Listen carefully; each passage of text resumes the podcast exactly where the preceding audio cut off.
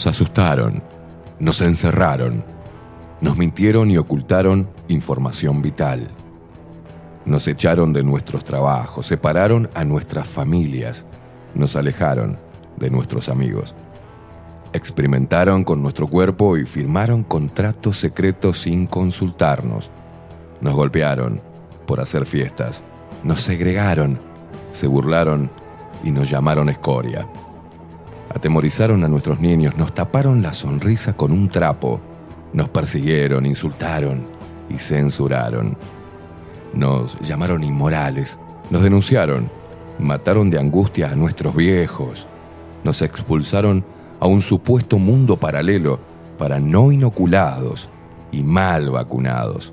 Intentaron callarnos, corrernos y eliminarnos. Nos trataron de locos, deleznables, indecentes, irresponsables y anormales. Nos querían en una cámara y apenas lograron aislarnos.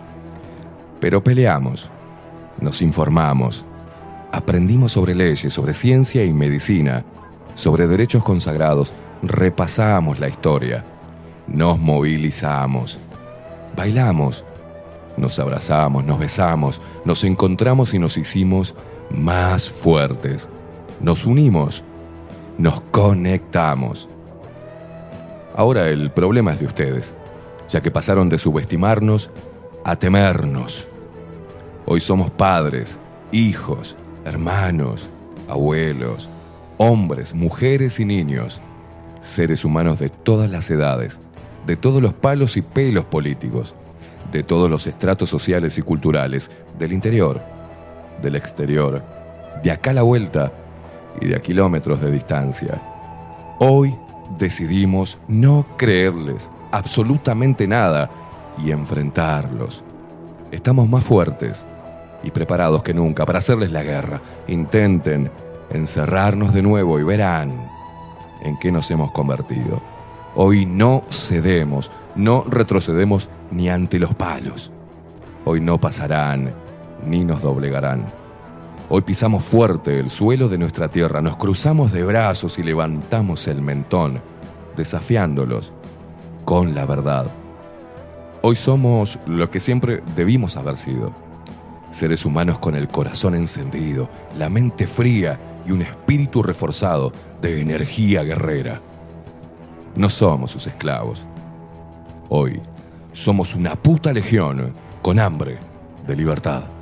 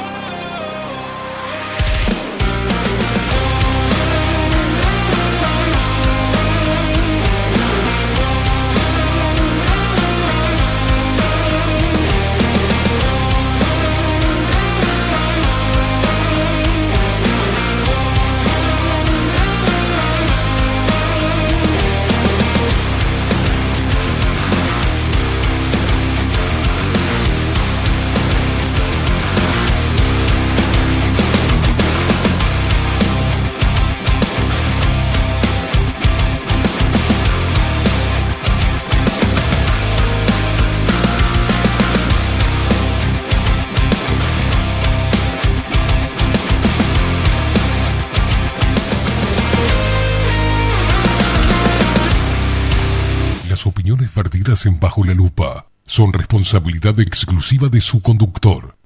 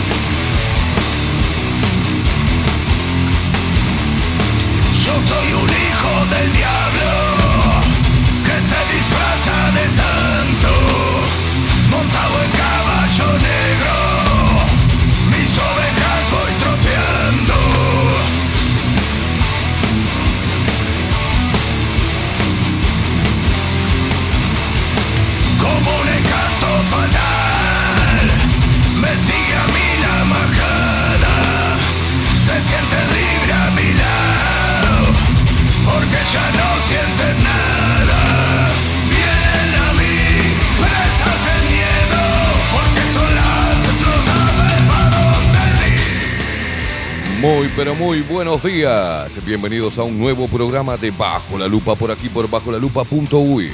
Más independiente que nunca. Empuñando la azotea, les voy marcando yo el paso. La puta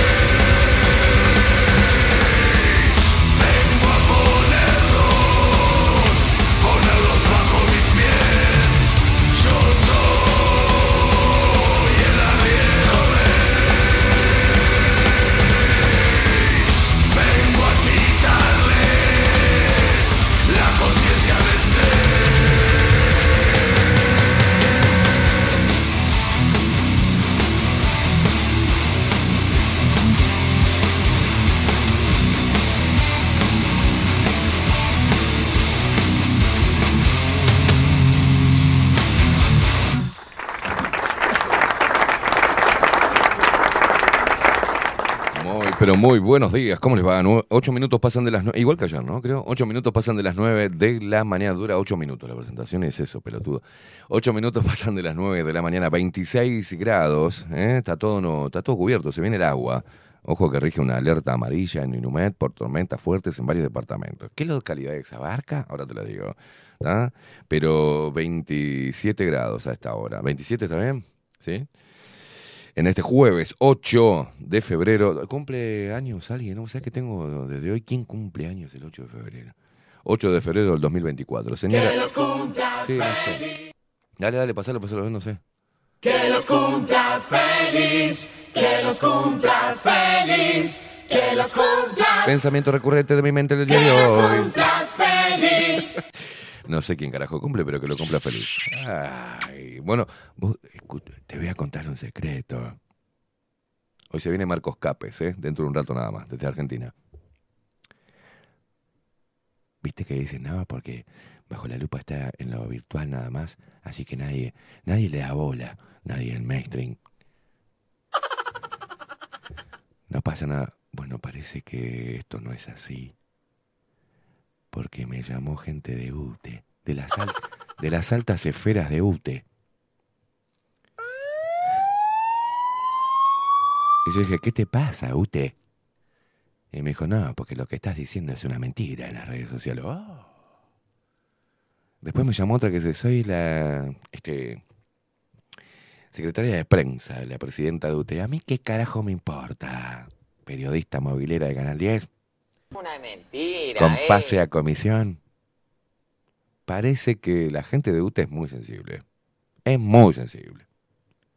Por ahí no quiere que la gente se avive de su pésima gestión y que nos están rompiendo el culo con las tarifas y que se equivocan muy, muy seguido y que no quieren que se hable mucho de UTE porque ahí, no sé si está todavía, pero creo que se fue, o lo fueron, o no sé, se fue unas vacaciones. El hijo del cejudo, Julio María Sanguinetti, el expresidente, ¿se acuerdan de ese muchacho que pidió coima en el caso Cangrejo Rojo? No sé qué pasa en UTE, pero se enojaron ayer. No le cuenten a nadie, porque están ¿no? algunos funcionarios públicos diciéndome que no mienta y que se metieron en mi cuenta y que verificaron que y que esto pum y en su Instagram esta señora que es empleada pública está violando la ley número 30 el artículo número 37 de la Constitución. ¿Eh? haciendo proselitismo político para el señor Burns García el ministro de Defensa que se parece al señor Burns de la lista 40 no sé qué pasó pero parece que la cagada es grande Vamos a presentar. ¿Escuchaste algo vos de todo eso o no? ¿Jugaron un quilombo? No salió al aire eso. Ahora te voy a mostrar algunas cosas. Vamos a presentar al equipo de Bajo la Lupa en la web Bilden de la mano de Miguel Martínez. Video y fotografía Adolfo Blanco. Nuestras voces comerciales, las mejores y las más profesionales, como la hermosa voz de Maru Ramírez. Bienvenidos a Bajo la Lupa. Me atraganté. Y la voz de Macho de Trueno de Marco Pralco. Bienvenidos, Luperos. Y quien nos pone al aire y hace posible esta magia de la comunicación que hoy está. se volvió baucho. Después de tanto tiempo, se trajo un mate y anda así con el mate y el termo. Se, se uruguayizó. Yo, este pibe es medio europeo, ¿viste? Es medio vikingo, este, medio rubión, blanquito, anda en patas, ¿viste? Es como, es como, ¿se acuerdan como, ¿viste, viste cuando uno ve esos, gente, gente rica que anda vestida así como, me vale madre, ¿viste? Una remerita, una bermuda y unas chancletitas y unas crocs. no, es bien uruguayo. Es de- lo hace de desprolijo y mugriento uruguayo nomás. Que, Ah, ahora le agregó el termo y el mate. Yo no puedo creer. Dios mío, Dios mío, ¿cómo cambia la gente? Dios mío. Ay, Dios. Hoy puedo No, no, no. Y tenés todo en esta música, la lluvia, las tortas fritas, el mate. ¿Qué te pasó, Facu? Saliste de la fachósfera. Buen día, buen día. Eh, no sé, me dio ganas de tomar mate. No te digo. Esos, esos, ¿viste los primeros signos de que te estás volviendo viejo? Eh, es eso. eh, Eh, no, igual, aclaro, yo soy tomador de mate. No, no me gusta sacarlo de mi casa. calla. En casa siempre está el mate. Si vos sos fumador, de- si vos sos tomador de mate, yo soy este, Brad Pitt. boludo. Gardel. Soy, soy, ja, ja, te dejo. Sácame este negro de mierda. Señoras y señores, estamos hablando de est- este engendro muy talentoso que se llama Facundo, el vikingo Casina.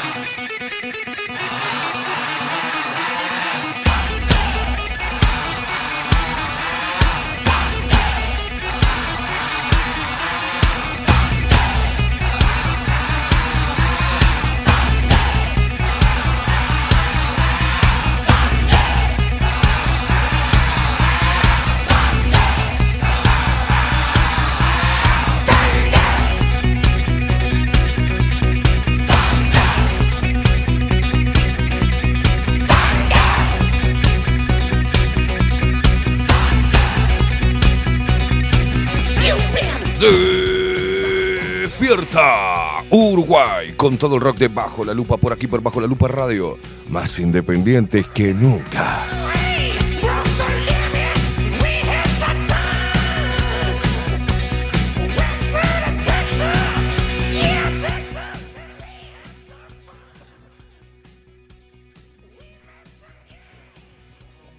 video acerca del consumo de UTE. Eh, te cuento, queríamos solicitarte tu dirección, eh, donde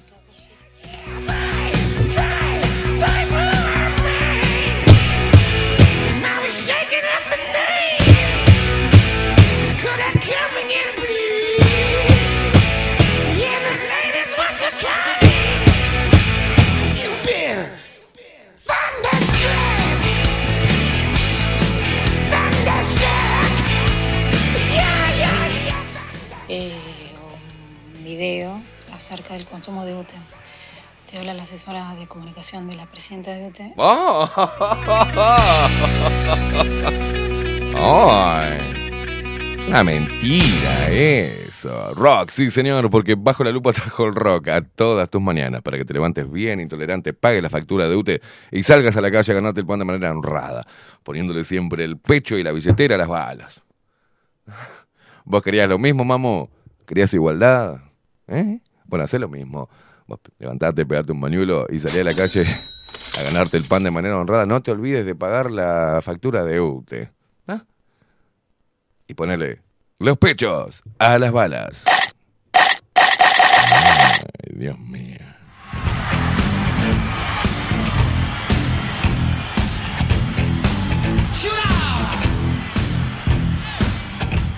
el equipo de UTE para analizar eh, tu caso, del cual hace esa referencia que es tu hogar.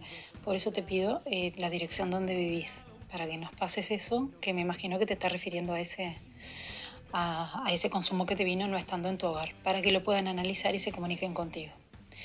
En el caso de que sí manejes un mail, eh, Tómatela. ¿Querés ir a tomar algo? Te invito a tomar algo.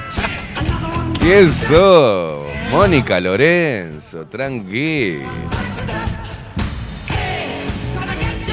No, pero me encanta cuando, cuando se presenta. ¿Viste? Porque me pone.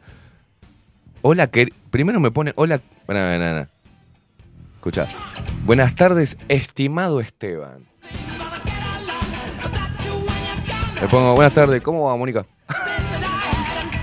Me pone muy bien. ¿Podrás pasarme tu cel? Yo sí, 099. Le digo, mandame Telegram o WhatsApp, escribime, porque no... Sé que odio que me llamen, ¿no? Y me llama al toque, le digo, no, no, no, no te puedo atender, mándame un, mándame un audio. Y acá cuando me pone, el reel, eh, o cuando se presenta, cuento, ¿no? queríamos solicitarte tu dirección, eh, donde tú pusiste eh, el reel eh, o un video acerca del consumo de UTE. Te habla la asesora de comunicación de la presidenta de UTE. Ah, ay. Te habla la asesora de comunicación de la presidenta de UTE. ¿Quién sos, Verón? Oh, no, ¿cómo es que se llama? Mónica Lorenzo. Se despierta el Uruguay, se despierta el interior del país. Los paisanos guapos y las paisanas piernudas.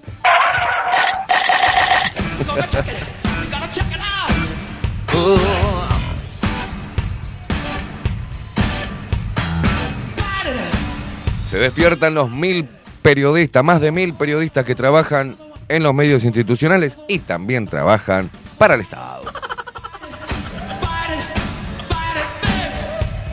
Con mucha ética y honor y profesionalismo y apego a la verdad. Este país es un curro. El que no curra no mama.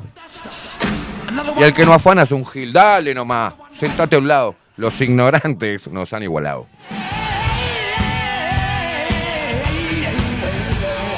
Se despierta el 40% de los montevideanos que mantiene este 60% de vagos. De estos vagos presupuestados que andan por ahí.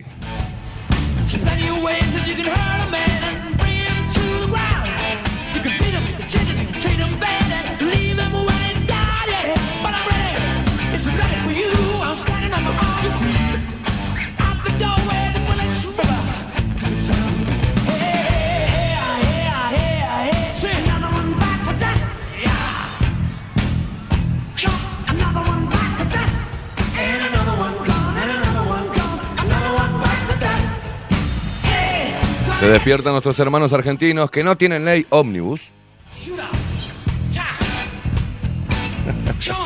y nos escuchan a través de Radio Revolución 98.9 de la ciudad de La Plata.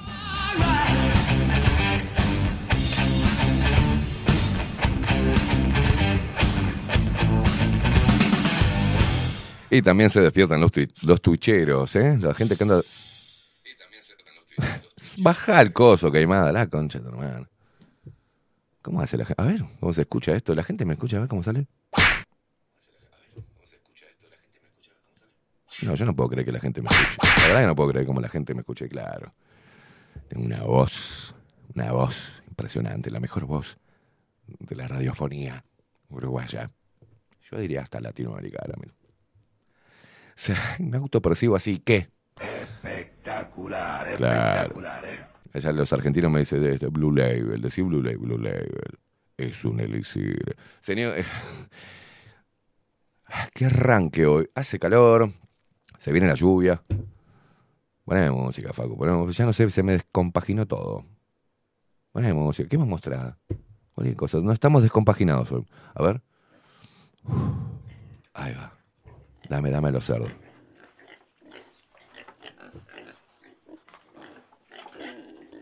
Esos son el ruido de los periodistas de que trabajan para el Estado. Ahí soy la asesora de comunicación de la presidenta de UTE.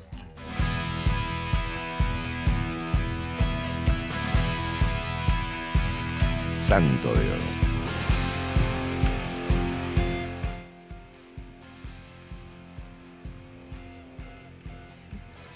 ¿Qué hace? ¿No sale el ruido del mate, boludo? Pensé que se iba a escuchar mejor. No, no sale, no sale.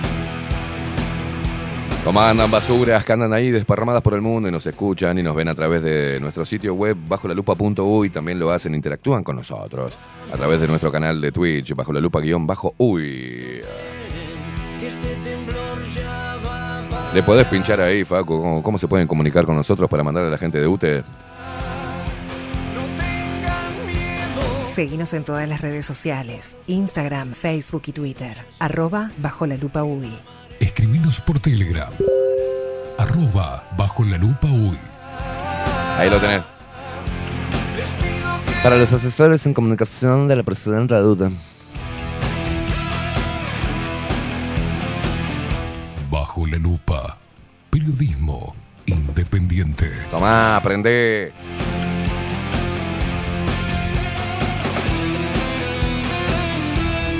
Esteban Queimada. Al confesionario. ¿Por qué?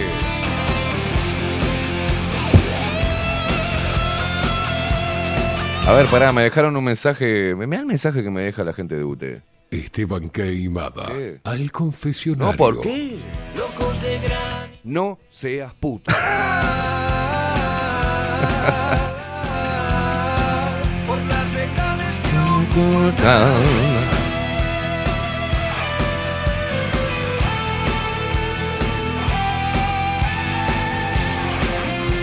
Yo, se meten, se meten conmigo y yo empiezo a. Agarro la máquina de ballet y empiezo a tirar. La cargo con caca y empiezo a tirar caca. No me rompan los huevos.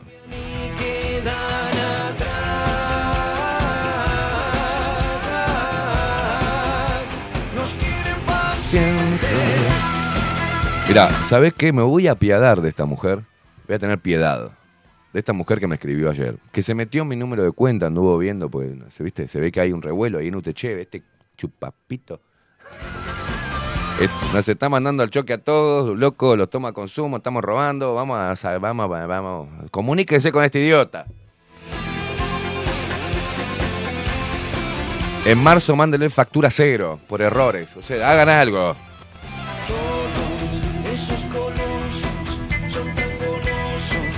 Vos, empezó a sonar, empiezan a sonar los teléfonos por sobrefacturación en las vacaciones, ¿qué pasa? Le robaron a todo el Uruguay, eso es lo que pasa. Y parte de la plata que pagamos, con esa parte le pagan a, a la señorita esta periodista. Para mí hay que quitarle el título de periodista.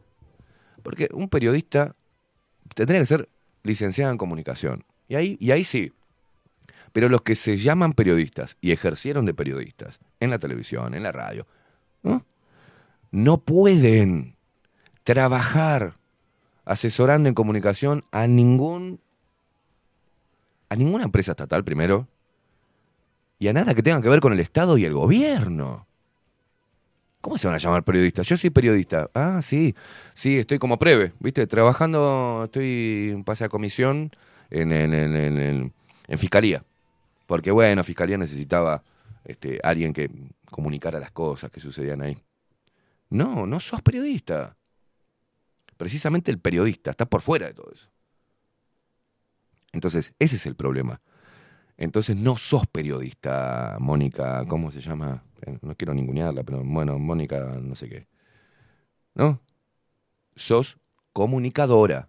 Entonces, comunicas y el que te contrata, comunicas. Pero decirme, hola, yo soy cosa, bueno, soy la asesora en comunicación de la presidenta de UTE. ¡Wow! ¡Wow! ¿Cómo te dan eh, honoris causa? O sea, ¡wow! Y lo cierto es que, mira, vamos a arrancar así, porque lo cierto es que hoy jueves el presidente de la República, Luis Lacalle Pou, que lo voy a poner acá, lo voy a leer eh, exactamente cómo está redactada la noticia. La calle Pou hoy reúne a sus ministros para proyectar el último año de gobierno. Bueno, Luis Lacalle Pou, desde que asumiste como presidente de la República y asumió este, este, esta supuesta coalición de partidos que es un circo, que se tuvieron que juntar todos los partidos para, de pedo, de pedo, con muy pocos votos, ganarle a una heladera como Daniel Martínez y una fórmula heladera como Daniel Martínez Graciela Villar, que no recibió el apoyo de todo el Frente Amplio, que no lo recibió. Lo mandaron a, perder y el tipo casi te gana, Luis Lacalle Pou. Casi te gana. Tuviste que ir a balotaje con Daniel Martínez. No le pudiste ganar en primera vuelta. Pero aparte, estaría bueno que te sientes hoy con los ministros y diga, muchachos, no hicimos nada, ¿eh? Sigue el mismo, desde que asumimos a la fecha, con pandemia, con todo, ¿no?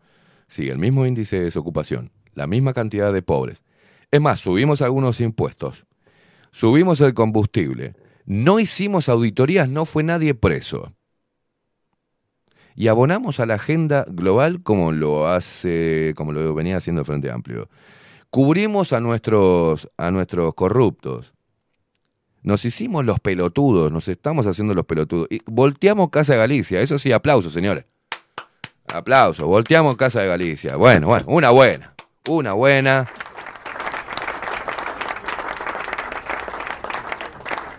No hicimos obras. Regalamos el puerto. Para estar igual que el Frente, del Frente Amplio. No modificamos nada de UPM. Es más, estamos esperando que venga la tercera. No defendimos el campo. No defendimos a los más vulnerables que son los niños. Colgamos una bandera LGBT, la bandera de la diversidad, de- desde nuestra casa del Partido Nacional. Nos falta hablar con la E, muchachos. No hemos hecho nada. Le dimos un par de créditos hablando a las pymes ahí para que. No hicimos nada. Pusimos a, a, Lema en el Ministerio de Desarrollo Social para que haga lo mismo que hacía el Frente Amplio. Tenemos en nuestra fila, señores, feministas. Tenemos gente en nuestra coalición promoviendo la eutanasia.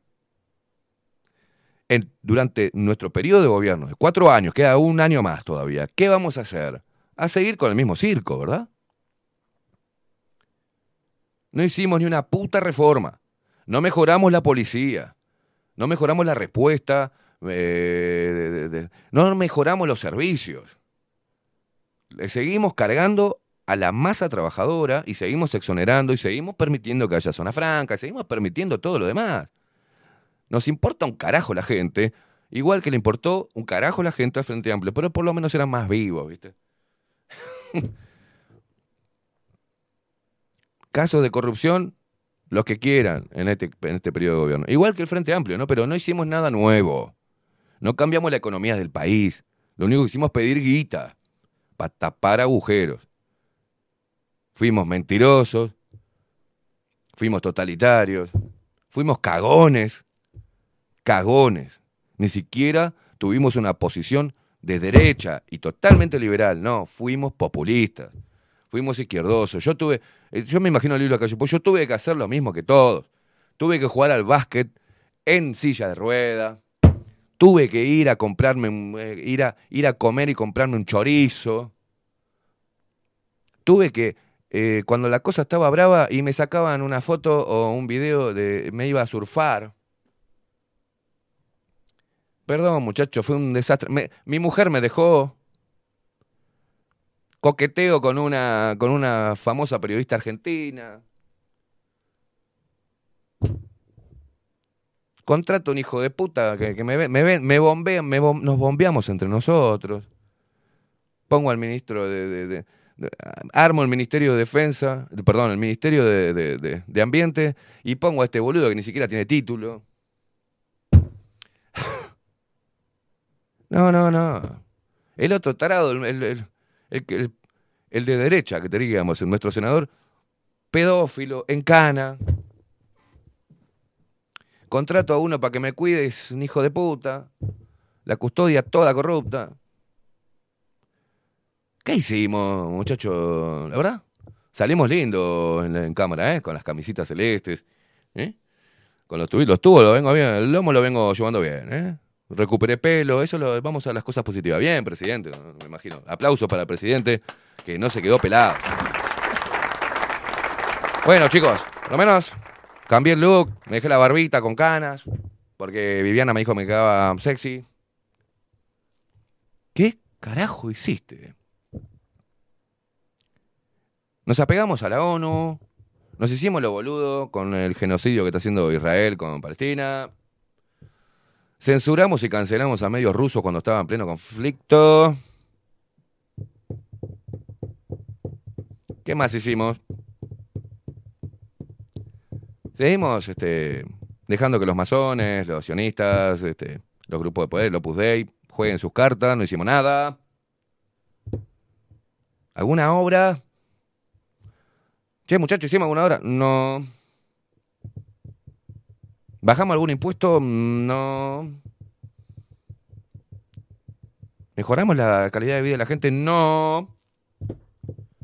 Pero trajimos vacuna. Sí, bravo, presidente. Bravo, aplauso, apla- aplaudime.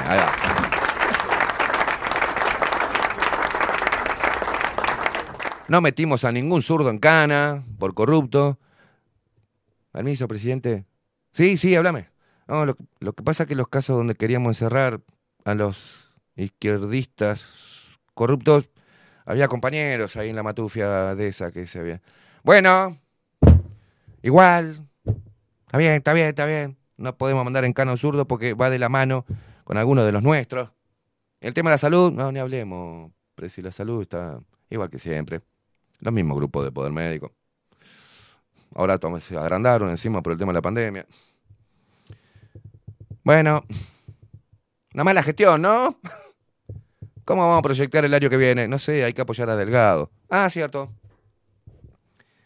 No hicieron nada. Y ese es mi resumen. Me podrán dar una lista enorme de todas las cosas que pudieron hacer buenas, no porque no le dimos préstamo acá, no porque hicimos allá, no, porque fíjate que, fíjate que pagamos la esta cosa de acá, fíjate que no podíamos porque nos dejó embretado el Frente Amplio después de 15 años de corrupción. Y en serio, lo más destacable de Luis Lacalle Pou a nivel internacional fue haberse puesto, haberse grabado con su propio celular para que todo el mundo vea que. Porque Venezuela es una dictadura. ¿En serio vamos a seguir con lo de Venezuela si eso no es una dictadura, señores?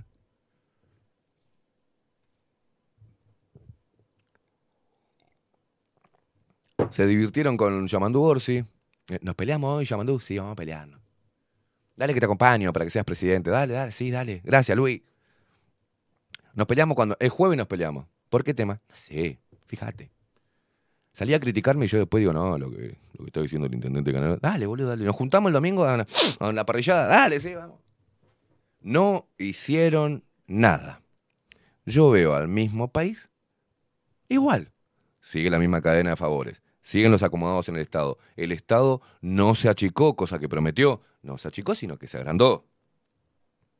No fue contra ningún punto de la agenda. Inclusive, este señor, que teóricamente ama a los niños, ni siquiera defendió y se opuso a la tran- transexualización de los niños, a la educación sexual integral. No, no lo hizo. No lo hizo. Se hizo el pelotudo. Se comunicaba antes con, los- con los periodistas independientes, era un tipo abierto, después se cerró, soy presidente, ahora tengo que cerrar, no puedo. Una sola vez lo consulté y me dijo, no, es una mentira, Esteban, eso. Ah, mire, este, ya está, bárbaro. Siguió el acomodo. No hizo nada de lo que supuestamente debe ser algo liberal, ¿no? Como ideología política, como. Como postura, nada. Sí, tuvimos un presidente prolijito, bien vestido, con onda, canchero, cancherito, galán. Puso a los corruptos, los puso, acusados de corrupción, los puso eh, al frente del Ministerio de Turismo. Los mentirosos de mierda lo, puso en el Ministerio de Nuevo de Ambiente para que firmara lo que tenía que firmar para que las empresas transnacionales vengan acá y utilicen nuestros recursos. Ah, está aprobado por, ¿no? Está aprobado por el Ministerio de, de, de Ambiente. Y todos los casitos, casos, casotes, casos, casites, casines de opacidad. ¿Qué no es opacidad? Es corrupción. Es gente chorra que este chabón metió ahí. Metió en el Estado para que todos le paguemos nosotros el sueldo. ¿Se entiende? Cuando decía, vamos a ajustarnos, el pueblo siempre se ajusta el cinturón. Ahora es momento de que nosotros nos ajustemos el cinturón. ¡Wow! No vamos a subir los impuestos. ¡Ah! Vamos a empezar una batería de auditorías para ver, mostrarle a la gente lo que robó este gobierno. ¡Ah! Vamos a terminar con el acomodo.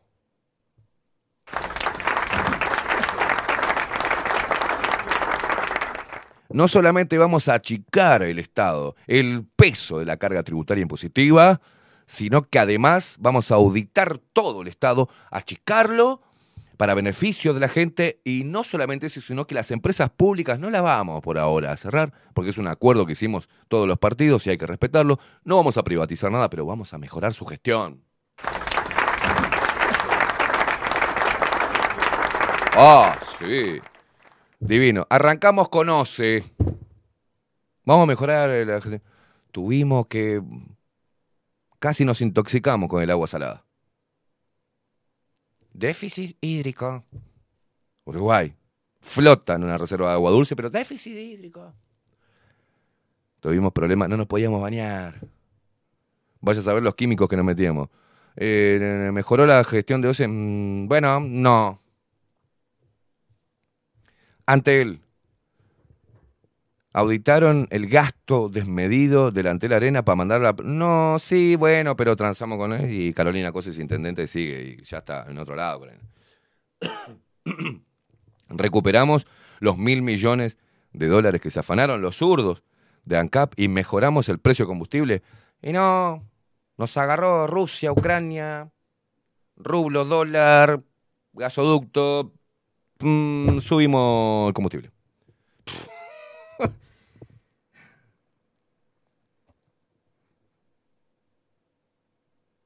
Y así podría seguir. UTE, ah, pusimos, metimos al cangrejo rojo. Eh, nos pidió el cejudo, metí a mi hijo que está sin laburo. Al que pedía coima de un millón de dólares por, el puerto. Y lo metimos ahí, total. No, no, no han hecho nada. Lo único le han dado.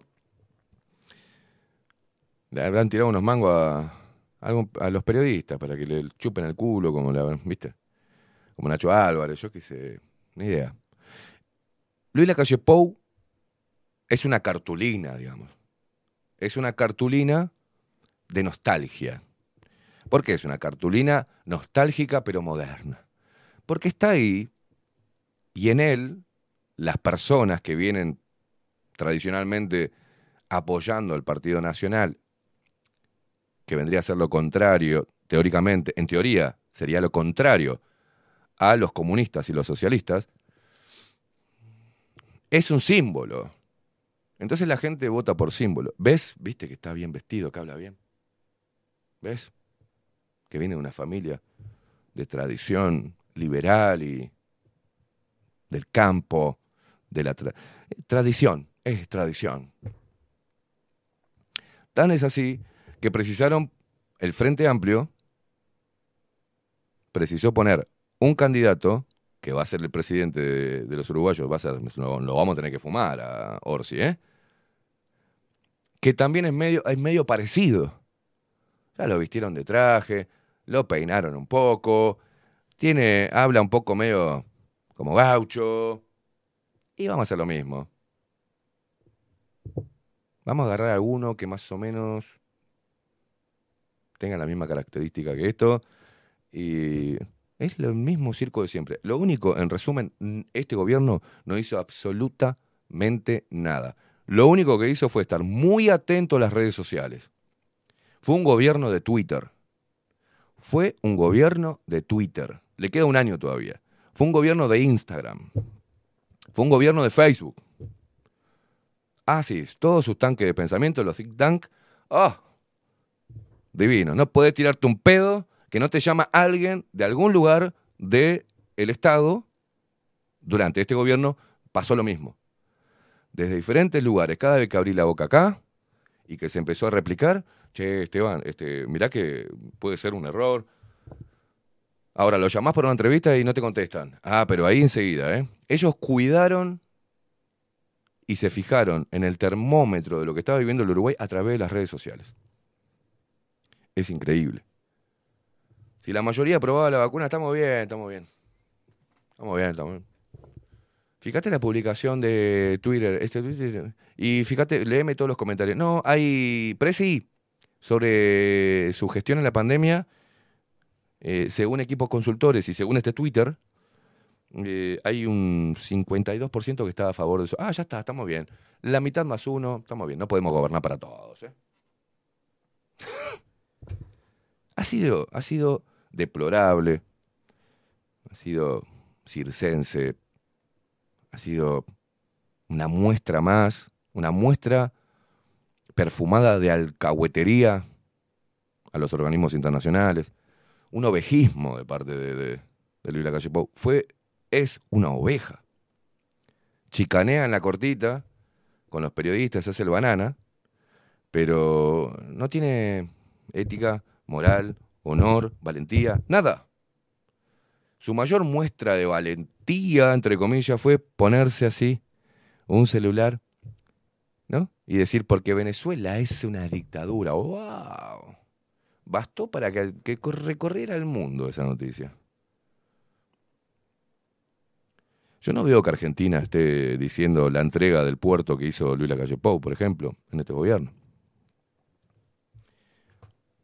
No, todas noticias lindas para allá y graciosas de Luis Lacalle Pou.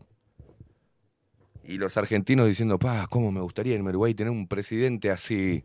Por el amor de Dios. La ignorancia es global. Es global. Así que no sé qué es lo que va a hacer Luis Lacalle Pou, pero hoy se junta con, perdón, ¿eh? por este descargo, pero la calle Pou reúne a sus ministros este jueves para proyectar el último año de gobierno. El presidente compartirá mesa por última vez con algunos secretarios de Estado que renunciarán para hacer campaña electoral.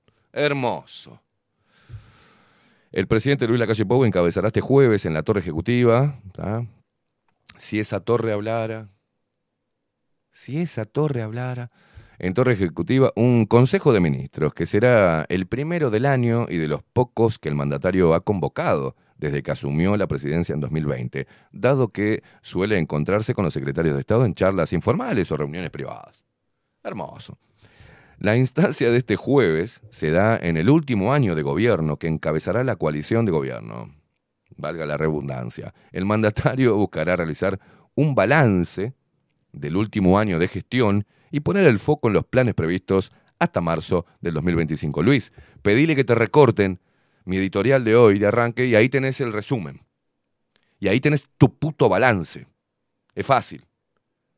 A ver a la gente de que está ahí pendiente de lo que salga acá bajo la lupa, que después va ir la cahuetea a Luis Lacalle Pou, que le, que le corten el extracto del balance que le hice yo a su puta presidencia en los cuatro años.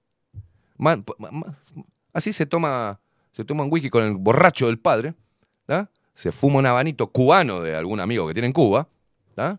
y se pone a mirar el extracto de Bajo la Lupa. Luis, defraudaste a todos.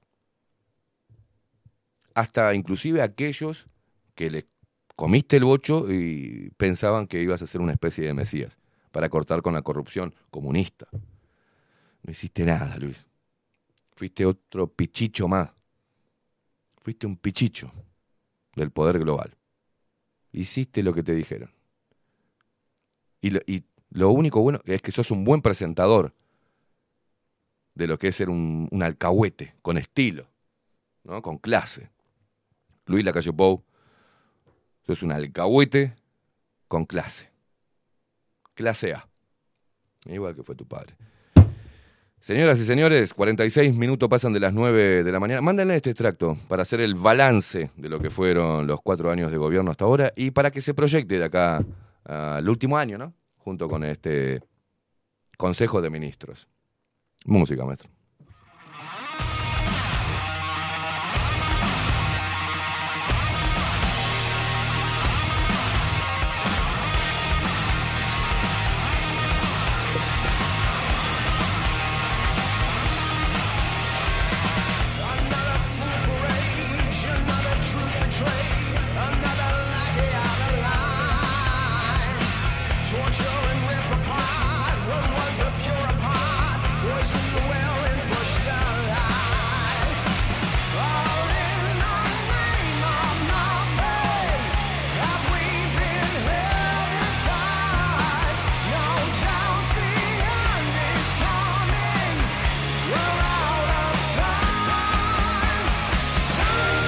Bueno, por otro lado, los ministros de Defensa, Javier García, de Desarrollo Social, Martín Lema, que te dijimos que iba, iba a candidatearse para intendente, ¿eh? De Montevideo.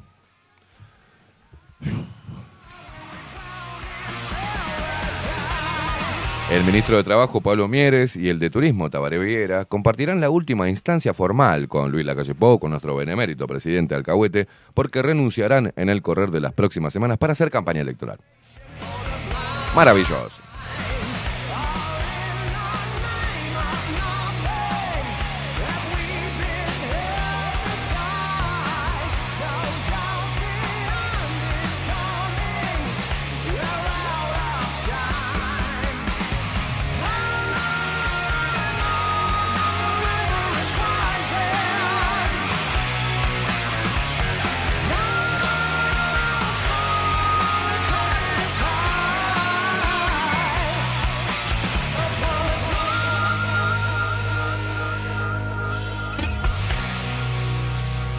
Juan Pedro Pardí, después te contesto, por eso, mi amigo, estamos al aire, ya te contesto. ¿Ya tomado un poquito de dióxido de cloro?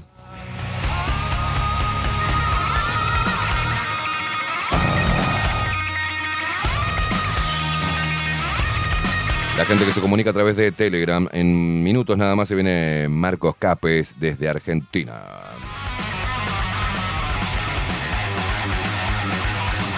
La tuerta más tuerta que nunca, me pone acá. Así se pone, poneme el nombre. ¿Cómo querés que diga? Nos escribe la tuerta más tuerta que nunca, así se puso en Telegram. Dale, boluda, pone. O boludo. Poneme el nombre. Yo qué sé quién es. LN. La tuerta más tuerta que nunca. Bueno, igual te voy a leer. Queimada, muchos saludos. Te escucho desde hace tiempo, pero hoy no puedo estar más de acuerdo con usted. Como dijo sabiamente Federico Lech, en 2020 pensaron que votaban liberalismo y votaron frente a amplismo con desodorante. No, con desodorante no. Con perfume francés. Ana Carela que dice, bueno, para, pará, dice Paulita por acá. Buen día, Esteban y Facu. Yo amaneciendo ahora más calmada porque ayer me acosté recaliente con la Intendencia de Montevideo. No me jodas. Me dejaron este regalito bien en la puerta de casa. La reputa madre que lo reparió, me pone. ¿eh? Mirá lo que le dejaron en la puerta de la casa. Cuando te pasa esto, uno, uno tiene que decir, ay, qué bueno. No.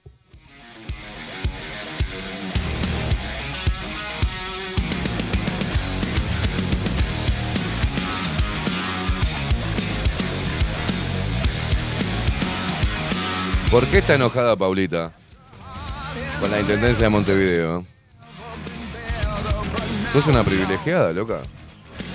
No tenés que caminar. Mirá lo que le pusieron en la puerta. Ay, mamá. ¿Cómo te va a gustar el ruido de madrugada cuando venga el del camión de la basura a levantarlo? Plum, pam. No, no.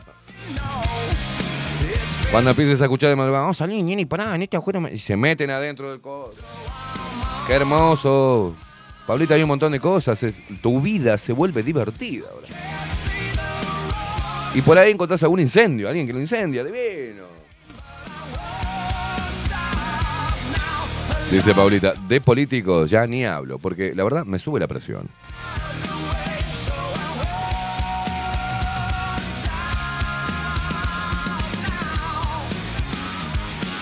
La tuerta más tuerta que nunca, poneme el nombre, cabeza, porque no.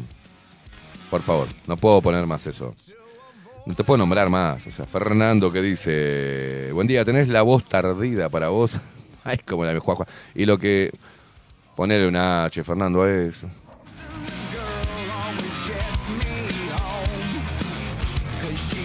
Y no te hagas el loco que te van a bajar la llave, dice. No te olvides que dijo que no iba a subir las tarifas el hijo de puta. También. Soltaron moscas y mosquitos importados para combatir la bichera. Ah, bueno, es cierto. Aplauso también para él. Importaron moscas, ¿se acuerdan? Vamos. Fátima dice, buenos días, estoy de acuerdo contigo, gobierno desastroso, continuismo del Frente Amplio, exacto. Elis, buen día, lindo jueves para el equipo y a todos los luperos. Alejandra dice, buen día Esteban y Facu. Mónica, la encargada de prensa de, ¿no? de la presidenta de UTE, dice, Mónica quiere que se la ponga. No. Ah, la dirección, la dirección. Ahora, es una boludez, es para molestar nomás, porque si pone a Esteban Caimada eh, en UTE, le salta lo que está mi nombre y la dirección. ¿No? ¿Qué dirección querés? ¿Qué dirección querés?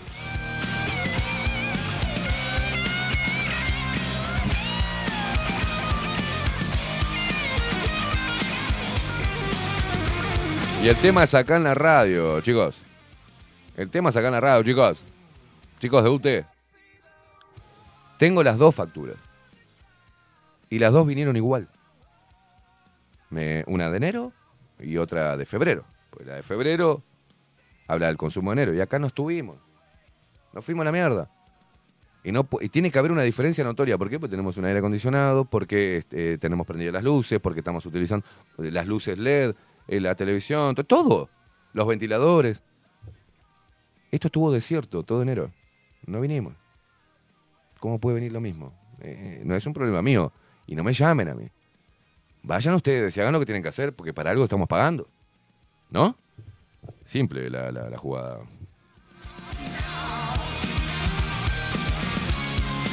Aparte le dije, ¿cómo, cómo se fijan, eh? Qué preocupados que están, porque dije eso. Pues se está replicando eh, continuamente en, Instagram. Los de Twitter fueron más alcahuete, no, no tuvo tanto. Porque lo arrobé. Y me contestó UT en Twitter. Ah, enseguida te contestan ahí, ¿eh? Enseguida te contestan. Vos tenés que ir a como esperar como un pelotudo, pague y después reclame, pero en Twitter te contestan enseguida. Desde que está Mónica. Y yo les dije, pero no soy yo. Pasa a, mi- a- a millones de uruguayos, lo mismo. No estoy diciendo nada que esté, que sea una mentira, que sea una acusación injusta, un resentimiento. No, es lo que nos pasa a todos. ¿Alguna vez no te pasó eso? Dijiste, pues, qué raro, ¿no? Le van a la pago, chao. ¿Sabes por qué? Porque entre que reclamás, llamas, vas, te hacen ir, te piden que como un pelotudo le saque foto al- a los números del contador, después eso va, lo verifican, lo chequean, te mandan una inspección y por ahí te la, te la cobran. Y encima a veces te, te, te castigan por hacerlo. Entonces van y dicen, ah, tiene el, el contador viejo, ponele el nuevo. Te ponen el nuevo y te vuelven a agarchar. ¿Entendés? Son un desastre, boludo.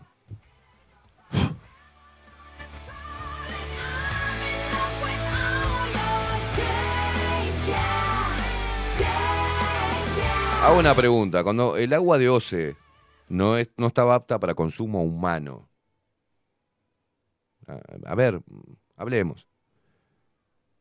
¿Nos mandaron factura cero a todos después? Es la pregunta. ¿A vos te mandaron factura cero, Fa- Facu? ¿Por darte agua contaminada desde la canilla? ¿Un servicio esencial? ¿Amparado por la Constitución? ¿El agua potable? Lo único que tienen que hacer es cuidar el agua para toda- todo el Uruguay, para el consumo humano. No lo hicieron. Y encima, encima lo cobraron. Vos viste al presidente decir, miren, ¿sabe qué? Es un problema de gestión del gobierno anterior y nosotros. No pudimos solucionarlo. Y que no lo van a pagar todos los uruguayos. ¿Saben qué? El mes que viene no se cobra, no le va a llegar ninguna factura de UT. De, perdón, de OCE. No le podemos cobrar algo que no le estamos dando. No, cobraron igual. Y te dijeron como un pelo, como si fuésemos pelotudos con el agua. Nos dijeron, bueno, pero le damos un descuento a algunos sectores en la compra de agua mineral. No, macho, yo quiero mi canilla, que salga agua.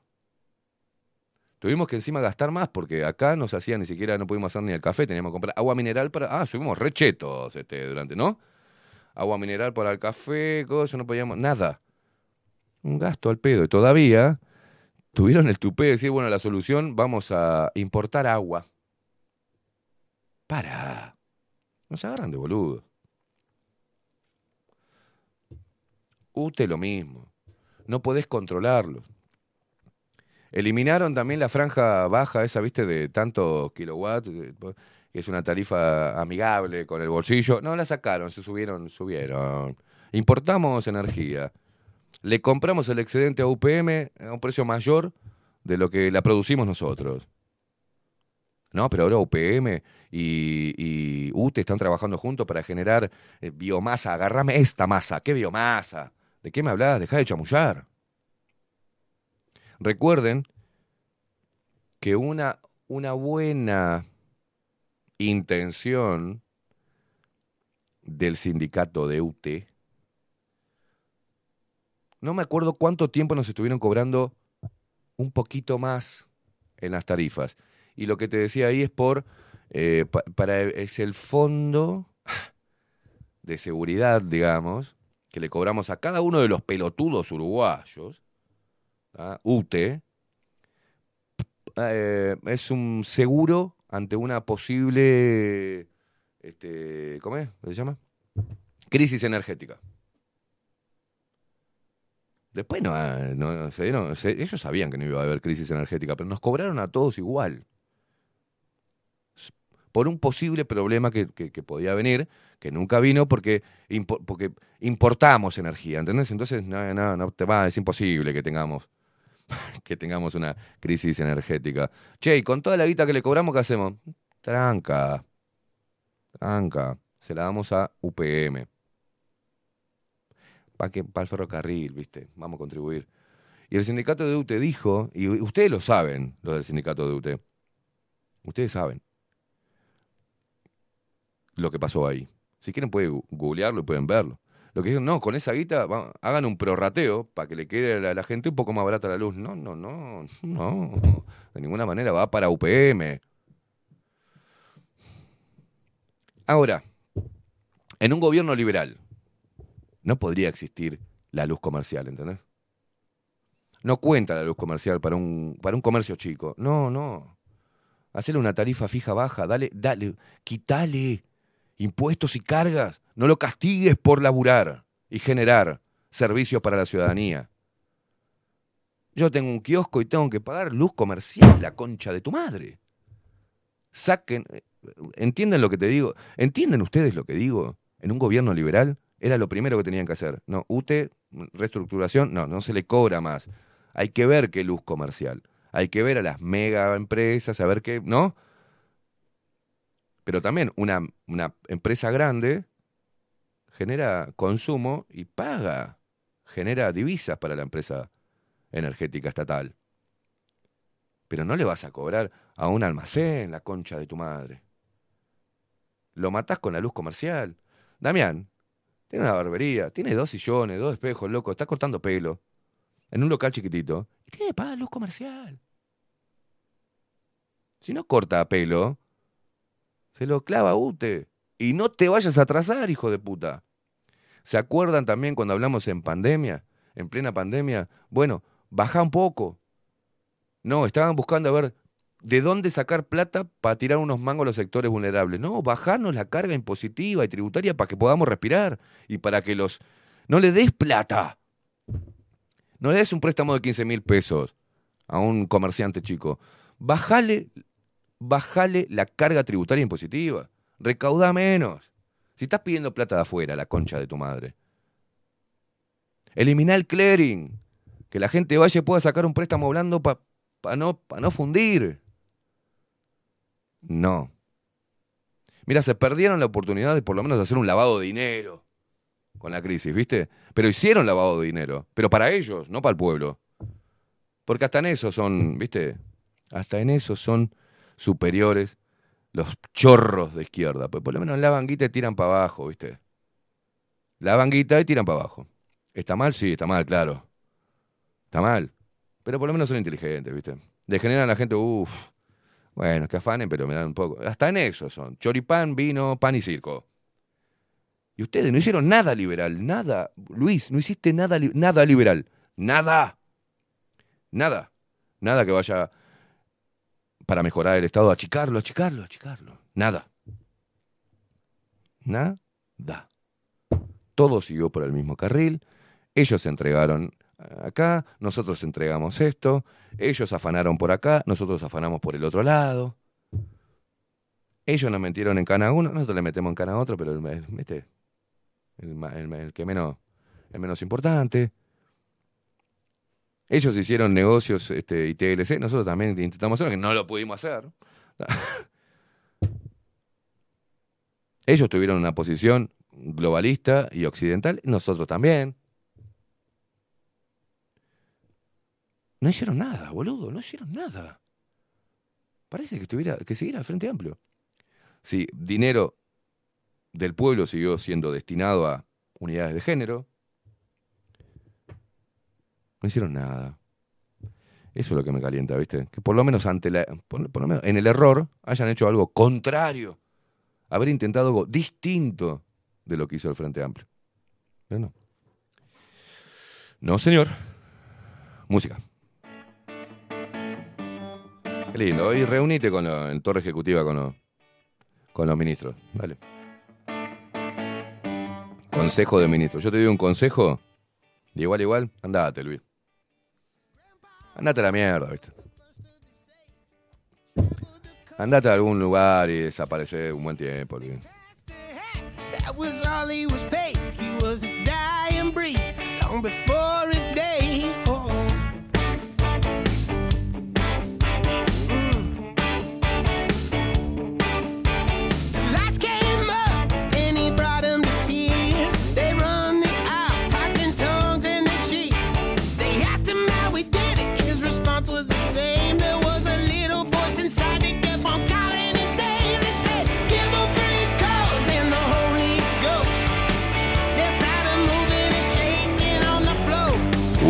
Wilson, Wilson Esteves que dice buenos días, Sorretes. Con el problema del agua, lo que noté es que bajaron el costo fijo a 5 metros cúbicos. Dice que en realidad era lo que valía antes, porque aumentó 100% y lo pasaron a 10 eh, el costo fijo. Bueno, como de costumbre, nos abrochan.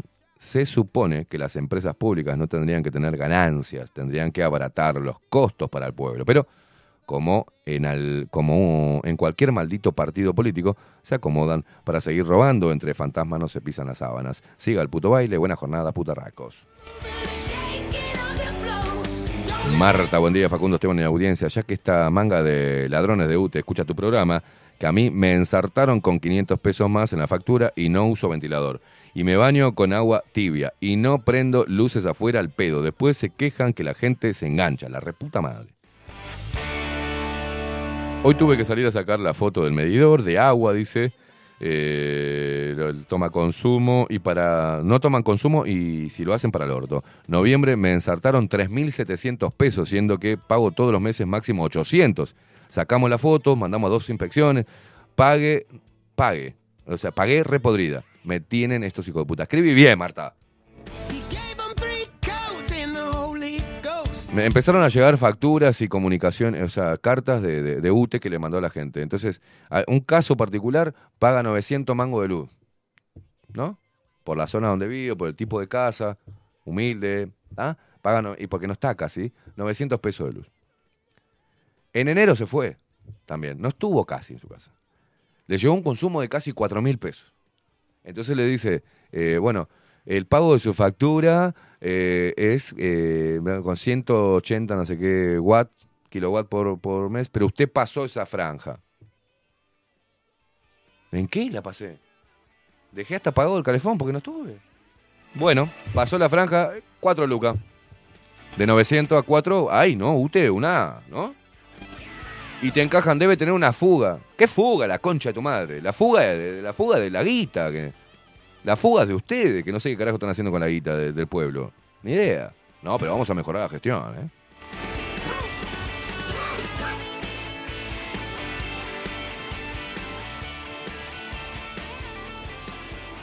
En los barrios, fuera de Montevideo, en verano, tienen el, el- bueno, canelones también, o sea,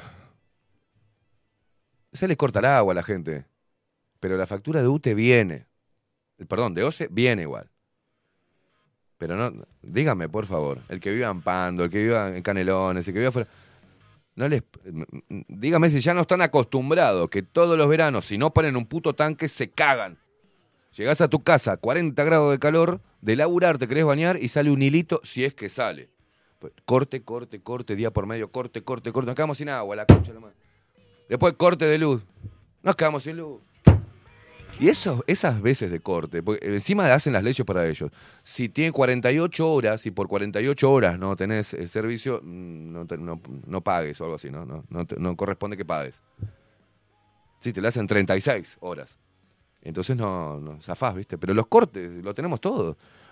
A ver, ustedes están, realmente, les pregunto a todos, hasta el más amante de las empresas del Estado, ignorante, ¿no? Pero, ¿están conformes con el servicio?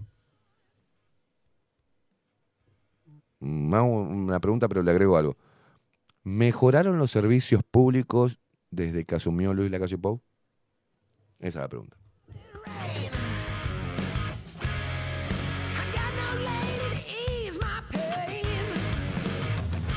Tato, ¿eh? dice, buen día, se va un reo y entrará un reo conocido. Parece que a la gente le gusta. Como cantaba Iorio, fue grosso el toco que pegó el rajar, dice. Y volverá nuevamente. Los politiqueros roban, desaparecen y la aldeanada se olvida. Cuando digo robos no es solo plata, parece que estamos rodeados de pelotudos. Así es, Tato, lamentablemente.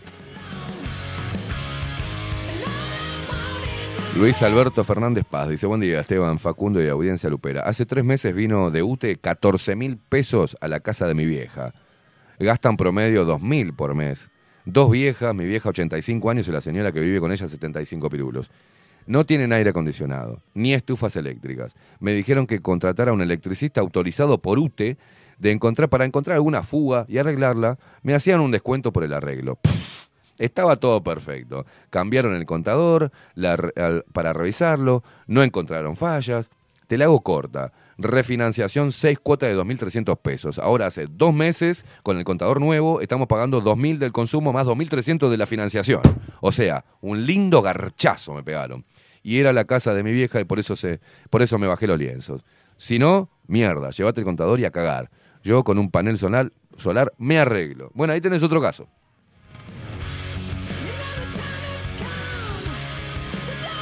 Daniel Barrón, buen día, Esteban y Facu, Luperos eh.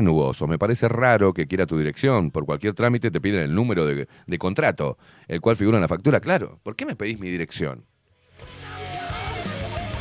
Te pedimos tu dirección. O sea, anda a mi nombre y, y al toque te salta el número de cuenta, todo te salta. Y la dirección. Lo que pasa que me parece que yo hice el trámite para cambiar el nombre acá, para que venga mi nombre, y no viene a mi nombre. No sé qué pasó en UTE, que no me mandan la luz de acá, de la radio, no me la mandan a mi nombre. Porque fui a hacer el trámite. ¿ah? Entonces me dijeron, no, acá le salta que usted debe en el contador anterior, entonces no le puedo poner a nombre otro contador si, tiene deuda. Así, ¿Y sabe cuál era la deuda en, en un quilombo? 90 pesos. Y le digo, pero te pago los 90 pesos. Y poneme, ya que estoy acá, no me haga venir de vuelta. No, porque tengo que pagar los 90 pesos y tiene que entrar al sistema, autorizar el pago. 90 pesos, estoy acá sentado en tu oficina. Y vos sabés que la mujer de ahí, creo que se llamaba Mariana o Marina, fue muy buena, muy buena empleada, la verdad. La verdad que así me da gusto pagarle a la gente, ¿no? Porque le pagamos nosotros a UTE, ¿entendés? Y a todos sus empleados. Le paga el pelotudo que va a hacer un reclamo porque lo, se lo garcharon, ¿entendés? Y la mujer, muy atenta, muy amable, me dijo, no, ya te lo paso. Pero se ve que el sistema no lo autorizó y no me llega todavía mi nombre. Entonces no saben de qué estoy hablando UTE. Entonces quieren averiguar, averiguar todo. ¿Quién son? ¿De la Gestapo? No puedo decir nada en mi medio de comunicación, en las redes sociales, que me aparecen la, no, la autoridad y representante de la autoridad a decirme, che, Esteban, eh, lo que estás diciendo es una mentira. Porque me metí en tu cuenta, trabajo. Ah, mirá, vieja chota. Defensora de que, de alcahueta, de tu laburo. Pero nos están, nos están comiendo el culo a todos. A todos. Otra de las cosas que te quería preguntar, que ahora tenemos que ir a la pausa porque se viene Marcos Capes, cuando pasan 12 minutos de las 10 de la mañana. ¿Cuándo, se, ¿Cuándo aceptamos pagar peaje para transitar en nuestro propio país? Esa es la pregunta. ¿Cuándo aceptamos pagar, pagar para transitar y para recorrer nuestro propio país? ¿Por qué están los peajes? ¿Para qué? ¿Para qué, ¿Para qué están? No, porque con eso eh, se mantienen las rutas. Hay mucha plata para mantener las rutas, ¿eh? Si no fueran, si no hicieran el curro con las empresas de, cons- de construcción y, ¿eh? ¿Por qué tenemos que pagar? ¿No te pasa que tenés un familiar y vive a dos cuadras del peaje y vos tenés que ir a visitarlo y pagar para hacer dos cuadras, después volver y pagar de vuelta para volver? ¿Pero qué estamos? La segmentación del país para los uruguayos. Mañana, en un escenario distópico que ya estamos, son este, centros de control o límites nuevos, a donde no se puede pasar. Porque hay 25 cámaras, o sea, una te enfoca a vos, la otra al conductor, el otro acá. ¿Para qué? ¿Qué función cumplen? En un país libre, democrático, yo siendo uruguayo tengo que pagar para transitar mi puto propio país. No lo entiendo. La verdad que no lo entiendo. Y me parece peligroso todo lo que están haciendo con, con los peajes. No sé, te la tiro. Hay tantas cosas que pagamos y decimos, ¿por qué tenemos que pagar esto? ¿Por qué tenemos que pagar esto? El uruguayo con los monopolios no tiene opción. Y señores, defensores de las empresas públicas, esos servicios, por más que sean deplorables, los tenés que pagar igual porque no tenés otro. Entonces, mejorar la calidad de los servicios públicos es que compitan con servicios privados. ¿Se entiende? ¿Se entiende o no? Si yo tengo el monopolio de la mañana, por ejemplo, a nivel radial, no, yo pongo mucha guita, no se escucha nada, en todo el Uruguay no se escucha más que bajo la lupa. Entonces la gente quiere escuchar radio y, y- y está, obligada a escuchar este programa. ¿Te parece que está bien? Y si no, no. Entonces, la gente que adore y que sea militante es porque si no tiene la hermana, el, el marido, el hermano o el tío trabajando para el Estado, o si directamente no trabaja ahí, eh, pasa raspando. Porque yo no puedo creer que un, que un ser humano con, con- con tres neuronas que le estén funcionando y le hagan chip- chipita de dos por tres, defienda, defienda tener un solo, una sola opción y mediocre y encima a un alto costo. No entiendo. No tenemos opción. ¿Qué le pasó al taxi? No había opción. Entonces el taxi le chupa un huevo el servicio. Le dejó de, importar el servicio. Los taxis venían como carajo se le cantaba el culo, conducido por un loco que no sabía si se había falopeado o era un esquizofrénico, no sabía si ibas a terminar eh, afanado, violado o tirado en una cuneta. Andaban como querían. Ellos se llaman los, ¿cómo es? Los reyes del asfalto. Claro, le importaba tres huevos porque ¿Sabes lo que decía el taxi? Y si no te gusta, tomate un remé. Si no te gusta, tomate el bondi, te decían. Ah, ¿cómo cambiaron ahora? Le pusieron una competencia. También la estatizaron, ¿no? Pero bueno, le pusieron una competencia. Y se tuvo que acomodar un poco. Eso es así. Los monopolios no sirven. Y aparte, las empresas públicas son una plataforma, son plataformas políticas y son empresas que cada cinco, cada cinco años cambia el staff. Ahora tenemos, a donde había zurdos, ahora tenemos blanquitos, colorados y cabildantes. Se va este gobierno, salen los blanquitos, colorados y cabildantes y entran los zurdos.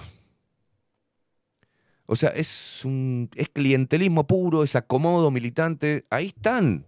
¿Por qué te pensás que hay tanto alcahuete militante político acá? Siendo un país tan chico. ¿Por qué hay tanto hijo de mil puta que te, que te putea a vos para defender a, a- a un político? Porque es militante y está en la lista de militancia.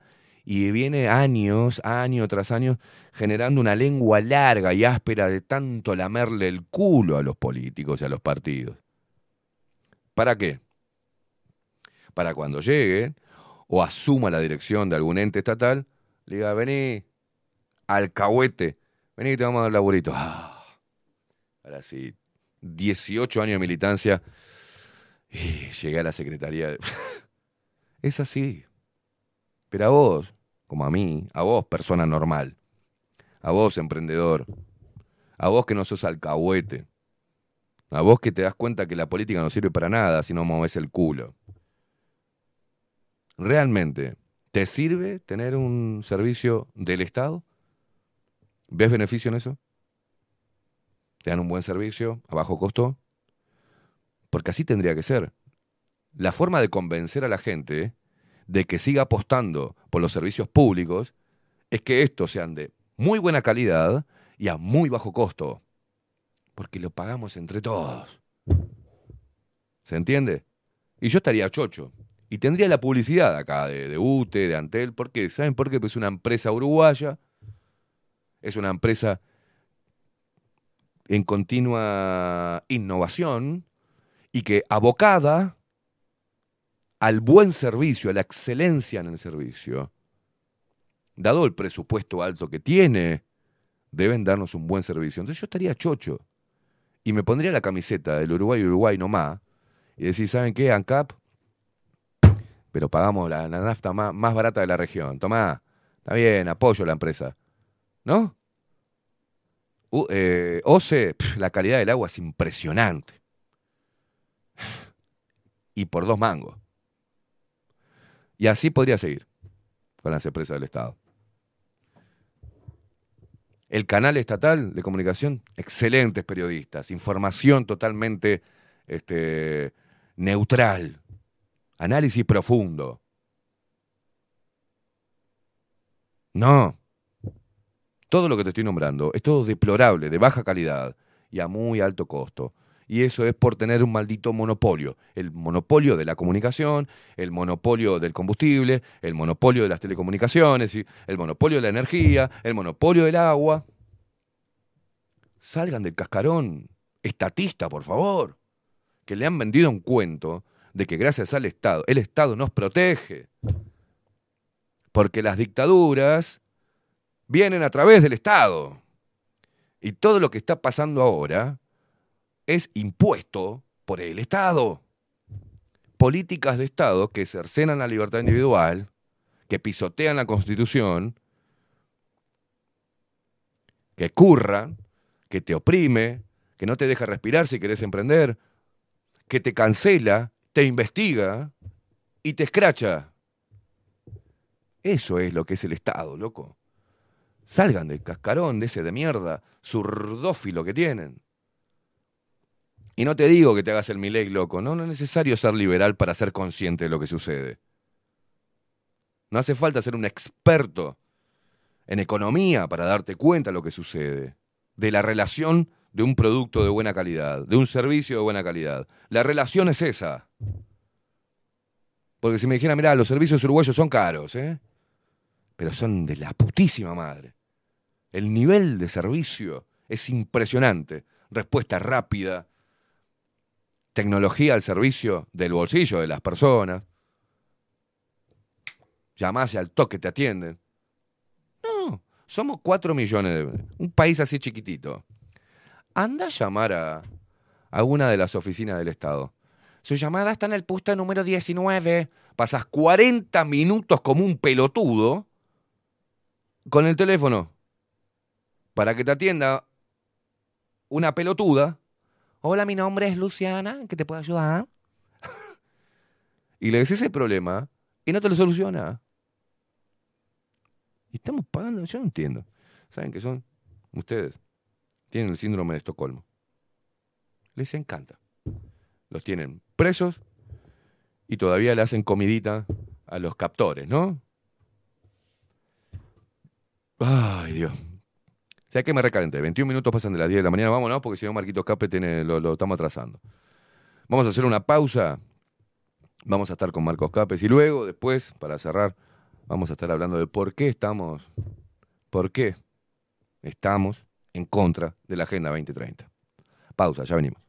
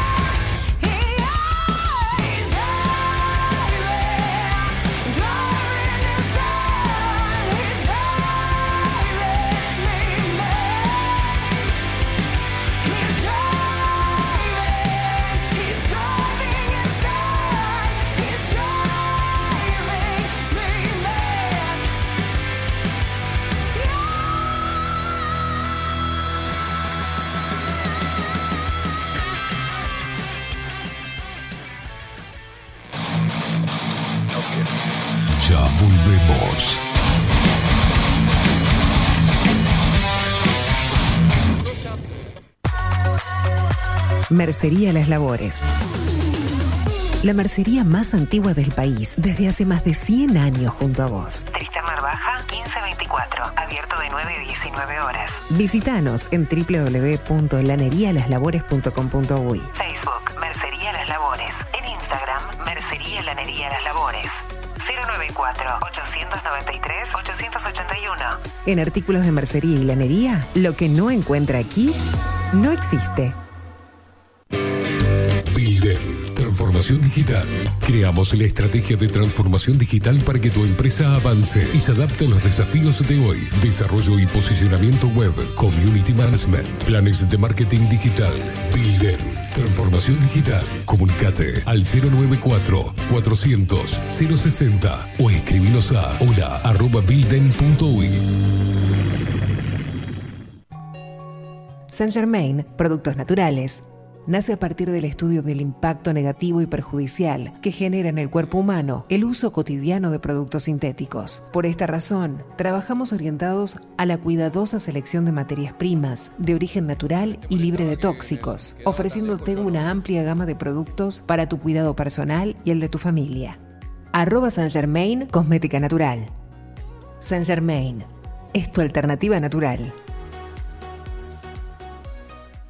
Hola, ¿cómo estás? Mi nombre es Maru Ramírez. Soy locutora profesional desde hace 26 años. Cuando me preguntan, ¿cualquier persona se puede dedicar a la locución? Mi respuesta es bien sencilla. El 20% es la voz y el 80% es lo que vos haces con ella. En los workshops que doy de locución comercial, descubriremos no solo si quieres ser parte de este mundo, sino también cómo trabajar de tu voz, cómo organizarte, cómo ejercitar tu voz para una mejor dicción, modulación y respiración. No, no importa que no tengas conocimiento de locución. Lo que importa son las ganas de aprender y descubrir un mundo nuevo que te pueda ayudar a conocer tu voz y una nueva forma laboral. Te espero. Dale, comunicate por WhatsApp al 095-062-082 o por Instagram, arroba marulocutora. La imagen lo es todo.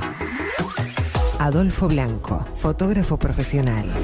Una buena foto guarda tus recuerdos y también puede vender tus productos. Cobertura fotográfica de cumpleaños, bodas, eventos empresariales, retratos, books, fotos de productos, fotos para web. Fotógrafo profesional, Adolfo Blanco, 099 150 092. La Carola. 13 años haciendo las mejores paellas y tortillas españolas de Montevideo. Sus chefs, Marcos y Carola, no solo ofrecen las mejores paellas, sino que también tienen las mejores pavlovas de la ciudad. Cuentan con un jardín exclusivo para tapeos, degustaciones de vinos y reuniones familiares. También ofrecen un menú express con opción de pasta y jugos naturales. De martes a viernes a partir de las 20 horas, sábados y domingos, también al mediodía. Instagram, La Carola Tapas. Gonzalo Ramírez 2225, esquina Juan Polié. Reserva tu lugar 099 24 20 72. La Carola, el clásico de la ciudad. Wolfer Contenedores. Realizamos oficinas, viviendas y proyectos a medida. En Wolfer Contenedores armamos el proyecto para tu vivienda con uno o más contenedores. Visita nuestro showroom en Ruta 1, kilómetro 155-500 y elegí tu vivienda.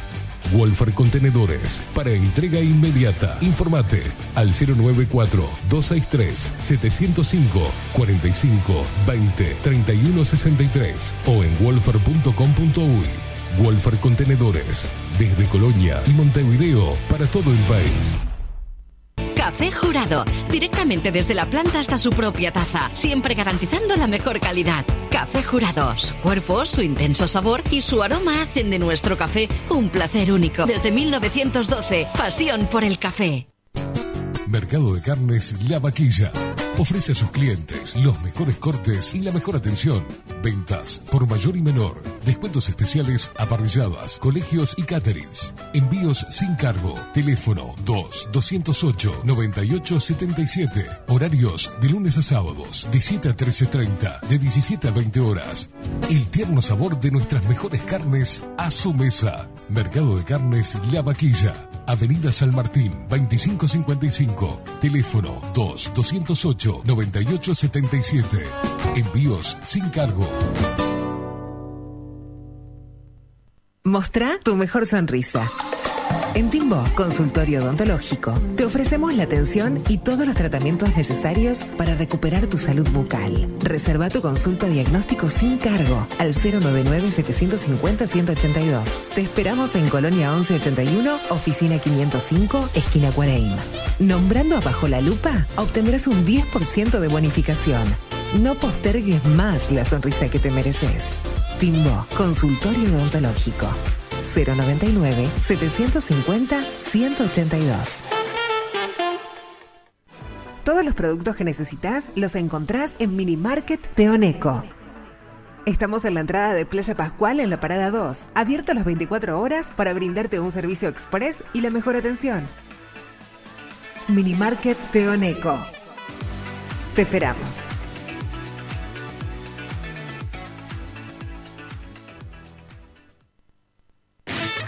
Pescadería El Italiano. Ubicados en el puertito del museo, les ofrecemos pescado fresco todo el año y gran variedad en mariscos, productos de excelente calidad, llevando confianza a su mesa. Los esperamos con la mejor atención personalizada. Pescadería El Italiano, de martes a domingos, de 8 a 20 horas. Contamos con envíos. Pescadería El Italiano. Comunicate al 2-622-7930 y por WhatsApp 095 43 3502. Grupo Service. Servicio técnico especializado. Huawei, iPhone, Xiaomi. Trabajamos con todas las marcas. Contamos con servicio express. Cambio de pantalla en 30 minutos. Grupo Service. Grupo Service. Reparación de celulares, computadoras y tablets. Encontrarnos en nuestra web gruposervice.com.uy y por WhatsApp 094 389 568. Si estás en Miami, Florida y querés renovar los pisos de tu hogar o reformar tu baño y tu cocina, la mejor opción es CM Great Services, la empresa de construcción que le da vida a tu diseño. Más de 20 años de experiencia avalan nuestro trabajo. Reformas, revestimientos de pisos, baños y cocinas. En Miami, Florida, CM Great Services. Contactanos al 786 536 8822.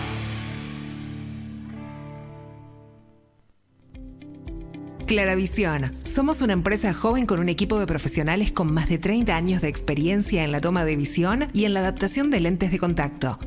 Nuestra misión es mejorar la calidad de vida a través del trato profesional y personalizado con nuestros clientes, satisfaciendo sus necesidades y resolviendo sus dificultades de visión. Comunícate con nosotros al 2402-1370 o al 099-660081. Óptica Clara Visión, Eduardo Acevedo 1581. Mejorar tu calidad de vida es nuestra misión. Estudio Jurídico Notarial, Perezcal y Asociados. Más de 25 años de experiencia en todas las materias, representando a estudios nacionales e internacionales. Una amplia trayectoria en materia penal, sucesiones y reivindicaciones. Más de dos décadas de experiencia recuperando terrenos ocupados. Torre Gorlero, oficina 20, 21 y 22. 099-309-319. Estudio Jurídico Notarial, Perezcal y Asociados. Ahora también estamos en Twitch. Seguinos en Bajo la Lupa guion bajo uy. En Bajo la Lupa guion bajo uy. Bajo la Lupa contenidos más independientes que nunca.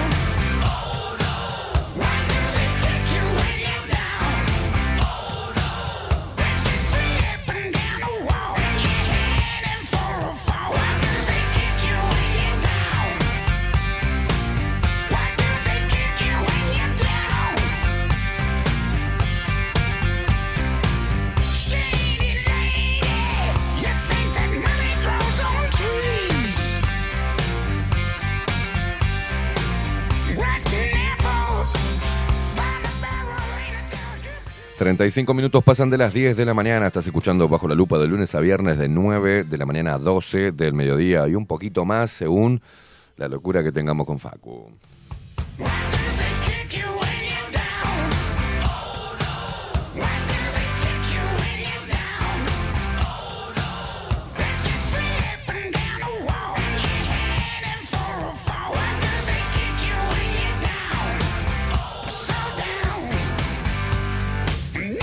Y una, una de las patas, este, que, bueno, estaba viendo un informe de, del Foro Económico Mundial y de la ONU que coinciden en que uno de los peores males, bueno, son las próximas epidemias que van a venir, pero siempre ponen en segundo o tercer lugar la desinformación. ¿ah? El ataque continuo, o sea, lo que te quieren decir es que la información real, fidedigna, verdadera, transparente, honesta y necesaria que vos tenés que tener en tu cabeza es la que viene y que proviene de los medios institucionales. ¿eh? controlados por el sistema, por el gobierno y por organismos internacionales que inyectan de dinero a la consigna 2030. Entonces, todo lo que esté por fuera de eso es considerado desinformación. Y eso hizo que nos lanzáramos muchos a la comunicación independiente para no estar con una pata arriba de, esta- de este poder económico e ideológico que intenta hegemonizar la información. Y en ese camino nos hemos topado con gente maravillosa, con colegas que estamos en la misma. Y por suerte tenemos el placer de recibirlo por segunda vez y va a estar todos los jueves acá Bajo la Lupa al señor periodista Marcos Capes. Marquitos, ¿cómo andás? Buen día. Hola Esteban, ¿cómo estás? La verdad un verdadero placer, este, bueno, comenzar a compartir semanalmente o como pinte eh, un espacio para, para, bueno, para seguir creciendo en conciencia, ir ganando un poco de soberanía y hablar de cosas que, que a veces son incómodas para muchos, ¿no? Pero nos metemos en el barro. Nos metemos en el barro, que ese es uno de los, de, los posibles nombres de tu columna. Estamos buscando, le decimos a la gente que estamos buscando un nombre para la columna. Estaría bueno que participaran, ¿no? Que nos tiren ideas, por ¿no? La verdad que estaría bueno, un concurso, ¿cómo, cómo se, se llamaría? ¿no? Yo recuerdo que en mi época de DJ tenía un amigo que decía, ahora voy a poner una canción, pero me voy a meter en el barro. ¿Qué era meterse en el barro? Poner un hitazo, por ejemplo, de mala calidad, como por ejemplo, no sé, claro, o, o estás en la radio, viste, haciendo un espacio y se te ocurre, se te ocurre, Sí. de, de, de Cursi, poner un tema de, no sé, de Ricardo Arjona, ¿viste? Y eso desencadena que haya muchas doñas que pidan eso, ¿no? Y de ahí no salí más, o sea, te metes en el barro, es un peligro. Bueno, estos serían los temas más o menos que tú me. Bien, bien, perfecto. Bueno, en- en- digamos, la- uno de los nombres es En el Barro. En el barro, ¿viste? En el Digamos, barro. es, es, eh, digamos, claro. Claro, tengo que mandar a hacer toda, toda la artística, Marco, tengo que decir, eh, a partir de este momento comienza la columna de Marcos Capes, En el Barro. y ahí empezamos. Ay, se te cortó el audio, se te cortó el audio. No te escucho, Marquito. Se, me, se cortó, se cortó el audio. A ver. ¿Viste eso? Decimos, eh, vamos a hablar cosas que para meternos en el barro y pasan estas cosas, ¿viste? ¿Querés que cortemos un poquito, Facu? ¿Es de allá, es de acá? Este, no te escucho, no te escucho. Mira, te hago así señal. No te escucho, Marcos. Se cortó el audio. Mm, mm, mm. Dale, cortamos un poquito. Cortamos un poquito. Ahí va, ponemos un poquito de música.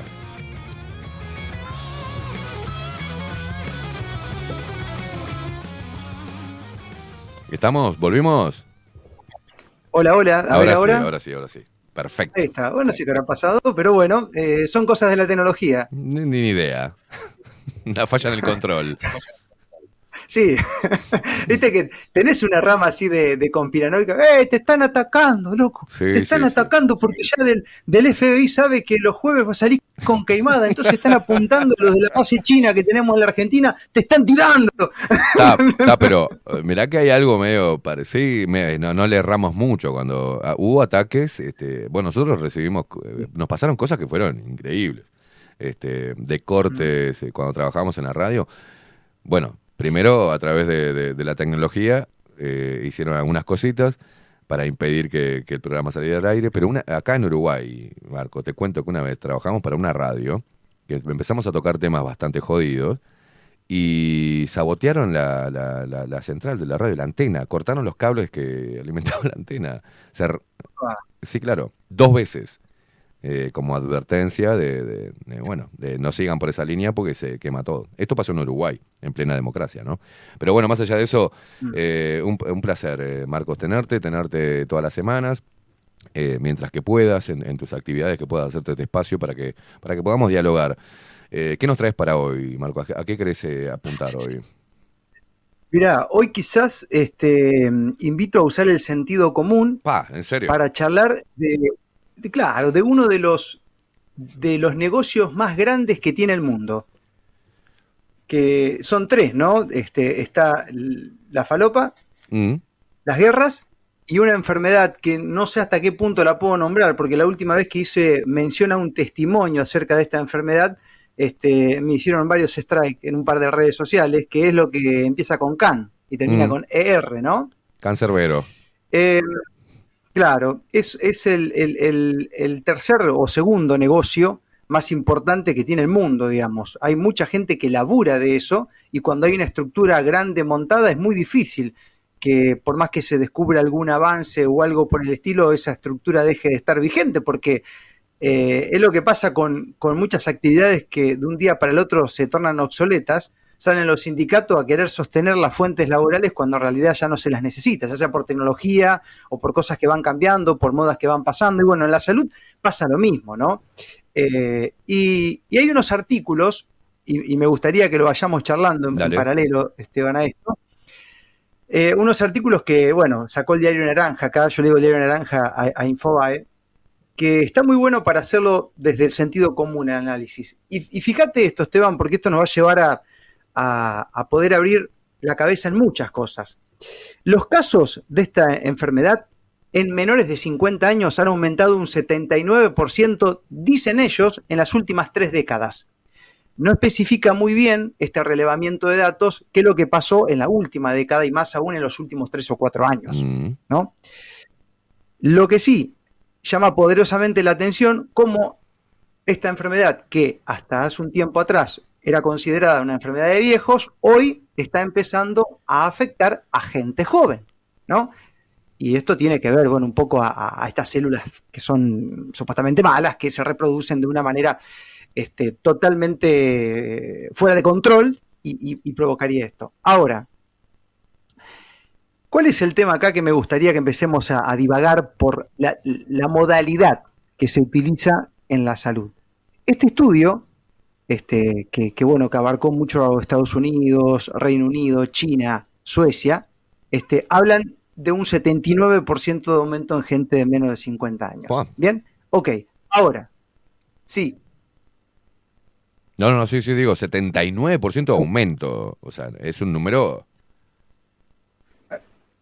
Es un número grosso, pero aparte, por eso digo, cuando la gente festeja porque hay un, un gobierno que pone un centro oncológico en un hospital, la estamos cagando, hermano. O sea, ¿cómo vas a festejar que hay más gente enferma? Ahora, uno me dice, no, lo que pasa, una vez me respondió un médico, lo que pasa, hermano, que hay más gente. Como hay más gente, se necesita más centro de salud. Perdón, loco, estamos hablando de números, estamos hablando que un 79% más de una franja etaria. O sea, estamos hablando de porcentaje, no estamos hablando de que hay más, más. Claro. Más, si se harían las cosas muy bien, debería haber cada vez menos. En más, eh, hoy estamos hablando de que hay en este estudio contemplado, escuchá esta, esta data, Esteban, 29 tipos de cáncer en 200, 29 tipos. ¿Cuántos conoces vos? ¿Cuántos tipos conoces vos? ¿Hay 29? 29 tipos de cáncer. 29. O sea, cáncer de cualquier cosa. De cualquier cosa. Y según las conclusiones de este estudio, yo no sé cuántos años tenés, Esteban. Eh, unos cuantos, tengo 44. Bueno, yo tengo 40. Nosotros somos los peores. Es el grupo más vulnerable. A Estamos partir de horno. ahora, hace unos años, No me jodas. estamos cagados, hermano. No me Nos va a jodas. agarrar un cáncer de huevo a los dos. No, no, no, teta- no, no, no, no, no, te puedo creer. Te puedo creer. Ay, que no sea de colon, que Claro. no sea de colon, ¿eh? Perdón, ¿no? Estamos usando humor negro, pero, pero, este, claro, Sí, sí, sí. ni que hablar. O sea, acá puedes decir la palabra cáncer, porque hemos to- no, yo creo que hay que dejar de, en paréntesis, tenemos que dejar de decir cacuna para que no nos agarre nada, tenemos que dejar de decir este, el bichito, tenemos que nombrar las cosas por su nombre, y no puede haber censura al respecto. Podemos decir cáncer, podemos decir vacuna, ¿entendés? Podemos decir las cosas que, que- que- como, como se llaman en realidad. Y a veces hay muchos que, bueno, adoptaron el, la cacuna, o poner asterisco, asterisco, cosas. No, no, pone todo. Pone todo. Porque si no estamos. eh, Sí. no sé, es- es- estamos eh, obedeciendo, digamos. Sí, muchas veces es para evitar la censura simplemente, ¿no? Porque una red social deshabilitada como herramienta de lucha no tiene sentido. Entonces uno es como que le va buscando la vuelta. Eh, pero bueno, es verdad, lo que decís y adhiero, las cosas por su nombre, es así, ¿no? Claro. Eh, lo que sí podemos modificar es la palabra pandemia, que tiene que serse plandemia, Mm. que es la realidad de lo que pasó, ¿no? Que fue un, un verdadero plan. Y mm, ahora, ahora lo, que, lo que te quiero este, comentar, y acá podemos empezar a dilucidar juntos qué onda con esto. Mm. Eh, ¿Qué onda con esto? Obviamente que en la mujer el, el- el- el cáncer de mama es el, el que más eh, está creciendo y, y en los hombres eh, el de próstata. O sea que estamos cerquita, ¿viste? Lo que te Mm. decía hoy. Sí. Ahora bien, cuando vamos a las causas, ¿no? Porque hay un montón de gente incendiada, ahora aparece el turbo cáncer también y demás. Sí. A mí me ha tocado estar con gente que no le han hecho muchas preguntas del rigor de lo que estuvo haciendo la medicina, los poderes y demás en estos últimos tiempos. O sea, el diagnóstico se toma contemplando algunas cosas nomás. Este estudio y los profesionales de este portal, cuando consultan, acá en este caso han consultado al doctor Diego Caen, que es presidente de la Asociación Argentina de Oncología, consideran ellos que no existe una única razón por la cual aumentan los casos en los menores de 50 años, que la causa es multifactorial, o sea, son muy difíciles estos temas como para encontrar qué es lo que lo provoca, más aún si busca en el lugar equivocado, pero son rápidos para el diagnóstico, ¿viste? El diagnóstico llega rápido. Sí, sí, sí, enseguida. O sea, Mira, a mí me llama, me llama la atención Esto- algo, este, Marquitos. Eh, uno hace así, pone, ¿no? Eh, simplemente en un googleo rápido, cáncer, causas, ¿no? Y mira lo que dice, la mayoría de los cánceres, estos 29 que decís vos, son causados por cambios genéticos que suceden a través de la vida de la persona, como consecuencia natural de- del envejecimiento y la exposición a factores ambientales como el humo del tabaco y la radiación. es la información primaria. la radiación no estaba. No ¿Eh? figuraba en la lista. antes, No figuraba. ¿eh? No figuraba en la y lista. tampoco por cambios genéticos. Y si vamos, hacemos una pequeña, breve asociación conspiranoica, entre comillas, eh, hay algo que se llaman ARN mensajero, que esa tecnología fue utilizada para el cambio, cambios genéticos en diferentes especies. Por, por ejemplo, el DARPA estuvo invirtiendo mucha guita junto a Pfizer para el desarrollo del ARN mensajero, que está publicado en el sitio oficial del DARPA. Por ejemplo, empezaron a experimentar con, con una intención buenísima, como ahora Elon Musk, que está con una intención buenísima de ponernos un chip en el cerebro, ¿no? Decían que era para cambiar, por ejemplo, la genética del mosquito para erradicar la malaria. Son buenísimos. Claro, sí, sí, sí. Sí, porque los tipos estos que se creen dioses, ¿no? Entonces creen que modificando genéticamente todo lo que viva en la Tierra corrigen, ¿no? Porque el creador ha sido tan desperfecto Sí. y tan imperfecto, digamos, que creó todo este, con fallas, con muchas fallas, ¿no? O sea, creó todo con enemigos por todas partes y, y demás. Bueno, hasta hace poco Canal 26, un canal bastante reconocido de la Argentina, publicó que algunos investigadores encontraron un material genético, genético inédito en los seres humanos. Inédito, que antes no estaba que no saben si es una fuga, si antes no lo vieron. Bueno, la puta, ¿no? Entonces se está empezando a compartir información de la que ya se sabía que iba a pasar como para ir programando el cerebro de la gente. Pero acá me quiero concentrar también, Esteban, en otra cosa. Porque los profesionales hablan de que no es la única razón, que hay, hay- múltiples razones, como las que nombraba vos, pero una de esas es que sostienen ellos y el- casi el total de los profesionales que hoy se sabe por los mejores diagnósticos que existen, que serían precisos y más efectivos a la hora de diagnosticar. Es decir, hay más herramientas para ir a encontrar el problema, para buscarlos. Antes no había herramientas de búsqueda, hoy las hay, y entonces como hoy las hay, Entiendo. aparecen más enfermos, al mismo tiempo más medicamento y al mismo tiempo más gente que tiene que soportar los medicamentos. ¿Qué pasa con esto? Hay cada vez más tecnología.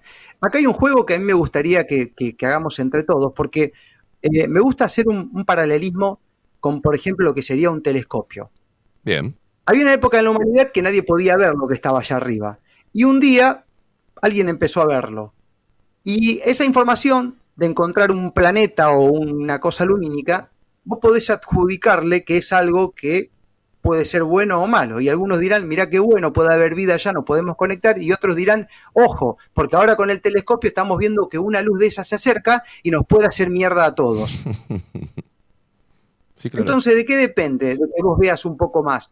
Y va a depender de la mente de quien encuentra en, en- a qué le adjudica eso. Porque, digamos, microorganismos y de toda mierda dentro de nuestro cuerpo hemos tenido, Sí, sí. siempre. Pero ahora que la encontramos, la adjudicamos si nos sirve, si no nos sirve. ¿Qué hacemos con eso? ¿Le damos miedo al público? ¿Le decimos que está mal y que tiene que sacárselo de encima? ¿Cómo lo laburamos a eso? Y ahí me parece que está el principio del curro. Mirá, estaba mirando eh, un- una cuenta de Instagram que lo que hacen es eh, buscar fiambres y todo ese tipo de cosas y con un microscopio se van metiendo, metiendo, metiendo, metiendo, metiendo hasta que aparecen un montón de bichitos y cosas ínfimas que al ojo humano no las puede ver. Pero lo hacen solamente con ese tipo de alimentos. Si lo harían con una hoja verde, con una lechuga, con un tomate, aparecería exactamente lo Claro, mismo. claro. Pero claro, la intención es venderte como malos los productos que tienen vinculación a la carne. Sabemos que hoy hay una agenda con todo ese tema. Sí. Entonces, el encontrar en la medicina hoy en día no estaría sirviendo del todo para nuestra salud, sino más bien para encontrar un problema que va ligado a un tratamiento. Entonces, ese es el modus que, propongo hoy acá, que estemos alertas, ¿no? Bueno, fíjate que, que uno puede. Yo creo que esto, la otra vez hablábamos que también sirvió para despertar a mucha gente y que la gente enseguida sepa, esto ya sé por dónde viene, porque uno se mete en la, en la página del Foro Económico Mundial este, y te dicen, bueno, que uno de los grandes desafíos, uno de los grandes desafíos, este, es la alimentación, ¿no? Entonces dice, bueno, para ello se está trabajando en, la, en las semillas genéticamente modificadas, siempre la palabra genética está ahí, genéticamente modificadas, para hacerlas más resistentes a los avatares del cambio climático. Entonces, noticia para los veganos, hace mucho tiempo que se están clavando verdura genéticamente modificada. Este, y con un eh, sistema de cultivo y de cuidado, de crecimiento, también a base de químicos. O sea, no es nada sano lo que se están llevando, a no ser que eh, lo cultiven ellos mismos, ¿no? Este, lo mismo que nosotros sabemos positivamente que si comemos carne, obviamente que va a ser mucho más saludable. Si criás al bicho, luego lo carneás y tenés la carne, vos sabés lo que le estás dando al bicho. La industria hace, bueno, un montón de cosas, pero eh, a lo que voy es en el en el eslogan, ¿no? De- de buenismo y de preocupación a nivel global. Decir, bueno, estamos cambiando genéticamente la semilla ¿no? de los alimentos ¿no? para sembrar, para que éstas se hagan más resistentes, bueno, al calor extremo, que es una mentira, al eh, frío extremo, a, a todo, a todo lo que está sucediendo con el, con el cambio climático. Otra gran mentira para asustar, para poder meter eh, alimentos genéticamente modificados, ¿no? De- de- de- desde la tierra directamente, más los agroquímicos para poder este, asegurarse de una, de- del crecimiento y la, una cosecha fructífera. Es, es increíble. Y esto, Sí, pa- claro, Sí, sí, sí. sí. Eh, inclusive, este, ¿sabes lo que? Porque mucho del clima que hoy se vende como cambio climático Mm. es inducido. Hay mucha tecnología Sí. Modificando el clima y para el que no crea lo que le estoy diciendo es nomás ir a, qué sé yo, en Argentina tenés San Juan que cuidan a las aceitunas, a las olivas con esa tecnología, con caños que, que- esparcen nubes y demás. En Mendoza también, en, en- en Neuquén con la cosecha de la manzana. O sea, hay siembra de nubes y hay rotura de nubes como para evitar que una pedrea te tire todo por la borda, etcétera, etcétera, etcétera. Esto desde lo más sencillo, pero después tenés en el modo macro. Y mucho de lo que pasa en cuanto a la geoingeniería afecta y lo pueden aplicar porque está coartada la naturaleza, es decir, por el exceso de una mala agricultura o porque lo- todos los bosques perennes están detonados, entonces pueden, pueden efectuar esa medida por, no solamente por lo que pasa en el cielo, sino por lo que pasa abajo también. O sea, mucho de lo que se hace en la Tierra provoca que alguien pueda manipular el clima. Y ahí tenés lo que decías recién, ¿no? Por ejemplo, yo lamento herir a los veganos, pero si hay algo que daña al medio ambiente y que mata animales, es la agricultura. es muchísimo peor que la ganadería. Cuando vos agarrás una hectárea de un metro cuadrado y todo lo que está ahí lo corres, toda esa biodiversidad, todo lo que existe ahí lo corres y pones soja, por ejemplo, estás dejando animales sin hábitat, este, ecosistemas este, totalmente... Es como si te quito la casa, ¿no? Claro. Ah, claro, pero como no lo ves, que le estás quitando la vida, parecería que no, lo- no se lo haces, pero sí está haciendo, ¿no? Entonces, lamentablemente eh, es así, nos comemos unos a los otros y los seres humanos también somos alimento de otras cosas. Así Mm. que, en definitiva, eh, son agendas que están basadas en el sentimiento y en la empatía programada, ¿no? Te muestro un animalito, te lo hago sentir, o te quedó un trauma de chiquitito porque viste cómo cambiaron a un cerdo y el cerdo pegó el grito. Bueno, son cuestiones emocionales que te puede pasar, qué sé yo, a mí me pasa con la remolacha, no la puedo ni comer. Andá a saber qué me pasó en la niñez. ¿Por qué? es riquísima la remolacha. Rompa los huevos. Bueno, a mí me pasa con la, me pasa con la sandía. No, no, no puedo comer Ah, sandía. No, no, me, da, me, me da asco la sandía, yo qué sé. Este debe ser algún trauma este, de chico. Bueno, pero. Es riquísima. Sí, sí, no, a mí no me gusta, boludo. La remolacha es riquísima, me pasa lo mismo. Eso de- pero yo descubrí, mi, mi abuelo y mi padre, un día que a mí me dolía mucho, estaba mal del estómago, descompuesto, era chiquitito, tenía seis años, eso me lo acuerdo. Mi padre y, y mi abuelo eh, eran fanáticos de la sandía y se bajaron una sandía a lo bestia, comiendo como a lo vikingo, ¿viste? Chorreando todo, y me dio mucho asco, me daba ganas de vomitar y desde ahí no pude sentir más el olor a la sandía. Y es un trauma que tengo que destrabar de la, de la niñez. Por ahí te pasa algo por la- con la remolacha. Claro, y eso mismo hay que destrabarlo, eso mismo pasa con muchas enfermedades también. Exacto. que son cuestiones emocionales que quedaron grabadas. Así que está bueno tenerla como herramienta para mejorarnos y no salir corriendo cada vez que, que algo de eso pasa, ¿no? Vos sabés que Pero nosotros- bueno, viste pará. cómo una cosa nos va llevando a la otra. Claro, eh, Marcos, eh, para eh, quería acotarte de eso que decías, porque la gente tiene que asumirlo y entenderlo y estudiarlo sobre el cambio climático inducido, ¿no? Este, eh, la siembra de nubes. No es algo de una línea conspiranoica, es algo que ya ha salido. Nuestro gobierno, por ejemplo, estaba haciendo estaba ahí en, en- negocios, tratando de negociar una empresa chilena que iba a venir a sembrar nubes. Y eh, tuvimos la entrevista con Nubel Cisneros, que es un meteorólogo acá, que sale en televisión, que sale en todos los canales, y, y lo tuvimos en entrevista acá, y él decía que pasaba algo raro con, con las nubes, una vez que llegaban a- al espacio aéreo uruguayo, digamos, para, para, que, para hacerlo fácil, cambiaban la forma y quedaban cuadriculadas, o sea, quedaban cuadradas y venían muy, muy espesas. Entonces te decían, bueno, probabilidad de lluvia 80%, y después no llueve, porque las, las, las eliminan. Eliminan las nubes cargadas de agua. Es increíble. Este, pero lo dijo un tipo que está metido en el tema, que es su experticia y que sale en los medios de comunicación tradicionales. O sea, no es un tema de, No, no. distópico o de ciencia ficción, no, es lo que está sucediendo. Y, y lo venden así. Ahora, fíjate cómo, cómo es la estrategia de- del control a través de estas cositas. ¿Por qué? Porque, por ejemplo, hoy hay muchas cuestiones que los estados y los gobiernos tienen ganas de que vos dejes de hacer o que te protejas o que no te muevas y vinculan que eso mejoraría el cambio climático. Cambio climático que está provocado, que en muchos casos Claro. está provocado. Además, hay páginas donde te muestran en la actividad actual qué países están utilizando geoingeniería, tanto para cortar una lluvia como para hacer llover. Digo, ¿qué tiene que hacer la mano humana ahí? Si cuando a veces uno ve que está todo más o menos tranquilo en los cielos y que abajo se hacen las cosas bien, todo vuelve a la normalidad. Hace un calor, se pone pesado, se levanta un viento, llueve y arranca otra vez el ciclo. ¿No? En cambio, ahora acá, por ejemplo, en Esperanza hace bastante que no llueve y vos ves nubes naturales, pero que tienen esa bruma Mm. de no sé qué cosa, sí sabemos qué cosa, y, y eso impide que, que- que- que llueva, ¿no? Y se genera un calor totalmente embotador. Y hoy, por ejemplo, recién estábamos hablando del cáncer, uno de los diagnósticos que se está empezando a dar es el cambio climático. O sea, vos tenés lo que tenés por el cambio climático. Claro. Bueno, pero, pero eh, hay Eh, cierta verdad en ello. Aunque el cambio climático sea inducido, eh, es verdad lo que genera. ¿Por qué pasa? En la armonía de la, la naturaleza es, eh, es muy sabia y, nuestros estados de ánimo, eh, lo que ingerimos en la alimentación, las horas de sueño, eh, van cambiando conforme a las estaciones del año. Por algo hace frío, después cálido, después mucho calor. Esas son las cuatro estaciones. Si uno ve lo que sucede con la naturaleza en cada una de las estaciones, cómo se, la hoja se pudre, cómo esta hoja de- del árbol se pudre, cae y es la que, digamos, tiene los nutrientes para fortalecer y que vuelva a, crecer la hoja en otra estación, crece la hoja y en otra estación florece o da frutos, nosotros somos iguales. Por eso, para desco- descompaginar todo el sistema de, un- de- de los seres humanos, basta con descompaginar estas cuatro estaciones del año, eh, maravillosamente coordinadas en, la- en el crecimiento y en, y en la continuidad de la, de la vida vegetal y animal inclusive. Nosotros estamos en medio de eso, Marco, en medio de ese quilombo.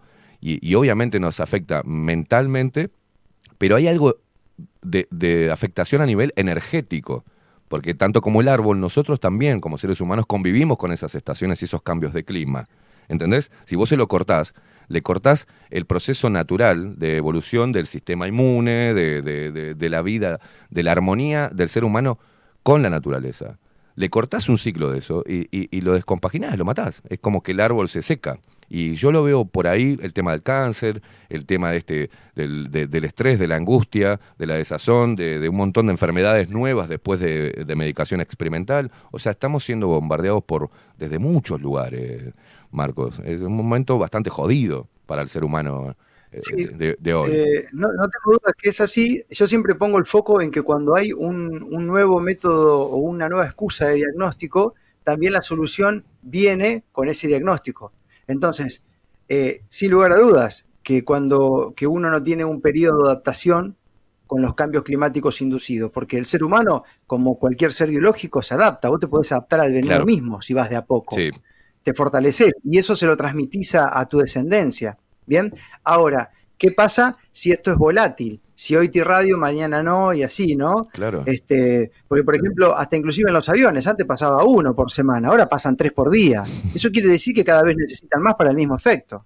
¿Se entiende? Entonces, eh, somos más fuertes que antes. Eso sin lugar a dudas. Ahora, ¿qué onda si yo te digo, mira, sí, hay un problema con el cambio climático? Bueno, quizás que está inducido, quizás de acá a un tiempo no muy largo evolucionemos y superemos estos antibajos, ¿no? Exacto. Pero mientras tanto, yo te digo, mientras tanto, yo te digo que la solución para que esto no siga pasando es la que te voy a vender. ¿Y cuál es? Quédate en tu casa, no uses el auto, no viajes, todo ese tipo de cosas que ya vino, que ya vino Sí, en sí. otro tiempo. Mm. Entonces, ahí es donde quiero enfocar y además, este, bueno, eh, Bueno, también mi- el, eh, el mensaje... Mirá, Marco, perdón que te corte. ¿Te acordás que cuando estuvimos el encierro, este, la mayoría de la población mundial, al menos era lo que nos llegaba, no, no estábamos en otros países para corroborar esa información, que estaban todos encerrados, que el, el mundo quedó como quieto, ¿no? Quedó en pausa. Te empezaban a decir los beneficios de eso, ¿no? Eh, ¿Te acordás que había vida en, en, en lo- en Venecia? se vieron pe- peces, eh, la, la fauna, la flora, este, no, no, no, era increíble, como que eh, el mensaje era claro, si ustedes no se mueven, seres humanos, y no consumen, el mundo vuelve a florecer, somos nosotros los que estamos haciendo mierda todo.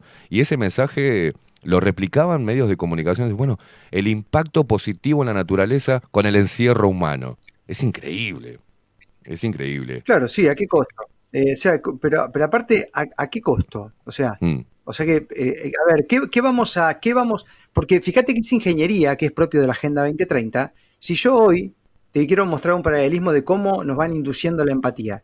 Hoy yo te muestro un documental de un perrito o un gatito abandonado, a mucha gente, no digo a todos, le da más pena y más tristeza que ver un nenito. Sí. O sea, uno de tu propia especie. Mm. Porque han logrado, han logrado programar la empatía, dirigirla. Entonces, eh, eso hace que hoy las agendas puedan avanzar, porque, por ejemplo, hay muchos que dejan de comer tal o cual cosa, no porque no les sea saludable, sino por una empatía programada. Exacto. Digamos, le fueron induciendo una empatía excesiva hacia un mundo animal en el cual, lamentablemente, el que no le gusta esto, que llame a Dios y le diga por qué nos comemos unos a los otros, este, lamentablemente, o, o no, o agradecido, nos vamos comiendo. O sea, es así, digamos. Y cuando nosotros desaparezcamos de este mundo, también nuestro cuerpo va a quedar acá y lo va a comer, algún insecto, no sé, que va a venir ahí, alguna oruga. Este, y siempre somos alimentos y, y es una cadena. Entonces, bueno, lo lamento, te, serán de otra especie. ¿Qué, qué, qué pasó? Me dijo una vez una vegana, yo no como nada que tenga papá y mamá. Ay, Te juro. Bueno, eh, te No, Facu, ahí- Facu ahí se agarra la cara. En este momento Facundo se está, no puede más de la risa. O sea, yo me imagino tu cara, ¿no? Cuando te dijo eso. Ya estaba un buen amigo ahí. Yo no como nada que tenga papá y mamá. Digo, las plantas tampoco tienen papá y mamá. O sea, a nivel de delirio, Che, para de decirle, y los, la y los plantines, y los plantines que son. son hijitos del- de la planta. No, no, es increíble, Claro, increíble, claro. increíble. Increíble. Perdón, Marco, perdón. Vos me, venís con cada cosa también de las veganas que no, no, no. Bueno, son historias de vida, ¿no? Pero fíjate cómo empezamos a hablar de una cuestión y nos vamos a la otra, pero es Mm. importante verlo así porque el modus es igual en casi todas las agendas. Sí. El modus es igual en casi todas las agendas. Es una programación, es encontrar algo y ese poder le asigna a ese algo que no es positivo para vos y que tenés que protegerse de eso. ¿Bien? Bien, bien, bien. Y así van jugando con, con- con- con nuestra vida y, y con nuestra con nuestra existencia, ¿no? Entonces, este, pero bueno. Bueno, mirá, pero, pero, pero mirá, más. pará, cuando ge- generacionalmente tenemos más o menos la, la misma edad, nosotros crecimos con una con una información y consignas constantes de eh, familia, de tradiciones en nuestro país, la del sentido de pertenencia, de bueno trabajar para progresar en la vida, de estudiar para formarse y tener más posibilidades. eh, contacto con la naturaleza, jugábamos a la pelota en el potrero, eh, teníamos mucha actividad física, eh, se nos decía, los expertos decían que bueno, que el cáncer también puede ser, este, se te despierta en el cuerpo, ¿te acuerdas que te decían, todos tenemos cáncer? Y se te puede despertar porque, pero uno de los factores que decían en esa época, hace 30 años atrás, este, era una angustia, una angustia, la pérdida de un familiar o el dolor profundo te puede llegar, puede llegar a derivar en un cáncer, ¿no? Ahora dejaron de decir eso. Dejaron de decirlo. O sea, dejaron de Mm. No, decir. no, ahora no importa, no importa el origen, Esteban. Lo que importa es que se detecte. Chau. Porque si yo te la detecto, te doy un diagnóstico que viene acompañado con qué. A ver, Sí, claro. eh, fíjate que la, la gran, la, gran, la gran ingeniería está en buscar y en encontrar. Bueno, hay mucha, mira, hay una tecnología, hablando de esto, hay una tecnología que están patentando unos argentinos del CONICET en los Estados Unidos, que es un diagnóstico temprano, temprano, más temprano todavía, que es un test para detectar el cáncer. ¿Saben qué tecnología se basa? Te va a sonar muy familiar. No, PCR me muero. Sí, señor, por supuesto, porque te claro, es el A, B y C, mi hermano. ¿Qué lo parió? Es el A, B y C. Bueno, y te dicen ellos, dentro de esto que están trabajando, porque podría detectar, o sea, juegan con el potencial. En realidad vos no sabés nunca, ¿entendés? Si te, no sabes nunca. Entonces, eh, juegan con el potencial, est- están, están con esto. ¿Y qué te dicen los pibes? Esto te sirve, pero esto no reemplaza al diagnóstico por imagen. Es decir, si el test te da positivo, una imagen. Te, te curran dos veces, dos veces te curran. Y tengamos en cuenta, porque ellos también admiten en este artículo, que el PCR no sirve para diagnosticar, por eso dicen que se te continúes haciendo más estudios. Mm. Ahora bien, no sirve para diagnosticar, que fue lo que dijo su inventor Kerry Mullis. Diagnosticaron des- dos años, tres años con esa mierda. Sí. O sea, ¿me entendés cómo la ciencia es una poronga hoy en día porque está recontra retomada por intereses satánicos, ¿no? Entonces, busquemos, busquemos, busquemos. Entonces te encontrás con alguien que a través de un test le descubrió una manchita y lo agarró a alguien, le clavó una torta de remedio, no sé qué, y después empieza a estar mal por justamente los efectos de los remedios y no por la manchita en sí. Sí, sí, sí, es increíble. ¿no? Ah, entonces, este, es una B y C, ¿no? Es busquemos, busquemos, busquemos que algo tenemos que encontrar y cuando lo encontremos le vamos a decir que es malo. Y cada tanto es uno benigno, porque si no, se nos van a dar cuenta. Me suena así, ¿no? La verdad es que, claro, porque está toda la tecnología puesta en encontrar y nadie dice en cómo prevenir de la manera en que se- llegamos hasta acá, digamos, que es con, con, con buena alimentación, con salud, con gimnasia, con sol, mi querido, con sol, el sol sana. Sí. Antes los hospitales te sacaban a la gente al sol y lo curaban de todo y ahora te dicen que te quedes en tu casa, que el sol es malo, que te pongas protector solar, porque si no vas a contagiar. O sea, eh, el modus está puesto en muchas partes, así como lo que te estoy contando. ¿no? En este caso hablamos de la salud porque, bueno, está bueno que nos replanteemos un poco a ver qué queremos hacer si nos pasa algo de este tipo. ¿no? Acá en Uruguay lo que estamos, eh, creo que fue antes de ayer, eh, hablando de esto, de la detección temprana, es que se está trabajando para que las mujeres, por ejemplo, respecto al cáncer de mama, hagan, eh, se empiecen a hacer los estudios mm, mucho antes de lo que se lo venían haciendo, ¿viste? A partir de los 50 años, bueno, ahora a partir de los 35 lo- a- para adelante, necesitan detectar. Pero eh, era hablando de eso, dice la, La principal causa de mortalidad del carcinoma mamario es el desarrollo de metástasis producto de la invasión de células tumorales que viajan por la circulación sanguínea o linfática. Con el objetivo de detectar células tumorales circulantes en pacientes con cáncer de mama se han utilizado diversos marcadores. Los métodos utilizados principalmente son los inmunológicos y los basados en la detección de la expresión de los marcadores de método de biología molecular, como la reacción en cadena de la polimerasa, PCR. Chau. El PCR va a hacer todo, ¿no? Este, a los ciclos. ¿Te, bueno. te acordás lo que pasó con los ciclos del PCR, no? Este, de, de- de cómo am- am- ampliaban los ciclos, aumentaban ese lente que vos decís del telescopio, ¿viste? Para que la gente entienda. Aumentaban eso. Veían un supuesto bichito ahí, detectaba y decía positivo. Y por ahí tenías una uña encarnada. O un problema en el hígado, ¿viste? Yo qué sé. Amplifican hasta que encuentran. Claro. Una vez que encuentran, le asignan sus intereses, ¿no? Esto es malo, lo encontramos y lo vimos y es malo, pero, pero es, es, es realmente así. Mira, fíjate lo que pasa con el cáncer de mama, que yo lo veo, lamentablemente, lo veo, esto se me van a enojar, me van a salir a matar acá en mi ciudad. Parecerían campañas de cazabobo, te lo dicen ellos mismos, campaña de sensibilización, es Sí. decir, te quieren sensible para una cosa. Cada vez se tiene que hacer un test gente más joven, lo decías antes. Mm. Entonces estamos haciendo algo mal, hermano. Bien, hay plazas enteras dedicadas al- a la prevención del cáncer de mama. Y yo le pregunto a la gente, no, porque ahora hubo una ciudad que compró una nueva máquina que te ataca las células cancerosas y las otras te las deja intactas. que ¿Cuánto sale la máquina esa? 10 millones de dólares. ¿Y vos te pensás que no van a salir a buscar clientes? claro. Este que hice una B y C. O sea, yo no voy a invertir en algo sin tener clientes, porque soy bueno, ¿viste? Claro. Entonces, eh, cuando entendamos que hay, que no toda la salud, que no todos los profesionales, pero que suerte. sí una gran parte es un negocio. No, menos mal que por suerte, porque además, Esteban, este, no sé en tu caso, pero yo en el mío me manejo con, person- con personal que, que es consciente, ¿no? Que, que, que, que, que- que lo que aprendió en la universidad toma lo que realmente le sirve y luego la utiliza para poder ejercer la medicina, nada más. Los conocimientos impartidos en consultorio son hasta ambiguos, ¿no? Para, para lo de hoy. Entonces, bueno, yo creo que por ahí va la cosa, ¿no? Y tenemos que empezar a, a comprender esto porque, porque vamos a ser más libres si entendemos este, de dónde viene la cuestión acá. Y no vamos a estar tan atentos a ver que ahora me hago este análisis, que ahora me hago este estudio, que ahora me hago lo otro. Es más, ¿cuánta gente conozco?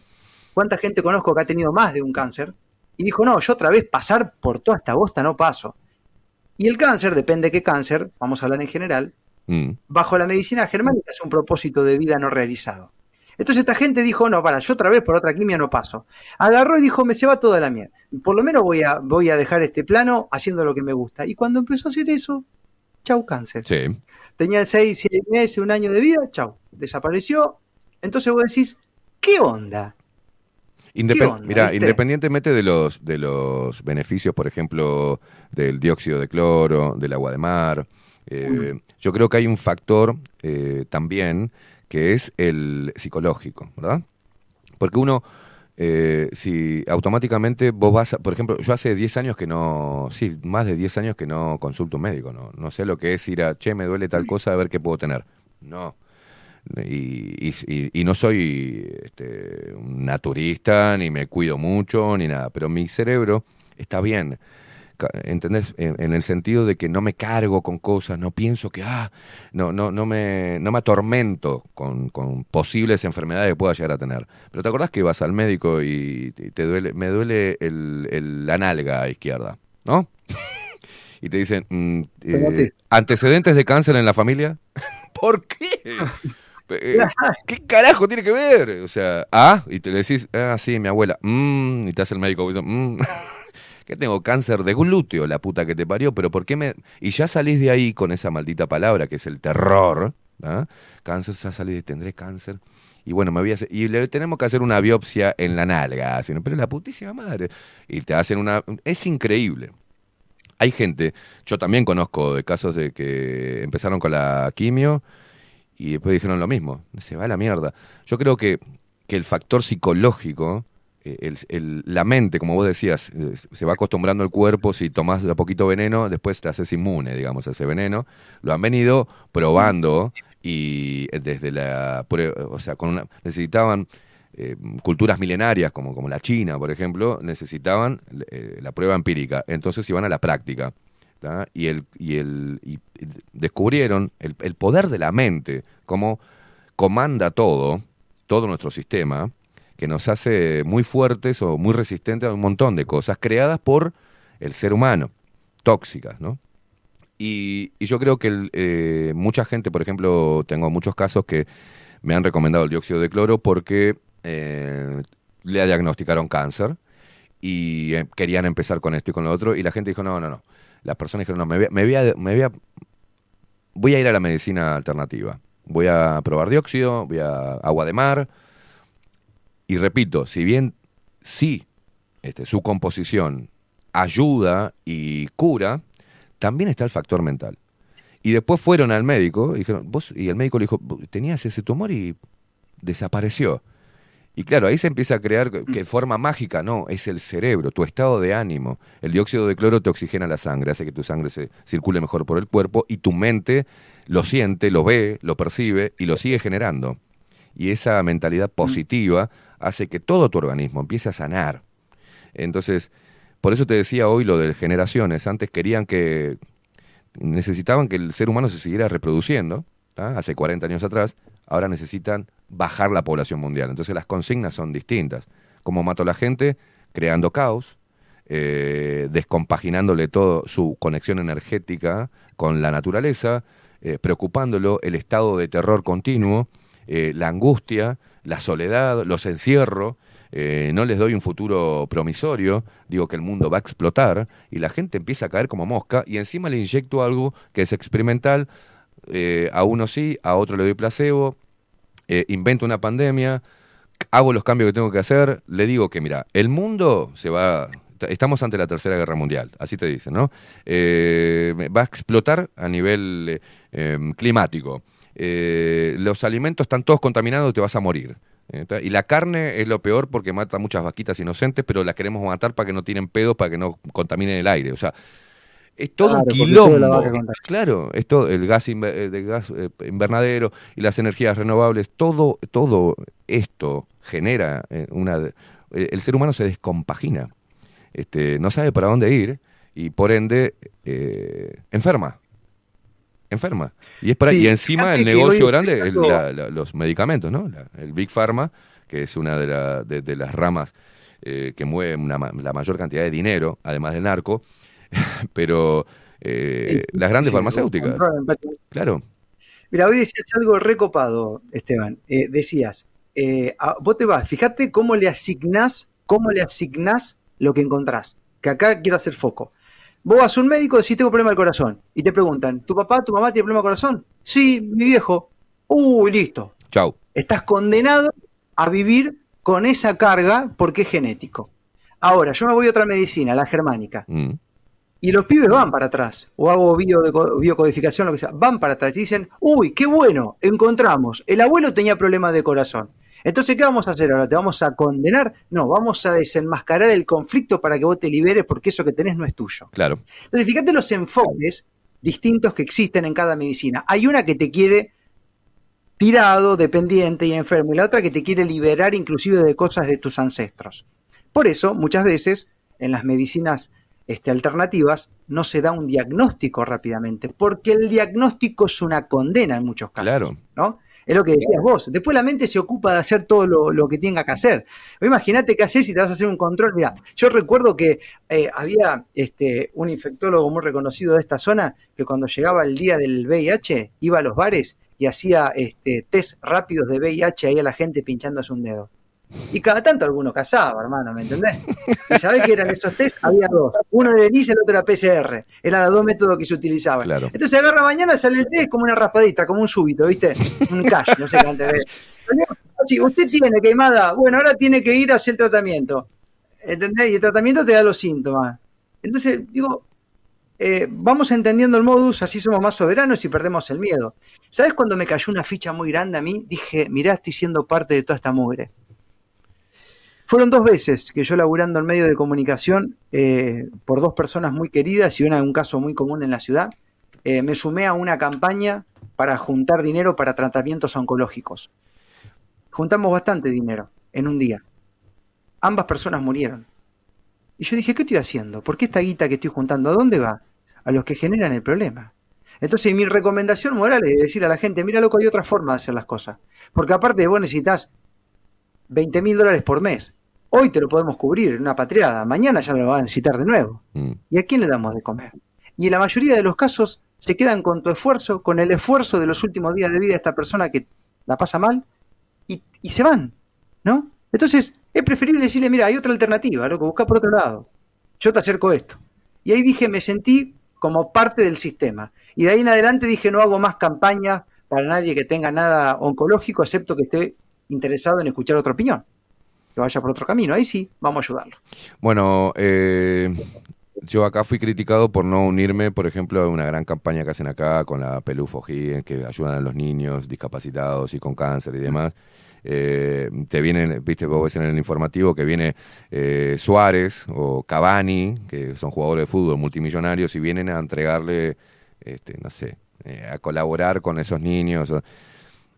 Y vos sabés que a mí me da mucho asco ver, este, ver es, eso que hacen, acá se llama la Teletón, ¿no?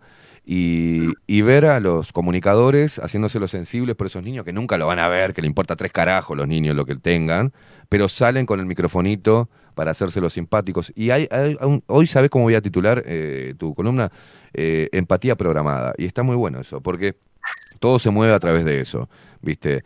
Y yo no participo de eso. Una vez me invitaron cuando estaba en, lo institucional y dije que no, que no me parece bien que este, pongan cuatro o cinco niños este, en silla de ruedas y atrás que diga macro, macro no sé qué, y antel de todos, y que esté la publicidad, y que digan no, porque gracias a no sé qué, Cerámicas Castro eh, contribuyó con mil dólares. Bien, Cerámicas Castro. Me parece un asco ver a esos niños este, que teóricamente con una sonrisa porque sienten, le dicen que le, est- le están ayudando porque sienten empatía, y por otro lado todo lo comercial asqueroso que se vende, que si no formas parte de la Teletón, sos un hijo de mil puta, ¿viste? Sos un asco, sos un ser apático, un facho inmundo. Y a mí me parece que hay mucho circo y también coincido en no, no hacer campaña este, al respecto. No, Tuve una amiga este, que, bueno, también eh, con un problema de cáncer y ella pidió una mano. Y yo colaboré con esa mano de decir, bueno, eh, vamos a darle, pues se iba a operar a Argentina, eh, por suerte salió todo bien, ahora se está recuperando, y pero no dejé en, la intimidad de decirle, che, mira que eh, esto es así, así, así, y me dijo que ella estaba igual ya virando para la mm, medicina alternativa, que también estaba tomando conciencia de que, bueno, se había vacunado, de que había, este, había confiado mucho en la ciencia institucional, en las instituciones, en esto, y que, bueno, está en, otro, en, un, en un viaje, ¿viste? En un viaje distinto, pero le tuvo que pasar. Tuvo que ir a, ¿entendés? Eh, todo el tratamiento y esperemos que de ahora en más este, eh, salga un poquito de- de- del letargo de la medicina tradicional, porque nos ha demostrado una y otra vez que lo que buscan, como vos decías, son clientes. O sea, necesito clientes. De nada me sirve sanar a una persona porque me va a dejar de comprar los medicamentos, porque me va a dejar de, voy a dejar de cobrar la, consulta. Eh, bueno, que cada uno se, yo hago mucho hincapié que cada uno se haga cargo de sus problemas, que, que, que empiece a ver las, las formas de, o cambiar hábitos que le hagan bien a la cabeza primero eh, y que se empiece a armonizar un poquito, que no que salga de, de esto que es el fanatismo, de la empatía programada, que se cuestione, ¿viste? que cuestione a la ciencia, porque la ciencia es eso, eh, es, cuest- es cuestionarla una y otra vez. Este, ojalá que. Hay mucha gente que, por suerte, después de este quilombo que pasó, está en ese camino, ¿viste? Eh, y ojalá veamos que tanto las urnas se queden sin adeptos, como los hospitales se queden sin adeptos y la farmacéutica se queden sin clientes, ¿viste? Eh, y no porque mueran, sino porque directamente le den la espalda y que empiecen una vida un poco más natural desde el pensamiento, ¿no? Es, es muy importante, Esteban, bueno, a través de nuestras experiencias o si tenés alguna cercana, ir, ir desprogramándonos en ese sentido, ¿no? Mira, hasta hace, hasta hace poco, justo ayer lo hablaba con una colega, con Vero Recia, eh, que, que acá el gobierno de Javier Milei, hasta que no descubra algún negociado que hay con eh, unos recursos económicos que iban destinados a los niños que sufren enfermedades raras, entre los cuales está el cáncer, suspende todo ese envío de dinero, ¿no? Y yo lo que decía es, es una gran oportunidad para todos esos padres que tienen los niños complicados en buscar caminos alternativos. Claro. Muchísimo más económicos y liberadores, porque aparte otra cosa, yo esto lo hablaba con Juan Mitchell, un médico que es un tipo muy sabio, un tipo adulto que es de acá cerca, y le digo, Doc, ¿cuánto tiene de efectividad la quimio? Me dice, sinceramente, para mí, nada. Oficialmente 0.3%. Una locura. Entonces, y encima, todo el camino mientras es el tratamiento. Porque si yo hago otro tipo de tratamiento, ese camino en el cual me voy sanando es diferente. Claro. Yo lo vivo. No se me cae el pelo, este, no pierdo el hambre, no me pongo pálido. No, estos tipos te van drenando. Ni que hubiese un egregor energético detrás que te va chupando Sí. todo lo que tenés, mientras, entre comillas, te va sanando. Entonces hay que ver después si al final del camino a qué sobreviviste, si al cáncer en sí o a los tratamientos. Es una pregunta que no tenemos que hacer mucho. Entonces, digo, el mensaje es, si ahora hay algunas cosas que cambian en Argentina que a priori serían, wow, recontra condenables y nos traería mucho susto decir, bueno, pensemos en la alternativa B. La alternativa B requiere de nuestro compromiso, de nuestra programación, de nuestro esfuerzo y de recuperar nuestros orígenes en cierto punto, conectar con, con la raza, con la especie. Porque antes, ¿cómo hacían estos tipos? Exacto. Resulta que ahora, mira, Calá, Calá este, este que estaba mirando acá mientras, mientras te escuchaba, mirá lo que dicen los profesionales y mirá si esto no es una programación de la enfermedad. Hoy en día sabemos, dice, que el 40% del 50, que el 40 y el 50 de las personas adultas tendrán cáncer en algún momento de su vida. Y con las tecnologías actuales, la mitad de las personas reciben un diagnóstico tardío.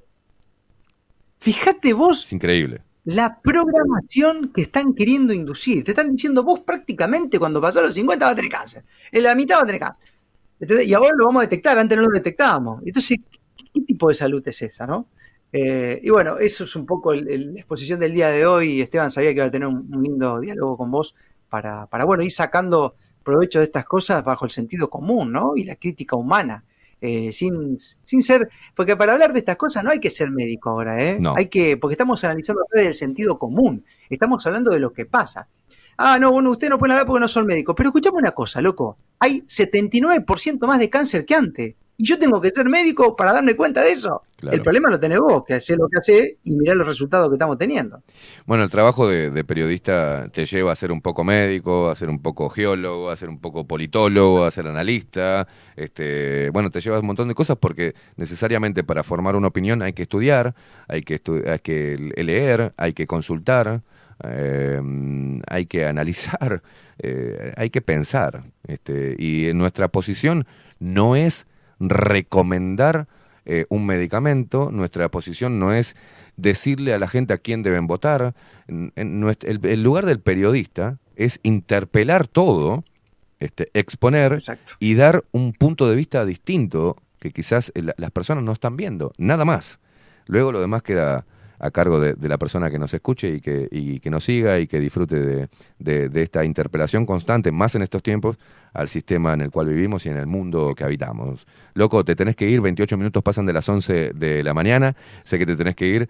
Eh, Marcos, un placer tenerte, loco, y tener este intercambio del Río de la Plata, eh, interpelando a esta gran Agenda 2030, que no va a ser la última, van a venir más agendas, Agenda 2040 y así sucesivamente hasta que logren doblegar a, a todos, cosa que la veo muy difícil por cómo vamos despertando de a poquito. Esta, agenda ya está fracasada, mi estimado. Eh, Además, eh, como son seres eh, antievolutivos, no son como nosotros que vamos cada vez creciendo más y nos damos cuenta y vemos mejor. Ellos hacen lo mismo una y otra vez, tienen un programa. Entonces el modus se lo estamos desenmascarando de a poco, de a poco, y es el mismo en todas las aristas. Así que nada, es un placer compartir con vos semanalmente o cuando podamos y bueno, nada, mandarte un abrazo a vos y a, a toda la audiencia de los hermanos uruguayos ahí del vecino país. Eh, Marco, gracias, loco. Igualmente, es un placer. Decinos en el último minuto eh, por dónde te siguen, repetí, porque hay gente que te está escuchando por primera vez acá de- del programa, así que para que vayan a, seguirte en las redes este, o, o cómo, cómo hacen para ve- ver y escuchar tu- tus programas y tus entrevistas. Decinos. Bien, así como está el Zócalo con mi nombre, Marcos Capes, eh, estoy tanto en Twitch, en Instagram, en Facebook, básicamente eh, la mayoría del contenido está en Facebook y en mi página web que es marcoscapes.com.ar. Así que mucha gente de Uruguay me empezó a seguir en estos días, Esteban, así que te agradezco, esto tiene que ver un poco con la compartida de la semana pasada y también decirles a la gente que es el tercer país que más nos escucha. Vamos Argentina, arriba. España, Uruguay. Vamos arriba. Eh, así que según las estadísticas, y ahí vamos generando diariamente algún contenido, alguna editorial, vamos compartiendo y bueno, y, también damos ahí los canales, si alguno quiere colaborar con nosotros, sabemos que como en tu caso este, la vamos remando, así que bueno, ahí está todo y los invito a que, a que nos conectemos de esa manera. Marcos Capes, periodista, colega, este, en sintonía con nosotros y en la visión que tenemos de, de- de estos tiempos, y tratando de hacer lo que, lo que se puede, Marcos. Eh, ¿Qué es esto? ¿Eh? Comunicar eh, y despojarnos de todo, de todo fanatismo y de toda ideología que, que sea hegemónica. Abrazo, bestia. Nos vemos la semana que viene. Chao, chao. Hasta la próxima. Bueno, eh, pasaba Marcos Capes. Eh, tenemos amigos en común, tenemos audiencia compartida. De a poquito nos vamos juntando.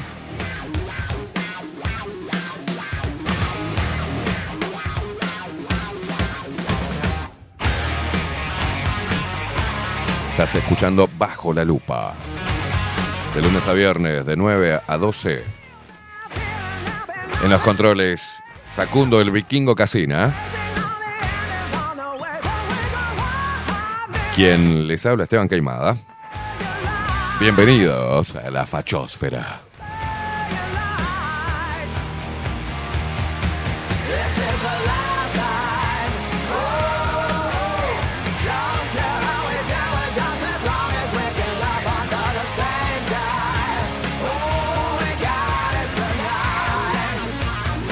Vamos a hacer una breve pausa, Facu, ¿te parece? Y a la vuelta venimos con los riesgos globales 2024. Tres riesgos de los que no se habla lo suficiente según el Foro Económico Mundial.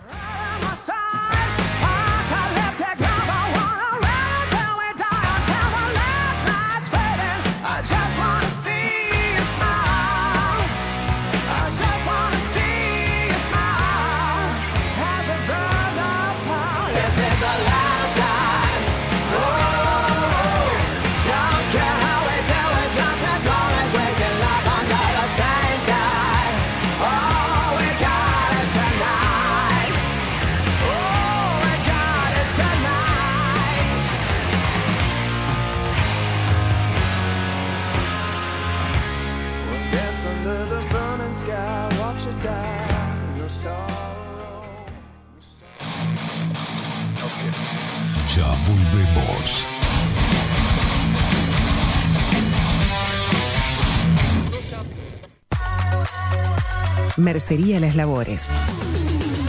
La mercería más antigua del país desde hace más de 100 años junto a vos. Tristamar Baja 1524, abierto de 9 a 19 horas. Visítanos en www.lanerialaslavores.com.uy. Facebook, Mercería Las Labores. En Instagram, Mercería Lanería Las Labores.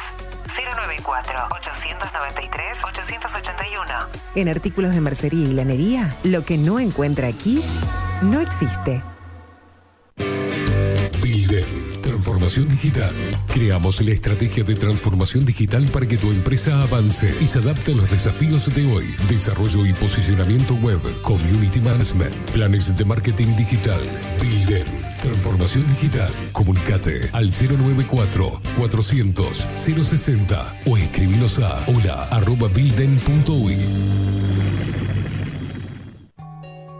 Saint Germain, productos naturales.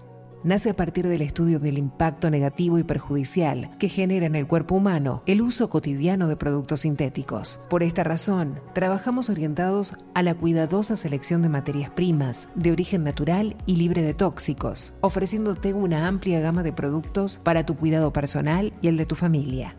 Arroba Germain Cosmética Natural. Saint Germain es tu alternativa natural. Hola, ¿cómo estás? Mi nombre es Maru Ramírez. Soy locutora profesional desde hace 26 años. Cuando me preguntan, ¿cualquier persona se puede dedicar a la locución? Mi respuesta es bien sencilla. El 20% es la voz y el 80% es lo que vos haces con ella. En los workshops que doy de locución comercial, descubriremos no solo si querés ser parte de este mundo, sino también cómo trabajar de tu voz, cómo organizarte, cómo ejercitar tu voz para una mejor dicción, modulación y respiración. No, no importa que no tengas conocimiento de locución. Lo que importa son las ganas de aprender y descubrir un mundo nuevo que te pueda ayudar a conocer tu voz y una nueva forma laboral. Te espero. Dale, comunicate por WhatsApp al 095-062-082 o por Instagram, arroba marulocutora. La imagen lo es todo. Adolfo Blanco, fotógrafo profesional. Una buena foto guarda tus recuerdos y también puede vender tus productos. Cobertura fotográfica de cumpleaños, bodas, eventos empresariales, retratos, books, fotos de productos, fotos para web. Fotógrafo profesional, Adolfo Blanco, 099 150 092. La Carola. 13 años haciendo las mejores paellas y tortillas españolas de Montevideo. Sus chefs, Marcos y Carola, no solo ofrecen las mejores paellas, sino que también tienen las mejores pavlovas de la ciudad. Cuentan con un jardín exclusivo para tapeos, degustaciones de vinos y reuniones familiares. También ofrecen un menú express con opción de pasta y jugos naturales. De martes a viernes a partir de las 20 horas, sábados y domingos, también al mediodía. Instagram, La Carola Tapas. Gonzalo Ramírez 2225, esquina Juan Polié. Reserva tu lugar 099 24 20 72. La Carola, el clásico de la ciudad. Wolfer Contenedores. Realizamos oficinas, viviendas y proyectos a medida. En Wolfer Contenedores armamos el proyecto para tu vivienda con uno o más contenedores. Visita nuestro showroom en Ruta 1, kilómetro 155-500 y elegí tu vivienda. Wolfer Contenedores para entrega inmediata. Informate al 094-263-705 45 20 31 63 o en wolfer.com.uy. Wolfer Contenedores desde Colonia y Montevideo para todo el país.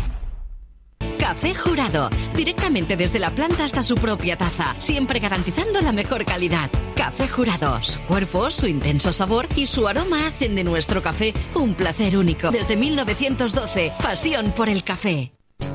Mercado de Carnes La Vaquilla. Ofrece a sus clientes los mejores cortes y la mejor atención. Ventas por mayor y menor. Descuentos especiales a parrilladas, colegios y caterings. Envíos sin cargo. Teléfono 2-208-9877. Horarios de lunes a sábados, de 7 a 13.30, de 17 a 20 horas. El tierno sabor de nuestras mejores carnes a su mesa. Mercado de Carnes La Vaquilla. Avenida San Martín, 2555. Teléfono 2-208-9877. Envíos sin cargo. Mostrá tu mejor sonrisa. En Timbo, consultorio odontológico, te ofrecemos la atención y todos los tratamientos necesarios para recuperar tu salud bucal. Reserva tu consulta diagnóstico sin cargo al 099-750-182. Te esperamos en Colonia 1181, oficina 505, esquina Cuareim. Nombrando a Bajo la Lupa, obtendrás un 10% de bonificación. No postergues más la sonrisa que te mereces. Timbo, consultorio odontológico. 099-750-182. Todos los productos que necesitas los encontrás en Mini Market Teoneco. Estamos en la entrada de Playa Pascual en la parada 2, abierto las 24 horas para brindarte un servicio express y la mejor atención. Mini Market Teoneco. Te esperamos.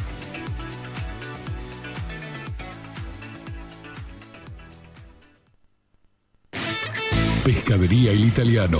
Ubicados en el puertito del museo, les ofrecemos pescado fresco todo el año y gran variedad en mariscos, productos de excelente calidad, llevando confianza a su mesa. Los esperamos con la mejor atención personalizada. Pescadería El Italiano, de martes a domingos, de 8 a 20 horas. Contamos con envíos. Pescadería El Italiano. Comunicate al 2-622-7930 y por WhatsApp 095 43 3502. Grupo Service. Servicio técnico especializado. Huawei, iPhone, Xiaomi. Trabajamos con todas las marcas. Contamos con servicio express. Cambio de pantalla en 30 minutos. Grupo Service.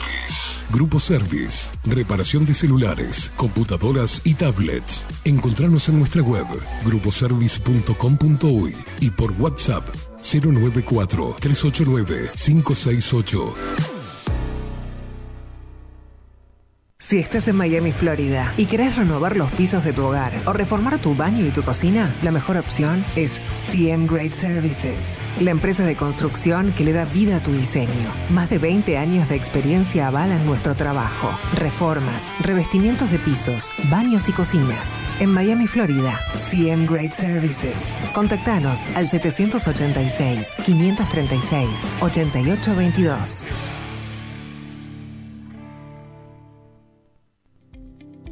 Claravisión. Somos una empresa joven con un equipo de profesionales con más de 30 años de experiencia en la toma de visión y en la adaptación de lentes de contacto. Nuestra misión es mejorar la calidad de vida a través del trato profesional y personalizado con nuestros clientes, satisfaciendo sus necesidades y resolviendo sus dificultades de visión. Comunícate con nosotros al 2402-1370 o al 099-660081. Óptica Clara Visión, Eduardo Acevedo 1581. Mejorar tu calidad de vida es nuestra misión. Estudio Jurídico Notarial, Perezcal y Asociados. Más de 25 años de experiencia en todas las materias, representando a estudios nacionales e internacionales. Una amplia trayectoria en materia penal, sucesiones y reivindicaciones. Más de dos décadas de experiencia recuperando terrenos ocupados. Torre Gorlero, oficina 20, 21 y 22. 099-309-319. Estudio Jurídico Notarial, Perezcal y Asociados. Ahora también estamos en Twitch. Seguinos en Bajo la Lupa guion bajo uy. En Bajo la Lupa guion bajo uy. Bajo la Lupa contenidos más independientes que nunca.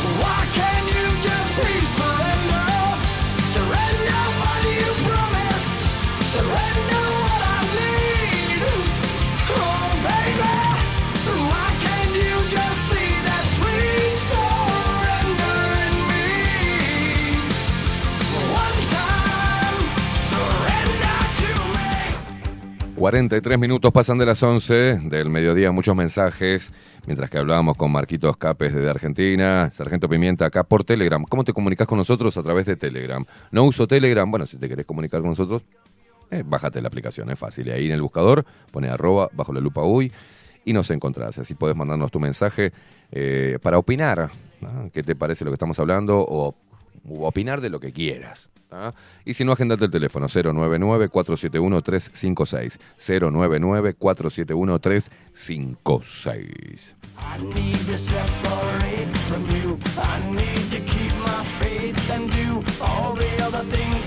I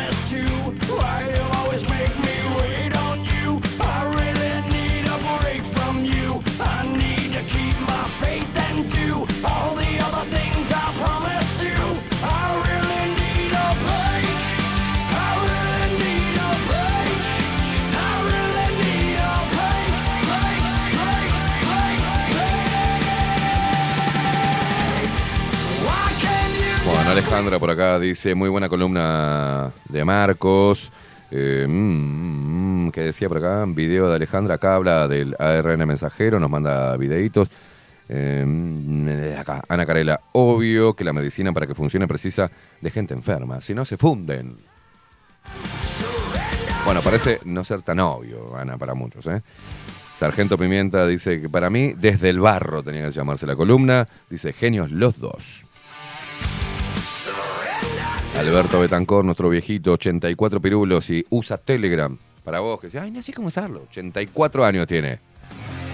Dice, buen día, Esteban y Facu. Excelente programa con Marco. Saludos.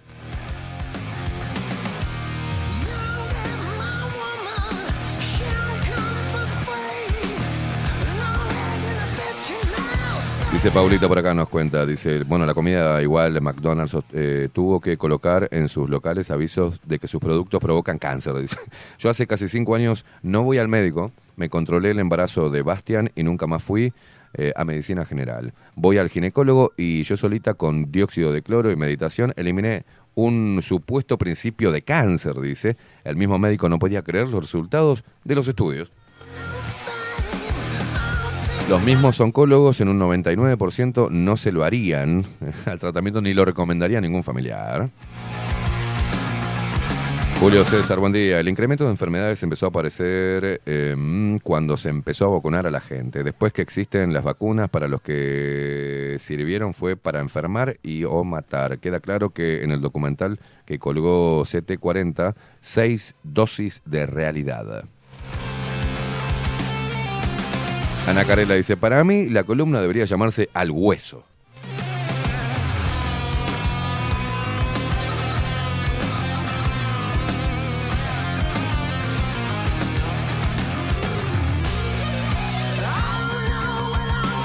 Bueno, Andrés nos, man- nos manda ¿no? que el, el HARP es una realidad de control del clima y es parte del engaño climático. Tato dice, si estaremos conectados con la naturaleza que antiguamente los cirujanos no operaban, no recuerdo si era en luna llena o menguante, ya que si lo hacían eh, en esa luna podría haber riesgo de hemorragia, dice por acá, ¿verdad?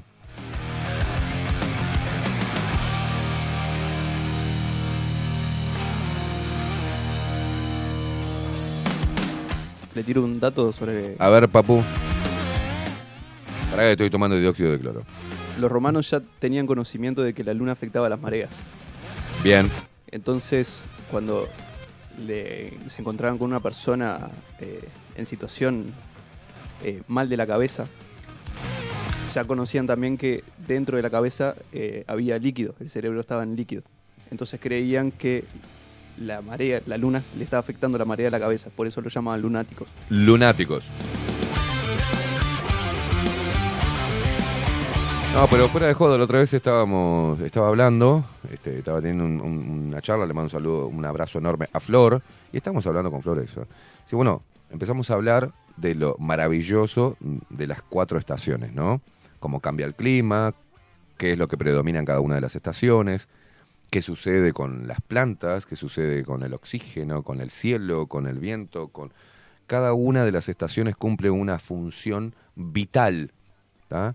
Eh, para la vida humana eh, en, esta, en, este, en, este, en esta tierra, en este mundo en que habitamos. Entonces, entonces digo, claro, el ser humano vive en armonía con eso. ¿no?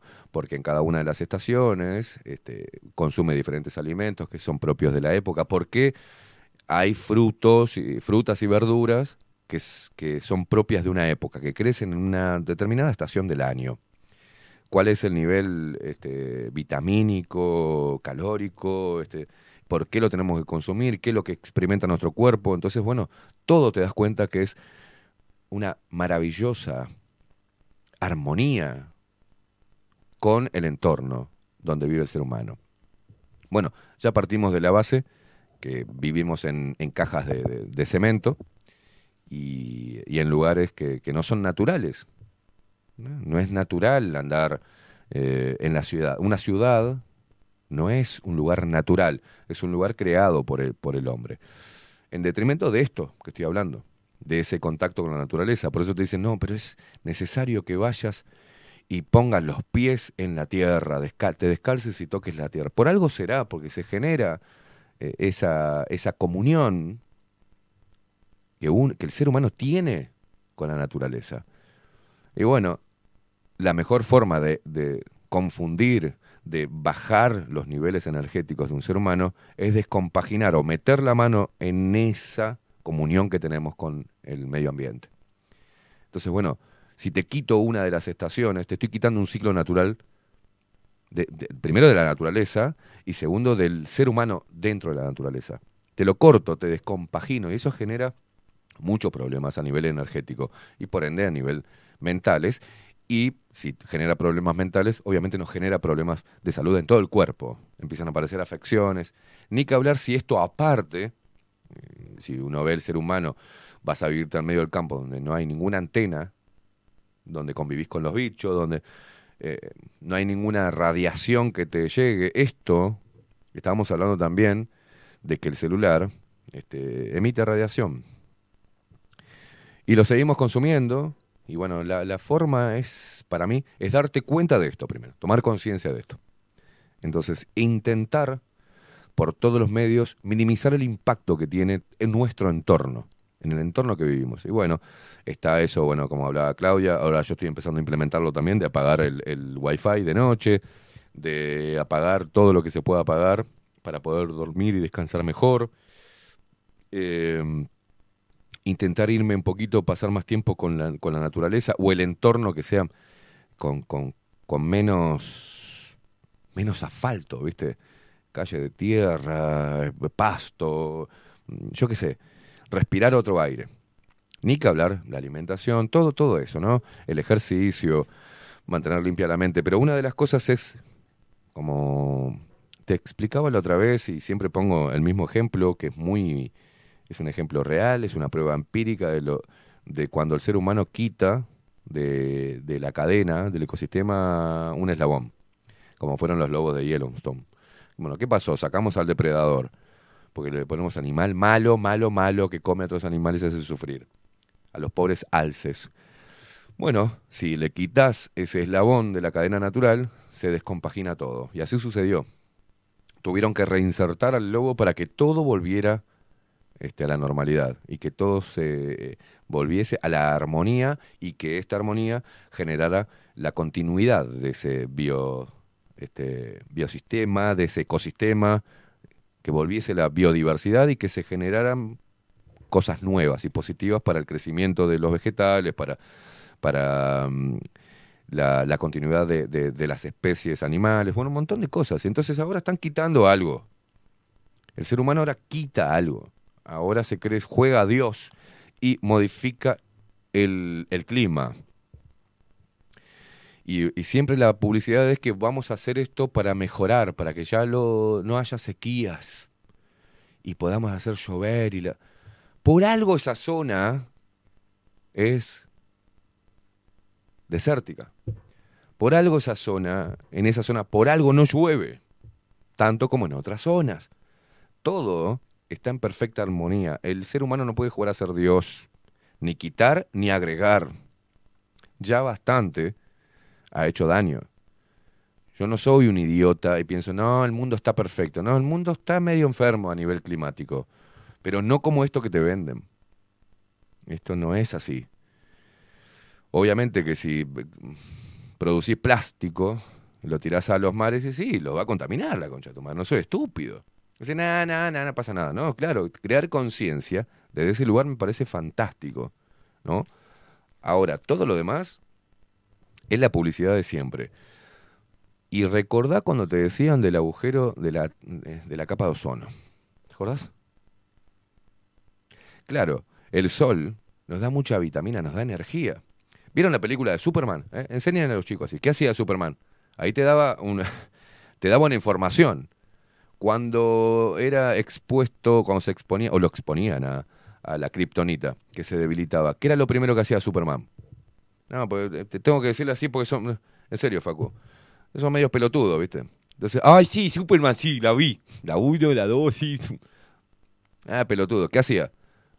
Volaba y se iba al sol. Abría así, como si fuese Jesucristo, ¿viste? Y el sol, ¡buah! y le volvía toda la energía y bajaba. Ahí va. Iba.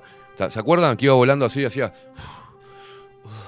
Iba volando y como que se caía en el aire y volvía. Y se necesitaba llegar al sol. Vamos.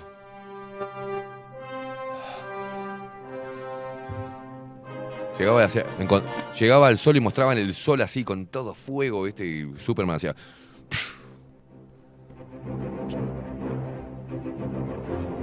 Se le llenaba la batería y caía el hijo de puta como un, un cohete de vuelta a la tierra. A luchar con- contra los malos. ¿Te acordás o no, pelotudo? Bueno, eso es una información. El sol nos da mucha energía. No te va a lastimar el sol. Ay, qué horrible. En ese tiempo era. Nos metían, nos untaban. Y yo lo hice también. Untaban a nos, que parecíamos fantasmas en la playa. Íbamos con protector solar que parecía que, nos, no- nos estaban decorando como una torta, ¿viste? Crema nos ponían por todos lados. Entonces salieron un montón de productos y un montón de huevadas amigables con eh, la capa de ozono. Y claro, la gente no se exponía al sol, tenía miedo, pavor, sombrillas, todo, no se exponía al sol, no se exponía porque tenía terror que el sol le, le trajera lo que te dijeron que te iba a traer, cáncer de piel. Una mentira. Cuando estés mal, que veas que estés que estés medio caído, que vivís en un apartamento, que no, que no tenés sol, como me pasaba a mí, a mí me cambió la vida.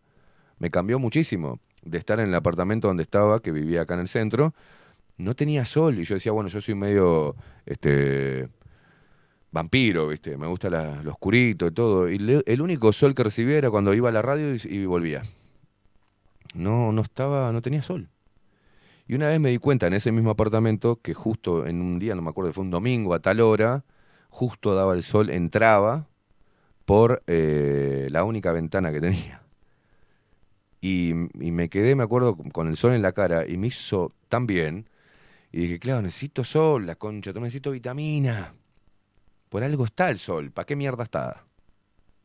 Bueno, y ahora trato de, de- no, no me da miedo, fui a la playa, no me puse protector.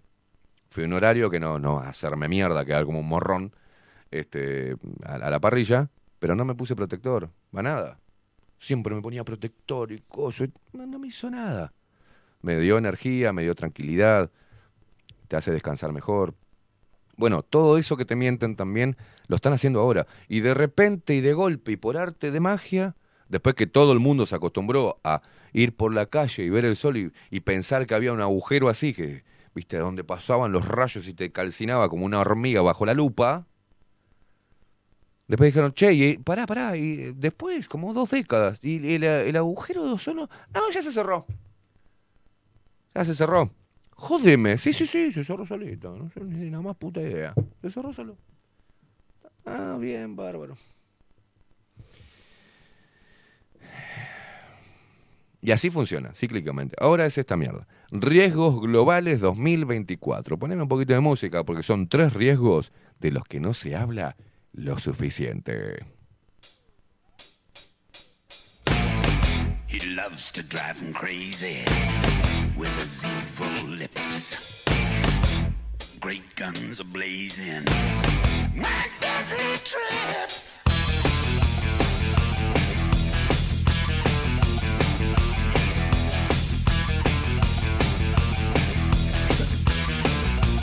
El Foro Económico Mundial, World Economic Forum, está muy preocupado. Este artículo es parte de la reunión anual del Foro Económico Mundial. ¿eh? Publicado el 7 de febrero, o sea, ayer, del 2024. ¿eh? El punto número uno, digamos, son tres. Acá te acaban de decir, tres riesgos de los que no se habla lo suficiente. Ahí te va el primero.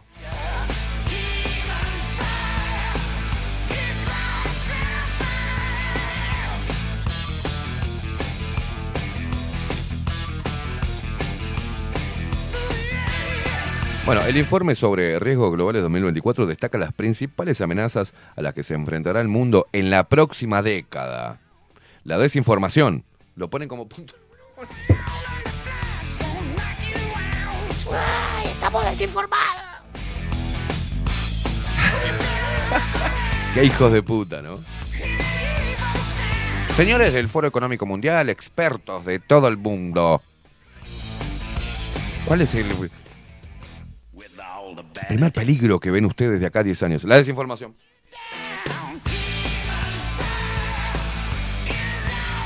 La desinformación. Los fenómenos meteorológicos extremos. Tengamos en cuenta que a la gente se, ¿no? se le hizo una lobotomía mundial y no se acuerdan que siempre hubo terremotos, huracanes. Es ahora, es todo ahora.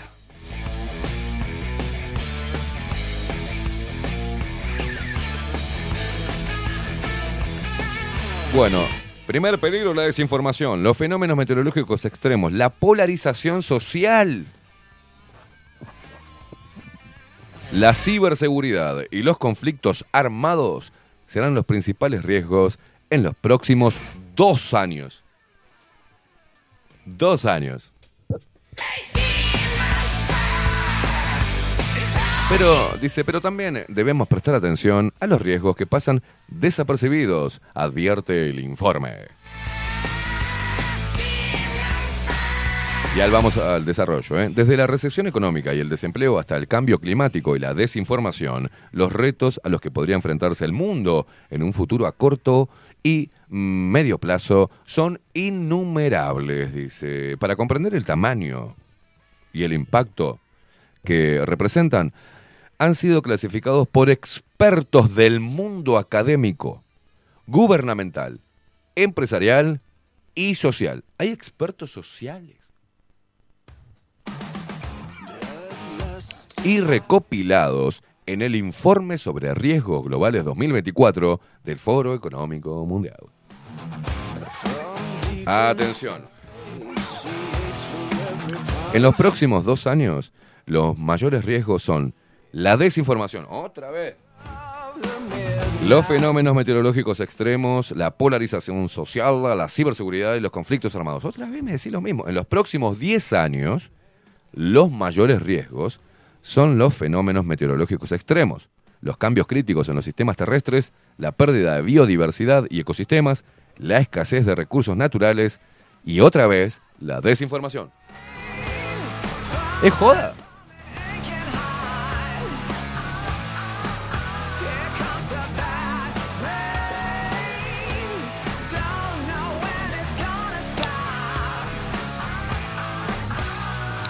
Tal vez los principales riesgos no sean sorprendentes, dado los conflictos en curso en varias regiones, la intensificación del cambio climático y el rápido avance tecnológico, pero también se debe prestar atención a algunos de los riesgos que todavía pasan desapercibidos. Ellos revelan una imagen mucho más amplia e interconectada del riesgo mundial. He aquí tres áreas de creciente preocupación. Número uno. Delincuencia organizada por la recesión económica.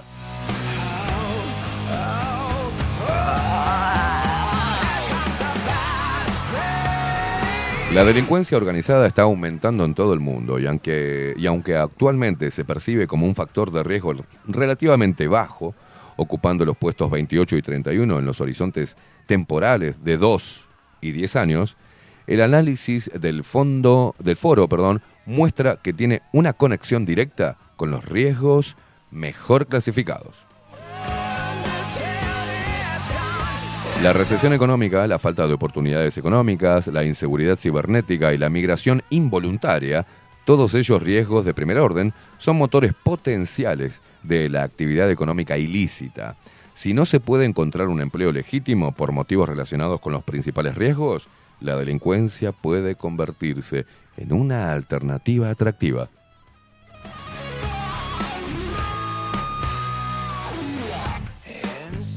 Esto podría tener un impacto desestabilizador en un amplio abanico de países durante los próximos años, advierte el informe. Los datos indican un aumento de la actividad en diversos mercados delictivos y el riesgo en términos de seguridad es significativo. Entre el 2000 y el 2019, la actividad delictiva causó un número de muertes comparable al de todos los conflictos armados del mundo, con una media de unas 65.000 muertes anuales.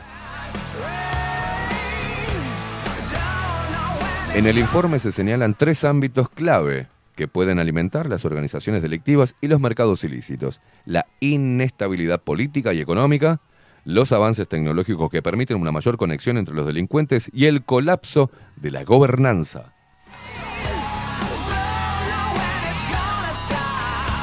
Número 2. Catástrofes naturales y disrupciones. Como era de esperar, las catástrofes meteorológicas encabezan la lista de riesgos más probables para la próxima década. El 66% de los encuestados en el informe consideran que el clima extremo es la mayor preocupación.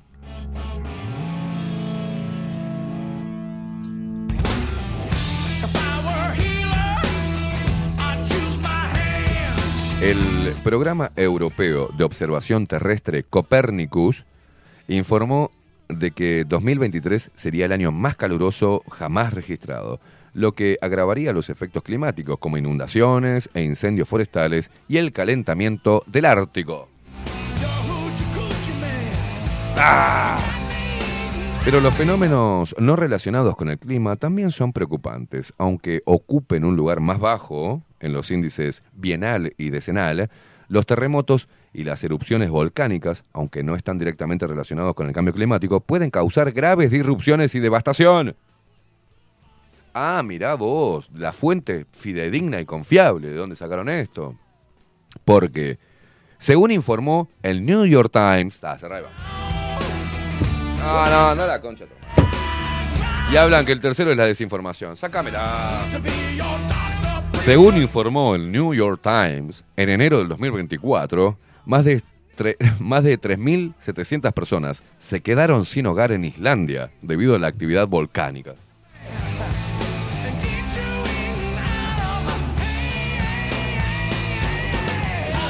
Y sí, el volcán 2x3 erupciona. A no ser que lo actives. Las repercusiones de las catástrofes naturales no relacionadas con el clima son múltiples. Regiones enteras pueden verse desplazadas o destruidas, lo que acarrea otras consecuencias como la emigración involuntaria, el desempleo y la disrupción de infraestructuras críticas, según el informe. Y el tercer riesgo mortal para estos próximos dos años, y ni hablar dentro de diez, es la censura contra la desinformación. Y acá es raro lo que dice. Ayúdenme a comprender. Ayer estaba leyendo, me pareció como que la da para adelante, la tira para atrás, no entiendo bien. Pero leámonos juntos. La falta de confianza en los medios de comunicación y el fácil acceso a la inteligencia artificial son una combinación peligrosa. A ver, entendamos, a ver, vamos juntos. La falta de confianza en los medios de comunicación y el fácil acceso a la inteligencia artificial son una combinación peligrosa, advierte el informe, que sitúa a la censura y la vigilancia de los ciudadanos en los puestos 21 y 14 respectivamente en sus clasificaciones de riesgo a 2 y 10 años. Me cago. Porque las fuentes que sacan son impresionantes. Una investigación de Reuters. ¿Cómo es? Reuters, ¿no? Que me chupen las tres vaginas. No, no, no. Muestra que los grupos marginados son más propensos a no confiar. Escuchen bien, escuchen bien, escuchen bien. Según una investigación de Reuters, muestra que los grupos marginados son más propensos a no confiar en los medios de comunicación convencionales. Ya te encajó marginado. Yo no pertenezco a un grupo marginado, pero no creo en, la, ¿no? en los medios de comunicación convencionales. Pero no es porque es porque no son creíbles. Deben de ser fachos también. Deben ser fachos, claro. Pará, una investigación de Reuters muestra que los grupos, aparte sacaron New York Times y Reuters, Ah, una fuente fidedigna como la puta madre. Muestra que los grupos marginados son más propensos a no confiar en los medios de comunicación convencionales. Y estos grupos también están en riesgo por factores de mayor preocupación, como la recesión económica y el desempleo. Escuchen bien, ¿eh? A esto se le, suma la proliferación de la inteligencia artificial y la creciente facilidad con la que se puede generar información falsa y manipulada.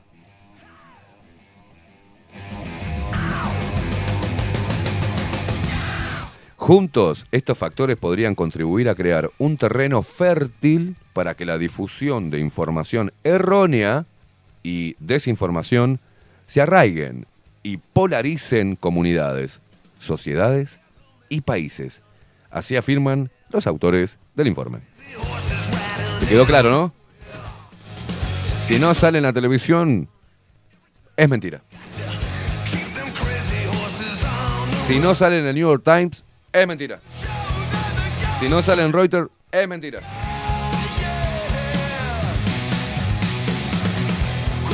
Escuchen, la difusión de información errónea y desinformación están, por tanto, inextricablemente, inextricablemente ligadas a otro riesgo que aparece mucho más abajo en la clasificación, la erosión de los derechos humanos.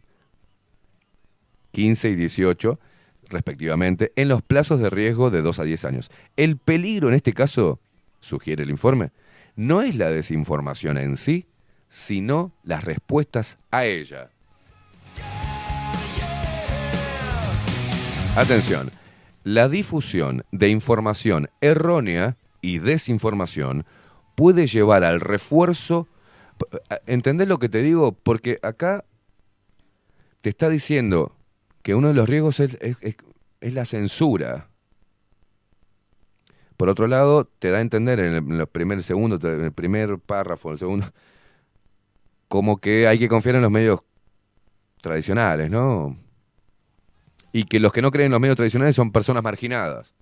Es mucha información y muy contradictoria porque acá veo esto, que dice, escuchen, a ver cómo lo toman ustedes, por ahí yo lo leí de noche y lo leí mal, con sueño. La difusión de información errónea y desinformación puede llevar al refuerzo del autoritarismo digital y del uso de la tecnología para controlar a los ciudadanos.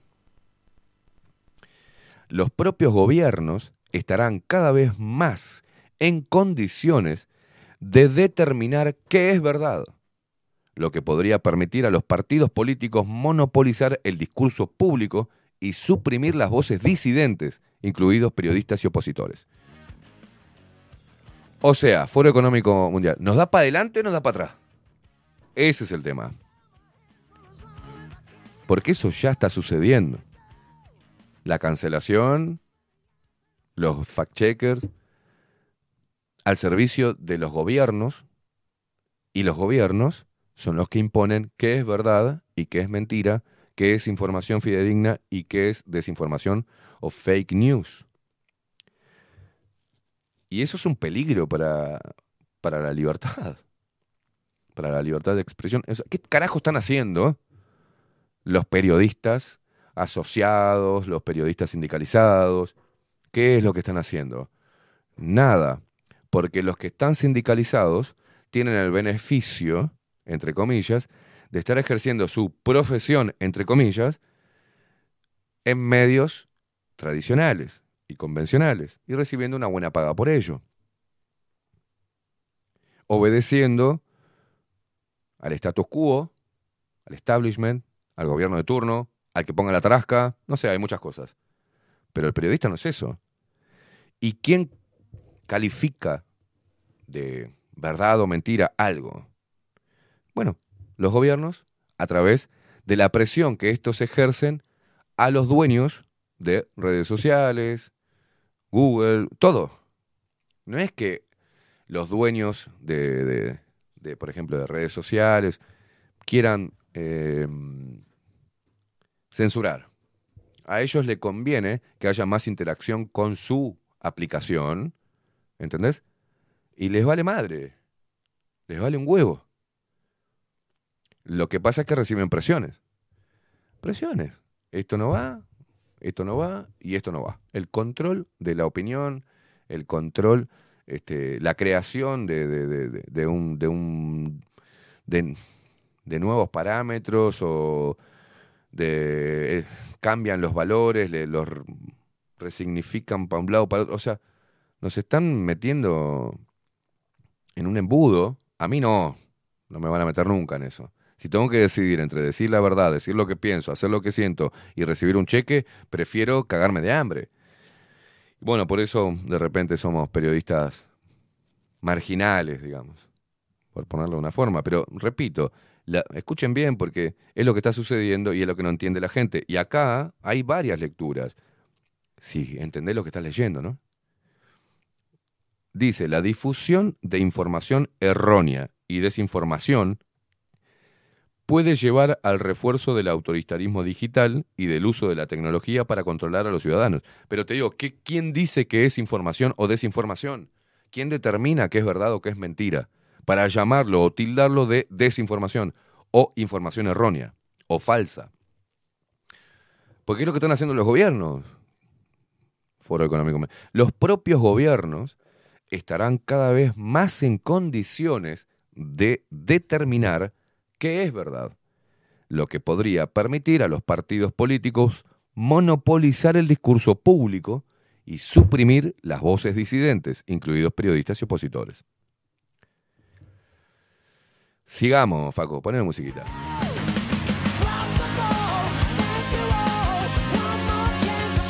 Como muestran, estoy leyendo la página oficial del Foro Económico Mundial, o sea, no, no estoy leyendo un portal conspiranoico. Como muestran estos ejemplos, los riesgos considerados menos preocupantes suelen ir asociados a otros de mayor categoría, como consecuencia de un problema mayor. El informe subraya la necesidad de que los dirigentes y responsables políticos sean conscientes de los riesgos aparentemente de bajo impacto a la hora de elaborar planes para mitigar los más urgentes.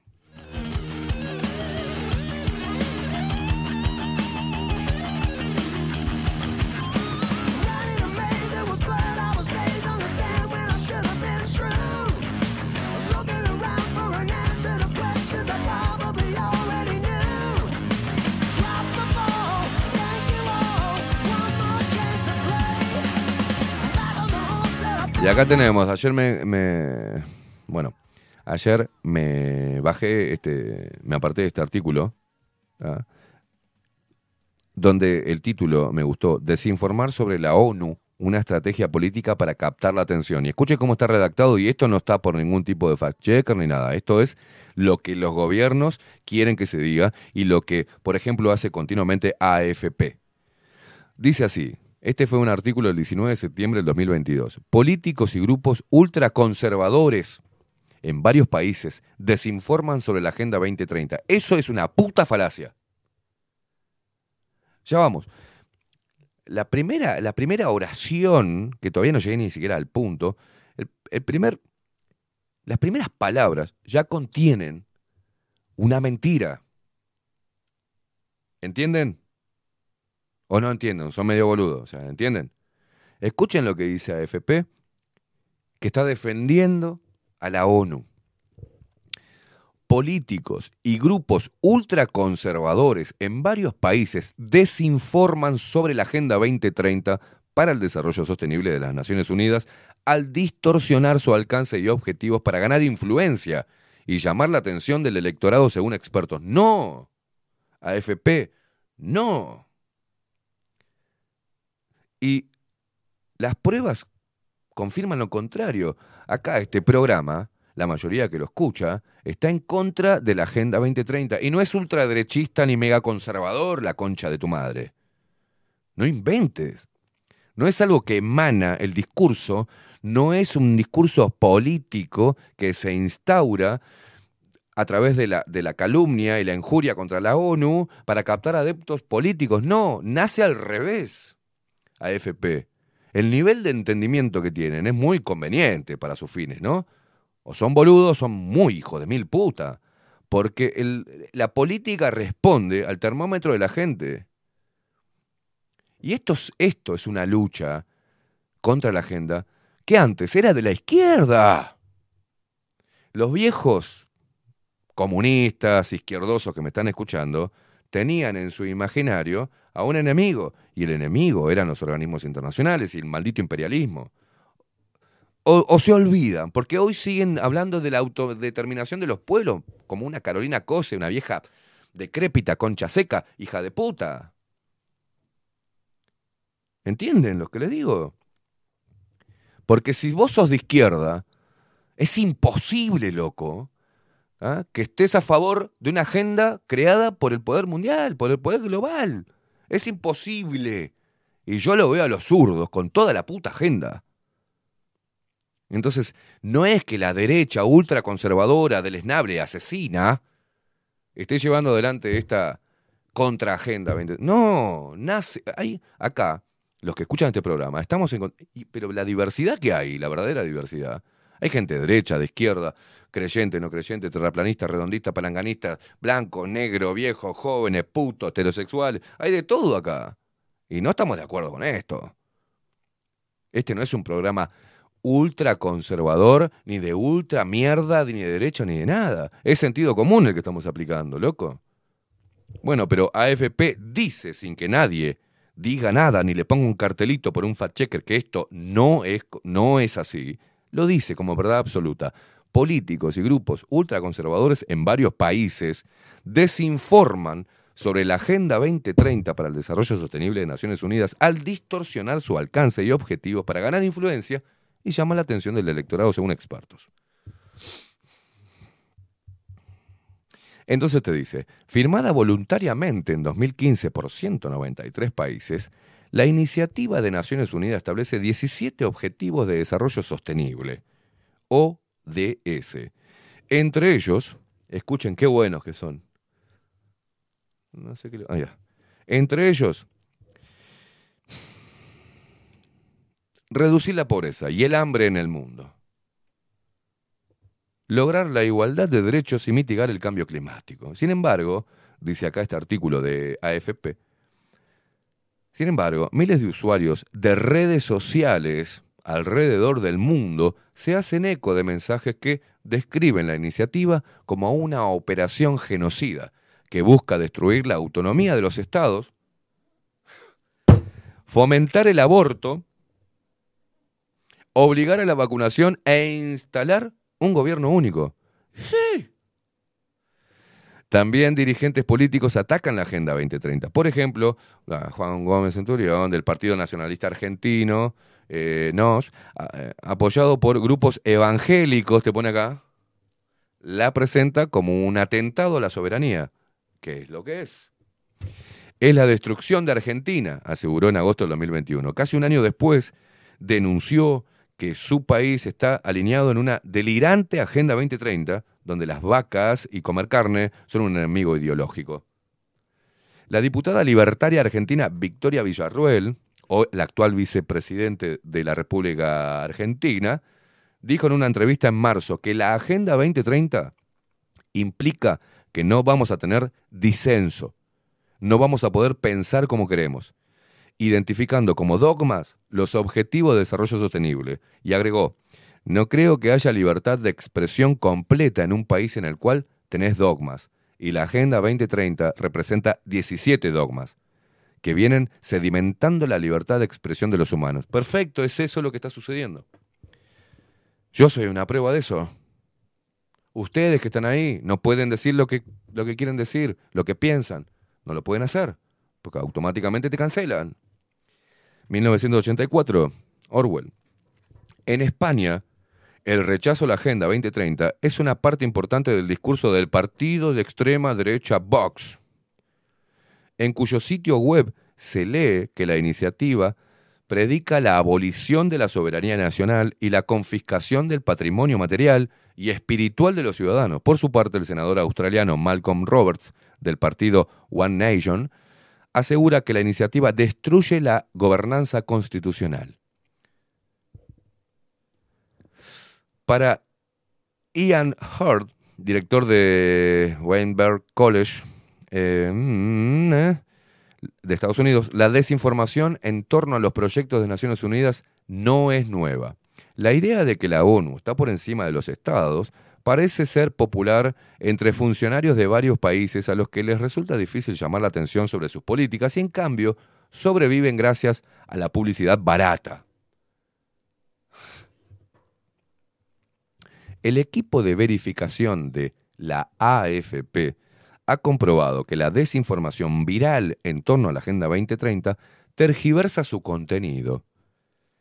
La iniciativa no hace referencia al aborto, no busca eliminar disensos, ni predica la abolición de las soberanías. Estas afirmaciones además parten de un eh, equívoco fundamental, que la ONU no toma la ONU toma decisiones y las impone a los estados miembros. No es así esto. No, no, no, no, no, no, según AFP. Es una mentira, es una mentira eso.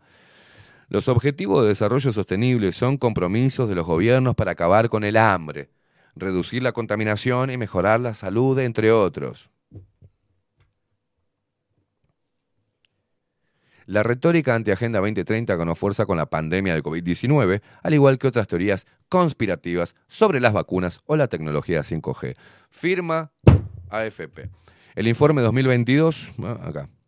Estas narrativas suelen apuntar contra grupos considerados élites que tienen el poder de controlar a las personas y los acontecimientos del mundo, explicó a AFP Karen Douglas, profesora de Psicología Social de la Universidad de Kent, Reino Unido.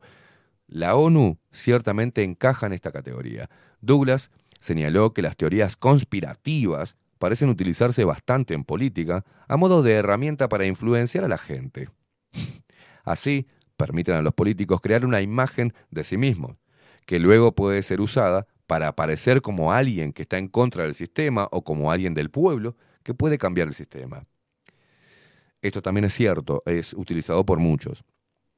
Pero esta, por ejemplo, esto que dice, Douglas señaló que las teorías conspirativas parecen utilizarse bastante en política a modo de herramienta para influenciar a la gente. Así, permiten a estos políticos crear una imagen de sí mismos que luego puede ser usada para aparecer como alguien que está en contra del sistema o como alguien del pueblo que puede cambiar el sistema. Sí, efectivamente hay muchos políticos que hacen eso. Pero lo hacen porque responden a una porción del electorado que no está de acuerdo con la agenda. Entonces, la política les da a su representante, le da a su candidato, a esa masa creciente de personas en contra de la Agenda 2030. No es que es al revés. ¿Entienden? Porque la mayoría que estamos en contra de la Agenda 2030 estamos en contra de los políticos. O sea, por ende, lo que diga un político me vale un huevo. Pensamos por nosotros mismos y vemos la contradicción y vemos los peligros de acceder a esto de forma mansa. Vemos cómo perdemos derechos, cómo perdemos privacidad, cómo perdemos libertad de expresión, cómo no solamente a través de los, de, de, del poder, de la justicia, sino también de los idiotas funcionales. Porque los idiotas funcionales son los que con los cuales nos cruzamos todos los días por la calle, son los que salen con las prenden las antorchas porque al sistema se le ocurrió decir que vos sos brujo, como en esos tiempos. Entonces sale así, quememos a este hijo de puta. Porque es malo. Está endemoniado. El informe de 2022 sobre los... pe- Esos son los peores para mí. Los que no saben, pero se suman a ayudar al sistema a que éste censure, cancele y si puede exterminarlo mejor. No se olviden... no se olviden lo que pasó en dictadura. El civil veía a un supuesto subversivo, no sé, porque tenía un poquito de pelito largo, y llamaba a los milicos, los milicos se lo llevaban, le metían ratas en el ojete hasta que dijera dónde estaba la tatucera de yo qué sé. Y no tenía nada que ver el bocho. Otros sí, pero la mayoría no. Fueron alcahuetes de los militares. En pandemia pasó lo mismo, fueron alcahuetes de la policía al decir que estaban violando los protocolos sanitarios. Seis personas que estaban a los besos, a los abrazos en un cumpleaños familiar. O sea, esto sucede esto es lo peor. Son los, los normópatas, o sea, son esta gente idiota sin pensamiento propio y alcahueta, ¿no? Que por el simple hecho de tener miedo se, hace- se quiere hacer amigo del enemigo, de todos. El informe 2022, per- eh, perdón, pero es una condición humana de los cobardes. Si vos en la escuela eh, tenías un tipo que era fuerte y le pegaba a todo el mundo, y no habría cosa mejor que hacerte amigo de él. Entonces eso le daba la merienda o le decías, pa, qué inteligente que sos, para que el loco te llevara como secuaz y no te cagara a trompadas. O sea, es un tema de supervivencia nada más, y de idiotez crónica, y de cobardía, ¿no?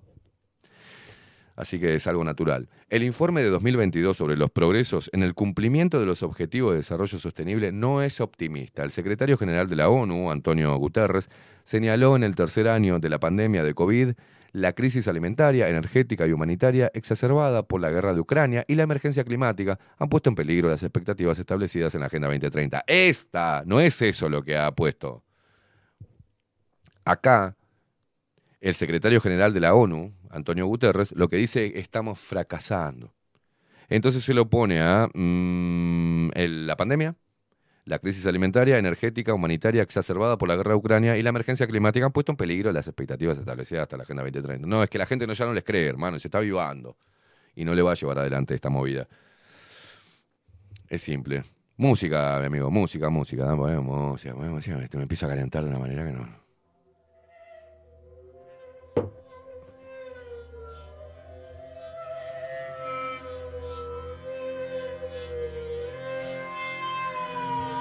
Poneme algunas, algunas imágenes, Facu, que están creo en el grupo de. A ver si las mandé al grupo.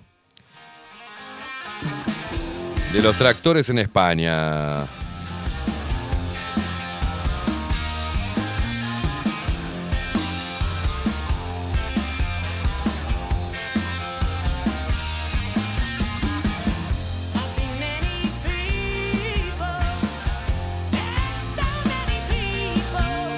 La mandé, Pacu.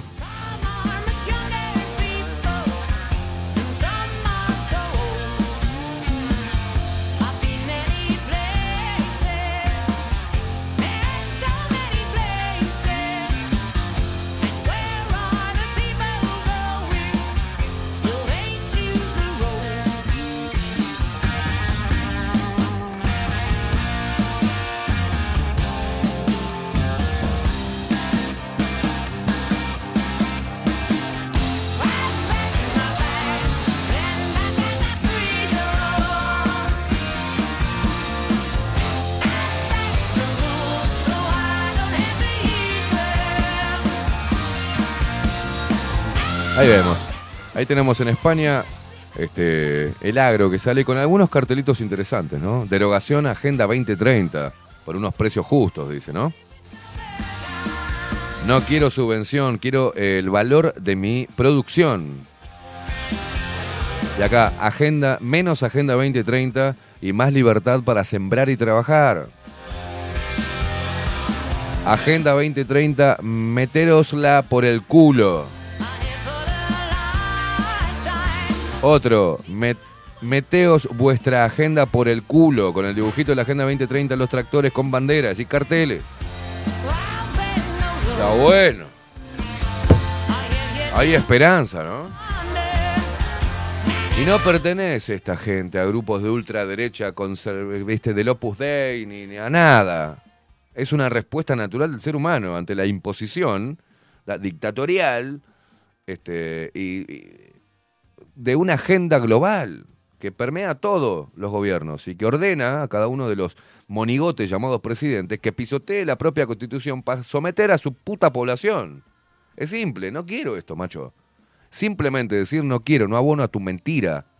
financiada, no voy a temer a tus males este, diseñados y, y- e inducidos y creados por los mismos que te venden la solución, no lo quiero, ya automáticamente te convierte en un maldito ultraderechista, un fascista, un, un religioso, un evangélico, y lo ponen que es evangélico como un mal, ¿no? porque parece que hoy decir que sos ateo, ¿no? o, o- no sé, e- es, es onda. Yo no, no, puedo, no puedo entender esto. Eh, Es realmente... Entonces los grupos denominados anti-agenda vienen creciendo. Vienen ganando terreno.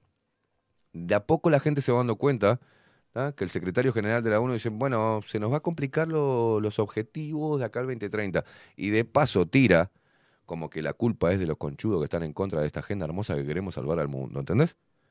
Y el sistema obedece a eso, entonces te dice, por ejemplo, que los sectores marginales no creen en los medios de comunicación. No, no, la persona que piensa no cree en, la te- en lo que sale en la televisión, hermano. O que despertó, que hizo clic. Sigamos.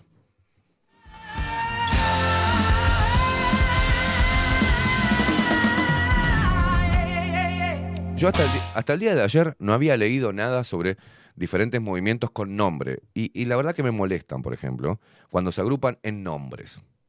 ¿No? Me molestó el Médicos por la Verdad, me molestó toda esa mierda. Me- la verdad me molestó.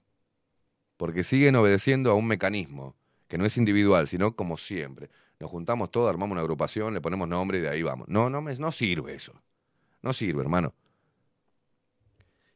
Pero igual ayer me llamó la atención leyendo esto leyendo, leyendo, leyendo, que está el movimiento MOBA, M-O-B-A-A. No sé si son ultraconservadores, si son este, del Opus Dei, si son masones, si son sionistas, no tengo nada puta idea, si es una disidencia controlada, ni idea. Pero me llamó la atención que varias cosas que venimos diciendo en Bajo la Lupa respecto a cómo hacerle frente, cómo hacerle frente a esto, eh, está dentro de las reivindicaciones de este movimiento. Y dije, la concha la madre, tan errado no estaba en mi propio análisis de lo que podríamos hacer para ejercer un poquito de resistencia a esta agenda que nos quiere aplastar, ¿no? Y acá dice, bueno, eh, desvelando la Agenda 2030, que es el movimiento anti-agenda, MOVA en España, un movimiento que tiene por objetivo informar y alertar a los ciudadanos sobre la falacia de la Agenda 2030 y sobre el peligro que ésta representa para el 99% de la población. A la mierda, para el 99% porque hablan de, la concentración de la riqueza mundial en el 1%, ¿no? Bueno, eh, dice, proyecto... mm, la idea de hacerle frente a alguna de las cosas dentro de lo que marca este movimiento, que no tengo ni la más puta idea de su procedencia, pero bueno. Proyectos civiles solidarios para fomentar el comercio local, la agricultura, la ganadería, ecología, independiente, el intercambio cultural, la educación holística y plural, la salud integral, la conciencia medioambiental, monedas alternativas, la producción artesanal, servicios de calidad, ciencia y tecnología honestas. Este será el camino más efectivo para vencer el sistema corrupto, tecnócrata, controlador, impulsor de la hoja de ruta al totalitarismo que significa la Agenda 2030. ¿tá? Dice, una de las cosas es pagar en efectivo. Pagar en efectivo todo lo que podamos. Que el sistema no pueda saber ni controlar en qué, cómo, cuándo y dónde no gastamos nuestro dinero. Sacar todo el dinero que podamos del banco y dejar solo lo necesario para pagar los recibos. Comenzar a utilizar las monedas sociales. Interesante. Cuanto, cuanta más gente se sume, más fácil será intercambiar productos y servicios con ellas. Acá dice, bueno, habla del consumo. Dejar de consumir compulsivamente. Hagámoslo con cabeza. Escuchen bien, justamente esto es lo que hablamos ayer. No comprar en grandes superficies, franquicias, ni en tiendas adheridas a la Agenda 2030. No contribuyamos a su enriquecimiento y monopolio, o el día de mañana no habrá más pequeño ni mediano comercio. Comprar siempre teniendo en cuenta el origen del producto, fomentando todo lo hecho en nuestro país comprar en comercios de barrio o pueblo, en los que los dueños son seres humanos como vos. Evitar los plásticos de las bolsas o envasados, reutilizar, rellenar lo que tengas y separar la basura, dice acá. Salud física y psicológica. En la medida de lo posible, dejar los fármacos y sanar con medicina natural, apostar por la comida sana y denegar la prefabricada. No esperar a estar enfermo para equilibrar tus hábitos, hacer ejercicio, tomar el sol, alimentarnos bien, vivir en armonía. La prevención es la mejor medicina. Disfrutar, hacer fiestas, compartir con amigos y familiares, hacer tribus, ser felices. No causar dolor a los que nos rodean, seamos compasivos empáticos y solidarios, de manera natural. No celebrar sus días prefabricados, tipo Black Friday. Dejar de consumir las grandes medios de comunicación son pura propaganda diseñada para lavarnos el cerebro, aislarnos y enfrentarnos entre nosotros. Hay que buscar fuentes honestas y veraces de información. No votar es un paripié. Siempre terminará ganando el, NOM, el nuevo orden mundial. Votes a quien votes. Empecemos a construir un nuevo sistema. Estas son las reivindicaciones, ¿no? Buscar personas que también se declaren eh, anti-agenda para interactuar, comprar, vender, buscar o ofrecer servicios, emprender proyectos. Creemos una red cada vez más amplia, animar a amigos y conocidos a sumarse a, esto, ¿no? Acá habla de sumarse al movimiento. Negarnos a hacer lo que quieren nos empujan de todas maneras en una dirección. Vayamos en la otra. La desobediencia civil es clave. ¿Mm? Y acá hacen un, un paralelismo de lo que significa, lo que te venden y qué es lo que significa. Dentro de los objetivos, los 17, está fin de la pobreza. Bueno, quizás lo verdadero es la reducción de la población. Después, el segundo objetivo de la, de la agenda esta es hambre cero. Bueno, posiblemente puede ser el monopolio de los alimentos, ¿viste? Número 3, salud y bienestar. Es lo que quiere la Agenda 2030. Bueno, quizás es vacunación cíclica obligatoria. De hecho, lo están haciendo. 4. Educación de calidad. No, quizás lo que quieren es adoctrinamiento. Después dice 5. igualdad de género. O quizás sea feminizar y enfrentar a la sociedad. Número 7. Bueno, número 6. Agua limpia y saneamiento. O quizá lo que quieran es crear sequías para controlar el agua. Es simple, ¿no? Hacerte esa pregunta, yo qué sé. Ya lo he visto en varios lados. Este, este. Número 7. Energía asequible y no contaminable. Es lo que quiere la Agenda 2030. O quizás sean impuestos verdes abusivos. No sé, pregúntatelo. Número 8. Trabajo decente y crecimiento económico. O quizás lo que quieran en realidad es megaempresas y explotación laboral. Yo lo sacaría de la explotación laboral y pondría explotación de recursos humanos, de recursos este, naturales, sería por ahí. Nueve, industria, innovación e infraestructura, es lo que quiere la Agenda 2030, o quizás lo que quiere en realidad es la cuarta revolución industrial, el transhumanismo. Por ahí, ponele. Número 10, la reducción de las desigualdades, quiere la Agenda 2030, o quizás lo que quiera en realidad es leyes únicas para todos los países. ¿No? El número 11 de la Agenda 2030 es ciudades y comunidades sostenibles. O quizás lo que quiera en realidad es vigilancia y control de todo y de todos. ¿No? En el número 12 dice producción y consumo responsable, quiere la Agenda 2030, o lo que quiera por ahí es alimentos transgénicos. En el número 12, el número 13, acción por el clima, ¿no? O en, en realidad lo que esconde eso es geoingeniería climática. En el número 14 es vida submarina. O quizás lo que quieran es el control de todos los alimentos marinos. En el número 15 dice vida de ecosistemas terrestres, o quizás realmente lo que esconde la intención es control de los recursos. Número 16, paz, justicia e instituciones sólidas. Quizá lo que realmente están buscando son estados policiales y una moneda única. Y en el número 17, alianzas para lograr los objetivos. Por ahí realmente lo que estén buscando y lo que estén trabajando es un gobierno único mundial. No sé, pregúntatelo. Al menos dudá. Todo lo que se llama desinformación, el que tiene que saber o el que tiene que decidir si es información o desinformación, sos vos, no el gobierno. No un grupo de periodistas afines al gobierno que digan y le pongan un cartel que digan falso. Y yo te voy a pedir que hagas un ejercicio. Cuando veas un fact-checker ponerle algo falso, lee las razones por las cuales ese grupo de vigilancia dice que eso es falso. Y te vas a dar cuenta que no pueden justificar ese cartel falso, pero lo hacen igual. Porque la gente dice, sí, falso, pasa, ah, falso.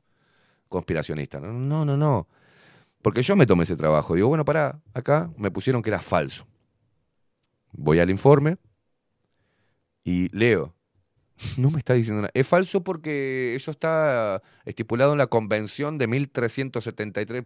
O sea, no, te estoy hablando, yo te pongo un artículo con hechos, con datos, con pruebas empíricas, que están a la vista de todos. Y viene un grupo de fact-checker y te dice que es falso porque eso se discutió en la Asamblea de la ONU en 1900 no sé cuánto. Y con esa creencia, sin, sin eh, pruebas, te tachan de falso algo o de fake news. Es increíble. Entonces sí estamos ante un problema, un problema grave. Y el problema es la pérdida de soberanía de, los países. Eh, el problema está en aplastar culturas y hacer una, una ensalada de, de estas, eh, hacer más permeables las fronteras, eh, a través de la supuesta medicina y nuevos virus y innovación tecnológica dentro de la medicina, lo que hacen es experimentar libremente con nosotros a través de medicamentos experimentales, avalados por la FDA, sin control de parte de los estados. Si vos tenías una idea de lo que significa el Estado o la función que cumple, bueno, no la está cumpliendo. Está haciendo todo lo contrario, todo lo contrario. Entonces, ponete a pensar que si el Estado es tan bueno y tan protector, ¿por qué carajo la Constitución tiene artículos que nos protegen del puto Estado? Que protegen al individuo. Eh, No, eh, si el Estado es tan bueno y está ahí para protegernos a todos, y el Estado somos todos, no somos todos el Estado. Todos ponemos, nos sacan para mantener el aparato estatal burocrático, ¿no? Pero si fuera tan bueno, ¿por qué la Constitución, que también la podemos interpelar en otro momento, ¿por qué la Constitución tiene artículos que protegen al individuo del puto Estado benefactor? Por algo será. Y cuando viene una dictadura, la putísima madre que te parió, ¿a través de dónde viene? ¿De dónde? Ah, Fíjate, ¿qué fue? Los Tupamaros. Los Tupamaros hicieron un grupo guerrillero y eh, se vaciaron, vaciaron, a ver, vaciaron el Parlamento y se autoproclamaron presidentes y gobernaron con nuevas leyes acá los Tupamaros. ¡No! ¿De dónde vino la dictadura? Del Estado. El Estado. Que también la Constitución le da potestades al Estado si éste ve que el país está en riesgo de una amenaza externa o interna de actuar. Medidas de seguridad. Entonces, estamos en este, en este quilombo. Y yo no soy ni religioso, ni ultraderechista, ni asesino, ni facho, ni nada que se le parezca. Bueno, facho puede ser, dice Facu, pero nada que se le parezca. Y estoy en contra de esta agenda, porque a mí me gusta la libertad, la verdadera libertad de decir y expresar lo que uno quiere. Y la responsabilidad no me la pueden determinar un grupo de élite de mierda de, de- de- que, que sale de la FIC, ¿tá? que trabaja, como estos periodistas que ahora, ahora ayer, a ver si nos entendemos, en un país me llama una pelotuda, que es periodista, y andate a la puta que te parió, esta Mónica no sé cuánto, andate a la puta que te parió, porque vos tendrías que no te tendrían que llamar periodista, porque ahora estás en un pase a comisión y tenés el descaro de decirme como periodista que estás, que sos la encargada de comunicación de la presidenta de UTE. ¿Qué tipo de periodista? Jaime Clara trabajando para el Partido eh, Independiente en la parte comunicacional y escribiendo libritos de poemas. Jaime Clara, sos un, no sos periodista, hermano. Agata si sos comunicador y malo y mediocre. Creo que escribís mejor las poesías, seguí con eso.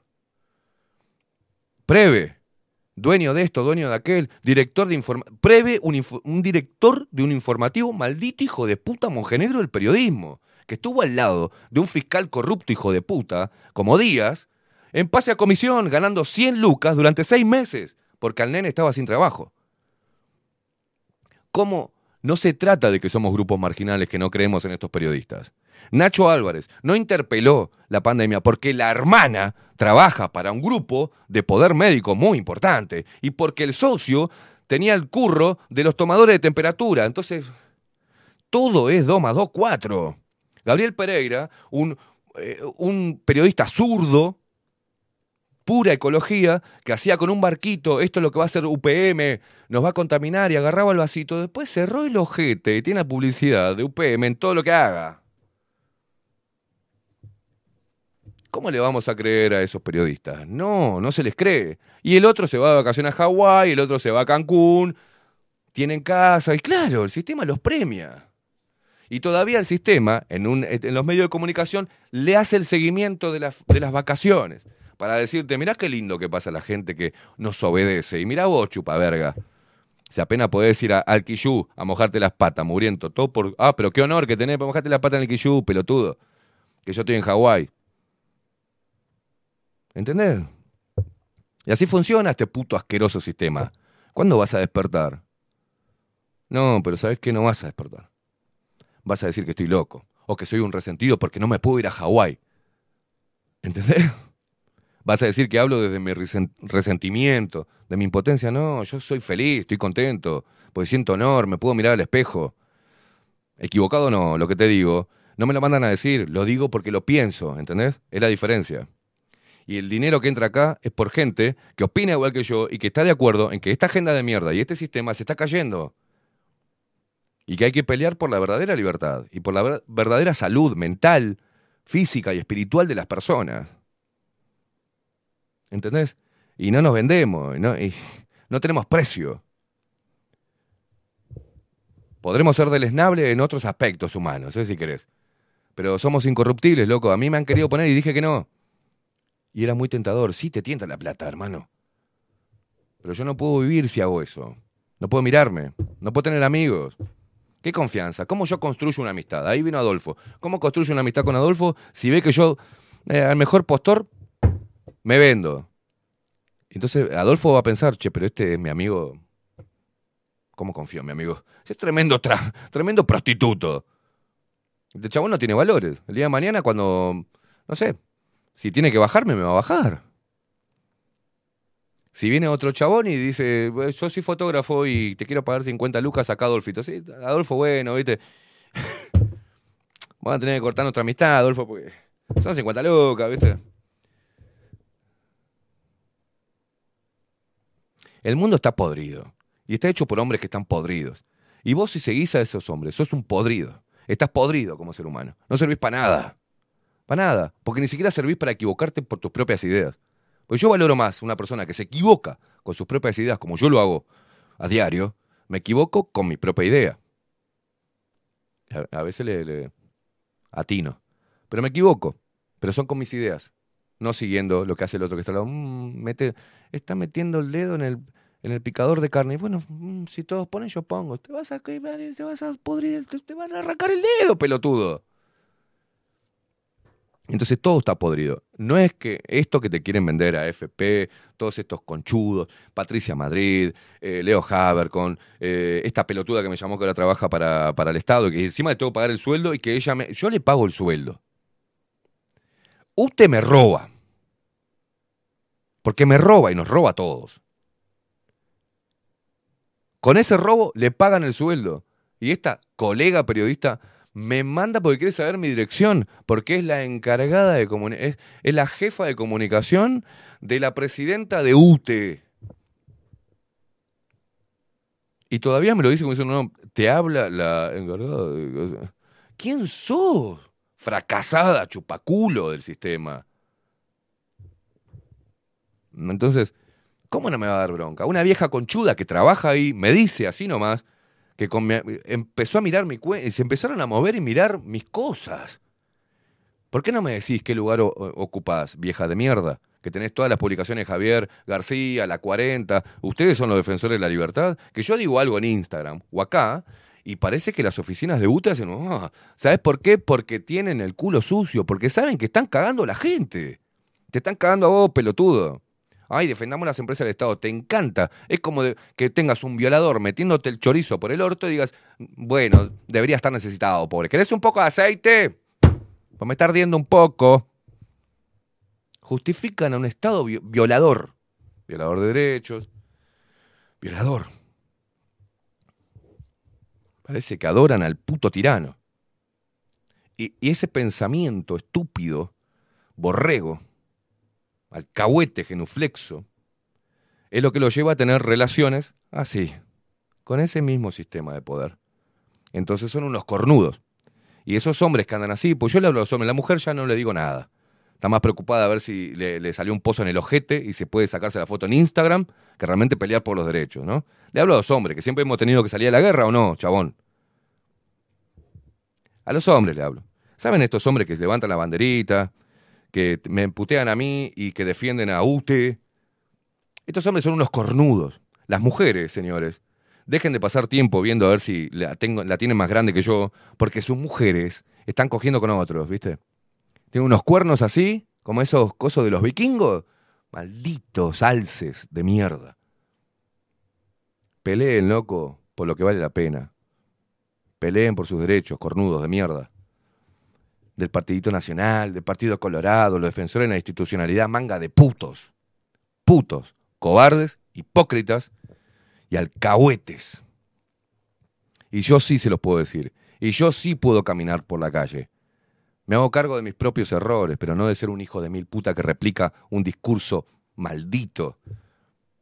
¿Entendés? Yo voy por la calle, sí, voy caminando bien con la frente en alto. Y ¿sabés lo que me pasa y lo que me ha pasado? Es que algunos que se cruzan conmigo por casualidad, porque Montevideo es muy chiquitito, agachan la cabeza. Y eso a mí me da orgullo. No porque me tengan miedo, sino porque sienten vergüenza. Yo me puedo mirar al espejo. Yo puedo mirar los ojos a mis amigos y decirle te quiero y estar ahí. Yo puedo gestionar un grupo sano de personas. Mis vínculos, mi vínculo sano. Puedo, puedo trabajar y puedo dar mi espacio y cedérselo a otros analistas, periodistas, grado 5 en letra. Puedo seguir armando un espacio para que se replique todo lo que hay que replicar. Yo sí puedo, a huevo, y con ayuda de gente que vale la pena. Entonces, eso es lo que es ser un periodista, loco. No va en las formas, no va en los datos duros, va en la posición crítica de un sistema que esclaviza, que amarga a la gente, que la enferma para luego darle el remedio. No, no, pero aprobado por la FDA, ¿eh? Eso es el, el pensamiento, palabras más, palabras menos, puntos de vista mm, similares, parecidos, o eso es la masa de seres humanos despojado de toda intención política, religiosa, espiritual, ideológica, que conformamos esa masa sin nombre, sin título, sin bandera, en contra de esta agenda de mierda. Y que estamos mirando a los políticos locales cómo se bajan los calzones y son unos malditos putos de mierda, ¿ah? que después te hablan de la valentía. ¿La valentía de qué? ¿Cuál? ¿La valentía de Luis Lacalle Pou? Que se encerró y se dejó meter el dedo en el culo por todo el gach. Que mintió sabiendo lo que sucedía. ¿Se vacunó o no se vacunó? ¿O le pusieron la inyección en el algodoncito a, a él y a su familia que toman dióxido de cloro?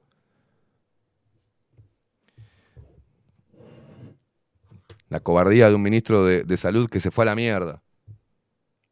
La, la- cobardía de un pelotudo, de un pelotudo como pelufo. Los estómagos, ¿sabes? los buitres. Siempre quise ir, puto. Te fuiste ahora, porque te estás dando cuenta que lo que vos promoviste está trayendo muchos problemas a la salud de las personas. Y se van. E- Eso es, ¿viste? A huevo. Con huevo te cagás de hambre, pero seguís caminando con la frente en alto. Es lo que pasa en este país. Te vas a cagar de hambre. No sé si cagar de hambre. No te vas a poder dar un lujo de vida material, pero sabes cómo vas a ser muy rico por dentro, loco. Así que reaccioná. Y dejá de criticarme a ver si me puse la camisa verde, si uso corbata o si me tatué un pony en, en- en- en la frente, pelotudo. Ponete, ponete, sumate con nosotros, como hombre, a darte cuenta que por lo menos desde tu lugar tenés que estar en contra de esto y dejar de criticarme si sos zurdo, si sos del Partido Nacional, si sos de cualquier cosa, porque ya cuando me dicen eh, que perteneces, ya, ya me deja de interesar. Hola, ¿qué tal, Esteban? Pertenezco al grupo Hombres en Conflicto. con-". No, no, no. ¿Qué grupo? Hola, soy Juan. Y sabes qué, estoy de acuerdo contigo, pues es una mierda. Ya está, ahí sí contesto. Lo demás no. Dejen de meterse en grupos, dejen de hacer activismo berreta bajo un símbolo. Dejen, por favor, sean libres. ¿tá? Y que todo lo demás se va a dar cuando uno va generando esto. La respuesta anti-mierda se da de manera natural, realmente auto- autoconvocada. Pónganse las pilas, ponen música.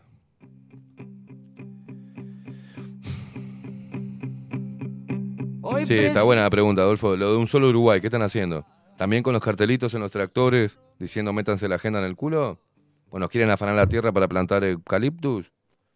¿O quieren que la gente coma carne sintética? ¿O quieren que coman productos con semillas genéticamente modificadas? ¿Cuándo van a defender? ¿No van a decir nada por el agua? ¿O van a seguir diciendo este gobierno es malo, no nos bajó el gasoil?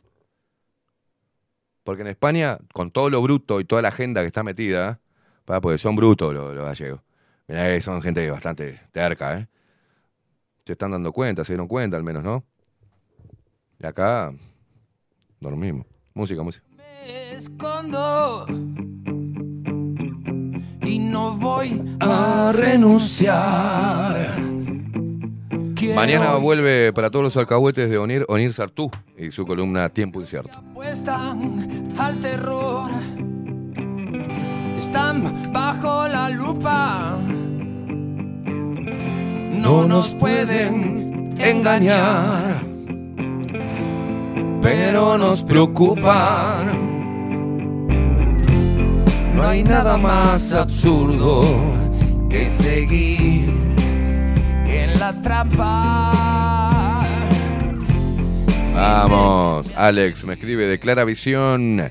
Dice, buen día, mirá qué cosa. Acabo de entregar un eh, lentes a un lupero, Carlos Machado. Gracias, Carlos, por ir a apoyar a quienes nos apoyan. muchas veces alumbra y este maldito engaño se irá.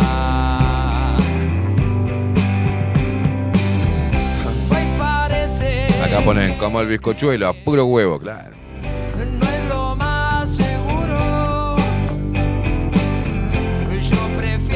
Tomando, brindemos todos con dióxido de cloro. dar luz al oscuro. Llegó el tiempo de sanar toda esta locura. Un abrazo a toda la gente de UTE. ¿eh? Tranqui, tranqui, voy a pagar, eh, no se preocupen. Nos a enfrentar a esta dictadura. No hay nada más absurdo que seguir en la trampa. Facundo, el vikingo Casina en los controles, Sé que me hace libre. que por ahora viene aguantando. No te vayas, conchudo, para la 30. pues. Una simple pregunta, muchas veces La oferta es tentadora, ¿eh? alumbra Maldito traidor. lo que era mentira. Se irá. Mirá que es un ping-pong, ¿eh? Porque se van y después vuelven, ¿eh? Una simple pregunta, muchas veces alumbra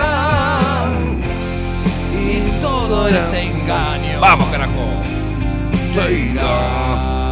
Gracias, animales, por el aguante. Nos vemos mañana. Chau, chau.